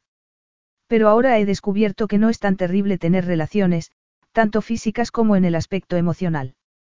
Sé que en el futuro tendré ese tipo de relación. El ensombrecimiento de los ojos de Alexi la hizo detenerse. Estaría celoso. Claire bajó la cabeza para ocultar su confusión, para ocultar lo mucho que le deseaba y lo insegura que se sentía. Pero respiró hondo, se hizo fuerte y alzó la barbilla. Todavía me queda mucho para arriesgarme a enamorarme, pero, en fin, siento mucho no estarlo, se le cerró la garganta. Eso era lo que querías oír, ¿verdad, Alexi? Me voy a hacer el equipaje. Claire se dio media vuelta y se marchó de la cocina. Capítulo 15. Alexi continuó con su vida, pero nada le motivaba. Jamás le había embargado semejante sentimiento de pérdida. Había perdido el rumbo en la vida. Había perdido lo único que tenía significado para él.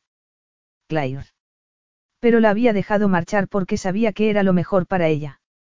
Si Clyde lograra encontrar a un hombre que la quisiera la mitad de lo que él. La idea le pasó por la cabeza a la velocidad del rayo, seguida de muchas otras más. Estaba enamorado de Claire. La amaba tanto que estaría dispuesto a dar su vida por ella. Otro momento de claridad le hizo estremecerse. Eso era lo que su padre había hecho, dar la vida por él. Hasta ese momento, se había considerado el causante de la muerte de su padre, sin embargo, su padre se había metido en la pelea por amor a su hijo, para protegerle. Ningún hombre podría querer a Claire tanto como él la quería. Le hacía eso merecedor de ella. No, pero no haberle confesado sus sentimientos hizo que se sintiera insignificante. Saliendo de la apatía en la que se había visto sumido durante semanas, buscó el nuevo teléfono y la nueva dirección de Claire para contactar con ella. Y pronto descubrió que Claire había desaparecido. Claire hizo una anotación en su calendario, satisfecha de las respuestas afirmativas a las invitaciones que había enviado. El orfanato contaba con un número considerable de voluntarios y los distintos programas de ayuda estaban poniéndose en marcha. En el orfanato habían vaciado una habitación que no se utilizaba y se la habían dejado a ella para que montara allí su despacho. Una de las cocineras, de viaje por Australia, le había dejado la casa de su madre durante su ausencia, a cambio solo de encargarse del gato y de pagar los recibos de la luz y el gas. No cobraba sueldo de la fundación, pero había conseguido un trabajo de secretaria en una notaría, era solo un trabajo temporal, iba a cubrir la plaza de una mujer que estaba de baja por maternidad, pero eso le permitiría poder vivir mientras buscaba un trabajo fijo. Aunque no era feliz, al menos se encontraba relativamente bien y esperanzada mientras se lamía la herida causada por el rechazo de Alexi. Él mismo la había llevado en coche a San Petersburgo y allí la había metido en un avión privado que la dejó en Londres. Y Lazlo la había ido a buscar al aeropuerto en Londres, se había encargado del equipaje y la había dejado en el piso, en uno de los edificios más elegantes de la ciudad. No se había rebajado a aceptar ninguno de los tres trabajos que Alexi había logrado reservar para ella y también rompió y tiró a la basura la tarjeta de crédito a su nombre. Claire sabía que se debía a una cabezonería, pero se había negado a pasar una sola noche en el piso de Londres. Había dejado sus pertenencias en un almacén que había pagado con su propio dinero y había tomado un tren. Claire suspiró. Ese era el momento del día que temía, cuando acababa la jornada de trabajo y volvía a una casa muy acogedora, pero solo con un gato por toda compañía. Aunque, porque no invitaba a una de las empleadas del orfanato y a su familia a cenar. Ahora hacía esas cosas. Ya no se obligaba a estar sola, empezaba a hacer amistades y tenía más confianza en sí misma. Y había descubierto que caía bien a la gente cuando se abría y permitía que se acercara a ella. Ya no era una huérfana solitaria, sino una mujer joven e independiente como muchas otras. Agarró la chaqueta del gancho de la puerta y se la puso.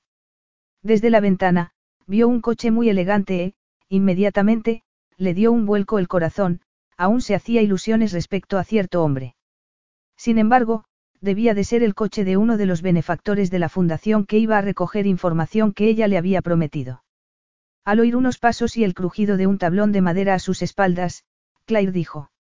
Eres tú, Jerry. Precisamente iba a buscarte para preguntarte si quieres venir a Comunidad Europea, se interrumpió nada más volverse y ver una alta figura delante de la puerta. ¿Quién es Geri? Un compañero de trabajo. Esa voz otra vez. Claire, disimuladamente, apoyó la mano en el repecho de la ventana, a sus espaldas. Geraldine es una de las empleadas del orfanato. ¿Qué haces aquí? Habías desaparecido de la faz de la tierra, Claire, Alexi se adentró en el pequeño despacho. ¿Por qué? Claire necesitó unos momentos para salir de su estado de estupor. No lo hice aposta. Quería hablar de la mejor forma de organizar la fundación con la gente a la que le va a afectar directamente y por eso vine aquí. ¿Por qué? A Claire no le gustó la reacción defensiva que Alexi había provocado en ella. No tenía por qué darle explicaciones. Quería desafiarle y mostrarse indiferente, pero el corazón parecía estar a punto de salírsele del pecho y casi se sentía mareada. Si no querías estar en Londres deberías haberlo dicho, una mueca de impaciencia subrayó la arrogancia de Alexi. ¿Decírselo a quién? A Lazlo. No tengo nada contra él, pero ni es mi guardián ni mi amigo del alma. No tenía por qué darle ningún tipo de explicación. A él no, a mí, Alexi se aflojó la corbata y se metió las manos en los bolsillos. Claire no quería sentir rencor por lo mucho que ese hombre la había hecho sufrir, pero tampoco quería que volviera a hacerle daño. Aunque, desde el momento de aparecer por la puerta, le estaba haciendo daño otra vez. Ya no estamos juntos. Me pagaste y se acabó. Alexi tensó la mandíbula visiblemente. Tal y como te prometí. Pero no tenías por qué haber añadido el piso, los trabajos, la tarjeta de crédito. También te prometí eso. De acuerdo, pero yo no tenía por qué aceptarlo y no lo hice, le espetó ella. De todos modos, podías haberme dicho a dónde ibas. Desapareciste sin más. No creo que te hubiera costado mucho enviar un mensaje electrónico. Claire lanzó una amarga carcajada. Ah. Es que no recibiste mi respuesta a tu mensaje. Alexi frunció el ceño. Yo no te he enviado ningún mensaje. Claire, con las cejas arqueadas, esperó a que Alexi se diera cuenta de lo que acababa de decirle. Tras lanzar una vociferación, Alexi se pasó una mano por el cabello y dio unos pasos en el poco espacio de la estancia. Y esos pasos le llevaron junto a ella. A Claire comenzaron a sudarle las manos. ¿Por qué has venido, Alexi? He venido a verte, contestó Alexi con impaciencia, como si ella debiera saberlo. No sabía dónde estabas, así que he venido aquí para ver si podían decirme cómo entrar en contacto contigo. Y cuando me han dicho que estabas en este despacho casi me da un infarto. Alexi suspiró y añadió. Estaba muy preocupado, se veía que le costaba admitirlo. No deberías haber desaparecido así, Claire. Perdí a la gente que más quería en el mundo y ese dolor nunca nos abandona. Lo he pasado muy mal al no saber cómo ni dónde estabas. El enfado y las defensas de Claire comenzaron a derrumbarse. El corazón le latía con fuerza mientras se decía a sí misma que Alexi solo se sentía responsable, nada más. Alexi, me crié aquí, literalmente. En el edificio contiguo a este vive el jefe de la policía. El conductor del autobús me conoce de toda la vida y su mujer me vende huevos. ¿Dónde crees que podría vivir que tuviera más seguridad que aquí? Alexi pareció a punto de decir algo, pero al final guardó silencio. Entonces, ¿eres feliz? Preguntó Alexi por fin. Claire se encogió de hombros.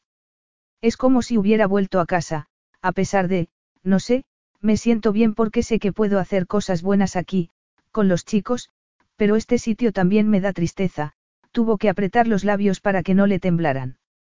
Ojalá todos tuvieran una casa de verdad. Alexia sintió y a ella se le hizo un nudo en la garganta. Pero logró encontrar fuerzas para sonreír.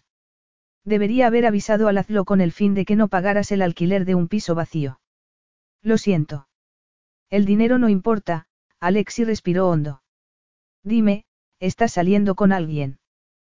¿Te refieres a un hombre? No. Alexi lanzó una queda carcajada. ¿Por qué lo dices así? ¿Por qué? Me dijiste que eso era lo que querías. Sí, claro. Pero todavía no, todavía no se había sobrepuesto a haber perdido a Alexi. Alexi no dijo nada y ella tuvo el valor de mirarle a los ojos. Y vio que la estaban devorando en medio de un semblante torturado. Alexi todavía la deseaba. Y a ella le pasaba lo mismo. Alexi, no, por favor, dijo Claire en tono de súplica. Sí, lo sé, lo sé, Alexi respondió con una mueca de dolor. Alexi, creía que lo habíamos dejado todo claro. Aunque, ojalá pudiera convencerte de que tienes tanto derecho como cualquiera a ser feliz. Por supuesto, ya sé que no conmigo, pero... Eso lo dijiste tú, la interrumpió Alexi. ¿Cuándo? Preguntó ella, y cerró los ojos al recordar. En la cocina, el último día. Quizá no con esas palabras, pero fue lo que me diste a entender, contestó Alexi. ¿Qué otra cosa podía hacer, teniendo en cuenta que acababa de recibir una llamada de Lazlo para decirme que ya podía irme cuando quisiera? Gritó ella. Ni siquiera querías que siguiera siendo tu amante. Hablaste con Lazlo aquel día, por la mañana. Sí. Me llamó él para decirme que todo estaba más o menos encauzado con los de los medios de comunicación y que podía marcharme porque ya no me iban a molestar. Claire, yo estaba haciendo lo posible con el fin de protegerte. Ya sabes que mi vida era un lío en esos momentos. No, la verdad es que no sé nada, Claire alzó los ojos, pero las lágrimas le nublaban la vista. Apenas me dabas explicaciones. No teníamos relaciones y ni siquiera me mirabas. Yo trataba de ayudar. Ayudaste y mucho, Alexi se acercó a ella, demasiado, y le cubrió las manos con las suyas. No puedes imaginarte lo mucho que significaba para mí que estuvieras allí. Era el único consuelo que tenía. Por favor, no llores. No puedo soportar que llores. Además de llorar, Claire temblaba. Quiso abrazar ese calor y esa fuerza que emanaban de él. Alexi, por favor, no, dijo Claire cuando Alexi le secó las lágrimas. No, ¿qué? Que no quiera protegerte de cualquier cosa que te pueda hacer daño, incluyéndome a mí. Es por eso por lo que me mandaste de vuelta a Londres. Eras tú quien quería volver, Claire. Yo ya te había obligado a tener una relación que no querías, no podía obligarte a quedarte conmigo cuando dijiste que querías marcharte. Alexi, no me forzaste a tener relaciones contigo. No digas eso, Alexi la soltó y dio un paso atrás. Me porté como un neandertal. Alexi, te pintas como un ogro cuando no lo eres. No me habría ido contigo si no hubiera querido. Eres muy inocente. Dime, ¿querías ir a Rusia? La pregunta le sorprendió. Por favor, Alexi, no me pidas que vuelva a ser tu amante, logró decir ella. No lo haré. Los ojos de Claire volvieron a llenarse de lágrimas. No llores, por favor, al instante, Alexi la abrazó y la estrechó con fuerza contra su pecho. Claire, escúchame lo que voy a decirte. Alexi le besó la sien y añadió. Cuando apareciste en mi vida lo único que yo podía ofrecerle a una mujer era una relación sexual, no era capaz de nada más, por eso te hice mi amante. Me negaba a dar nada de mí mismo, era como un robot movido solo por el deseo de venganza. Por otra parte, tú eras la última persona con la que yo quería tener nada que ver, por eso no comprendía por qué quería estar contigo. Supongo que necesitabas el contacto con alguien, a mí me pasaba lo mismo.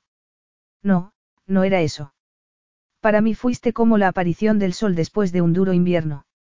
Estaba amargado y, de repente, comencé a sentir otras cosas. Oh, Alexi, murmuró ella al tiempo que le ponía las manos en el rostro. Alexi le besó las palmas antes de permitirle que ella le cubriera la cicatriz con una mano. ¿Estás dispuesta a aceptar todo lo que esta cicatriz significa? Preguntó él con una mezcla de angustia y esperanza. Significa que eres un hombre dispuesto a luchar para proteger a las personas que ama. Y de eso no puede avergonzarse nadie. Eso era lo que quería decirte, por eso he venido. Claire, daría mi vida por ti. Con más lágrimas en los ojos, Claire tenía miedo de creer lo que estaba oyendo. Alexi la acarició mirándola a los ojos. ¿Te das cuenta de lo difícil que ha sido para mí saber que te mereces toda la felicidad del mundo estando tan bien convencido de que yo era la persona menos indicada para ofrecerte esa felicidad? Una renovada esperanza hizo que a Claire le temblaran los labios. Claire, te deseo, claro que te deseo. Pero, también te quiero con todo mi corazón. Sus bocas se unieron en un dulce y maravilloso beso. Claire temió que el corazón fuera a estallarle. Con un ágil movimiento, Alexi la sentó en el escritorio. Después de rodearle la cintura con los brazos, apoyó la frente en la de ella y dijo con solemnidad. Claire, para un hombre como yo, el amor es algo para toda la vida. Toda la vida, se repitió Claire en silencio mientras se ponía los temblorosos dedos en los labios. Que no me haya acostado con nadie más que contigo y no pueda compararte con cientos de hombres no significa que no pueda saber que lo que siento es profundo. Estupendo, porque de cientos de hombres nada. Ni siquiera uno más, murmuró Alexi mirándola a los ojos con ternura. Dime, ¿te da vergüenza decirlo como Dios manda? Claire sonrió. Te quiero. Compartieron una intensa emoción. La sonrisa de adoración que Alexi le dedicó y la ternura con que le acarició la mejilla la hicieron volver a echarse a llorar. El beso de Alexi era una promesa de amor. Alexi, dijo Claire, sintiendo tener que interrumpir el beso. Estamos en mi despacho, por aquí pasan niños, así que es mejor irnos a otra parte si queremos seguir. Alexis se enderezó. ¿Puedes dejar esto? Me refiero con vistas al futuro. Podrías trabajar desde Rusia o, tienes que estar aquí. Por supuesto, aunque estuviéramos en Rusia, podríamos venir cuando tú quisieras, le prometió él. A Claire le enterneció la comprensión de él. Gracias por darte cuenta de lo importante que es para mí la fundación. La expresión burlona de Alexi la hizo reír. No me acosté contigo solo por la fundación, insistió ella. Está bien, prefiero creer eso a otra cosa, respondió Alexi. Pero te casarás conmigo porque quieres y por ningún otro motivo. No había sido una pregunta, sino una orden. Y ella sonrió traviesamente. Por supuesto. Claire, no solo te he echado de menos en la cama, declaró Alexi con sinceridad. Te he echado de menos en mi vida, en todo. Por favor, hazme el honor de casarte conmigo. Formemos juntos una familia. Claire estaba tan sobrecogida por la emoción que no podía contestar. La envolvía tal felicidad que casi podía saborearla. Siempre soñé con que alguien viniera aquí y me dijera eso, logró decir Claire con voz ronca. Ha valido la pena esperar. Con el corazón rebosante de amor, Alexi acarició los sonrientes y temblorosos labios de Claire con los suyos y la abrazó. Se ha acabado tu espera. Estoy aquí. Fin.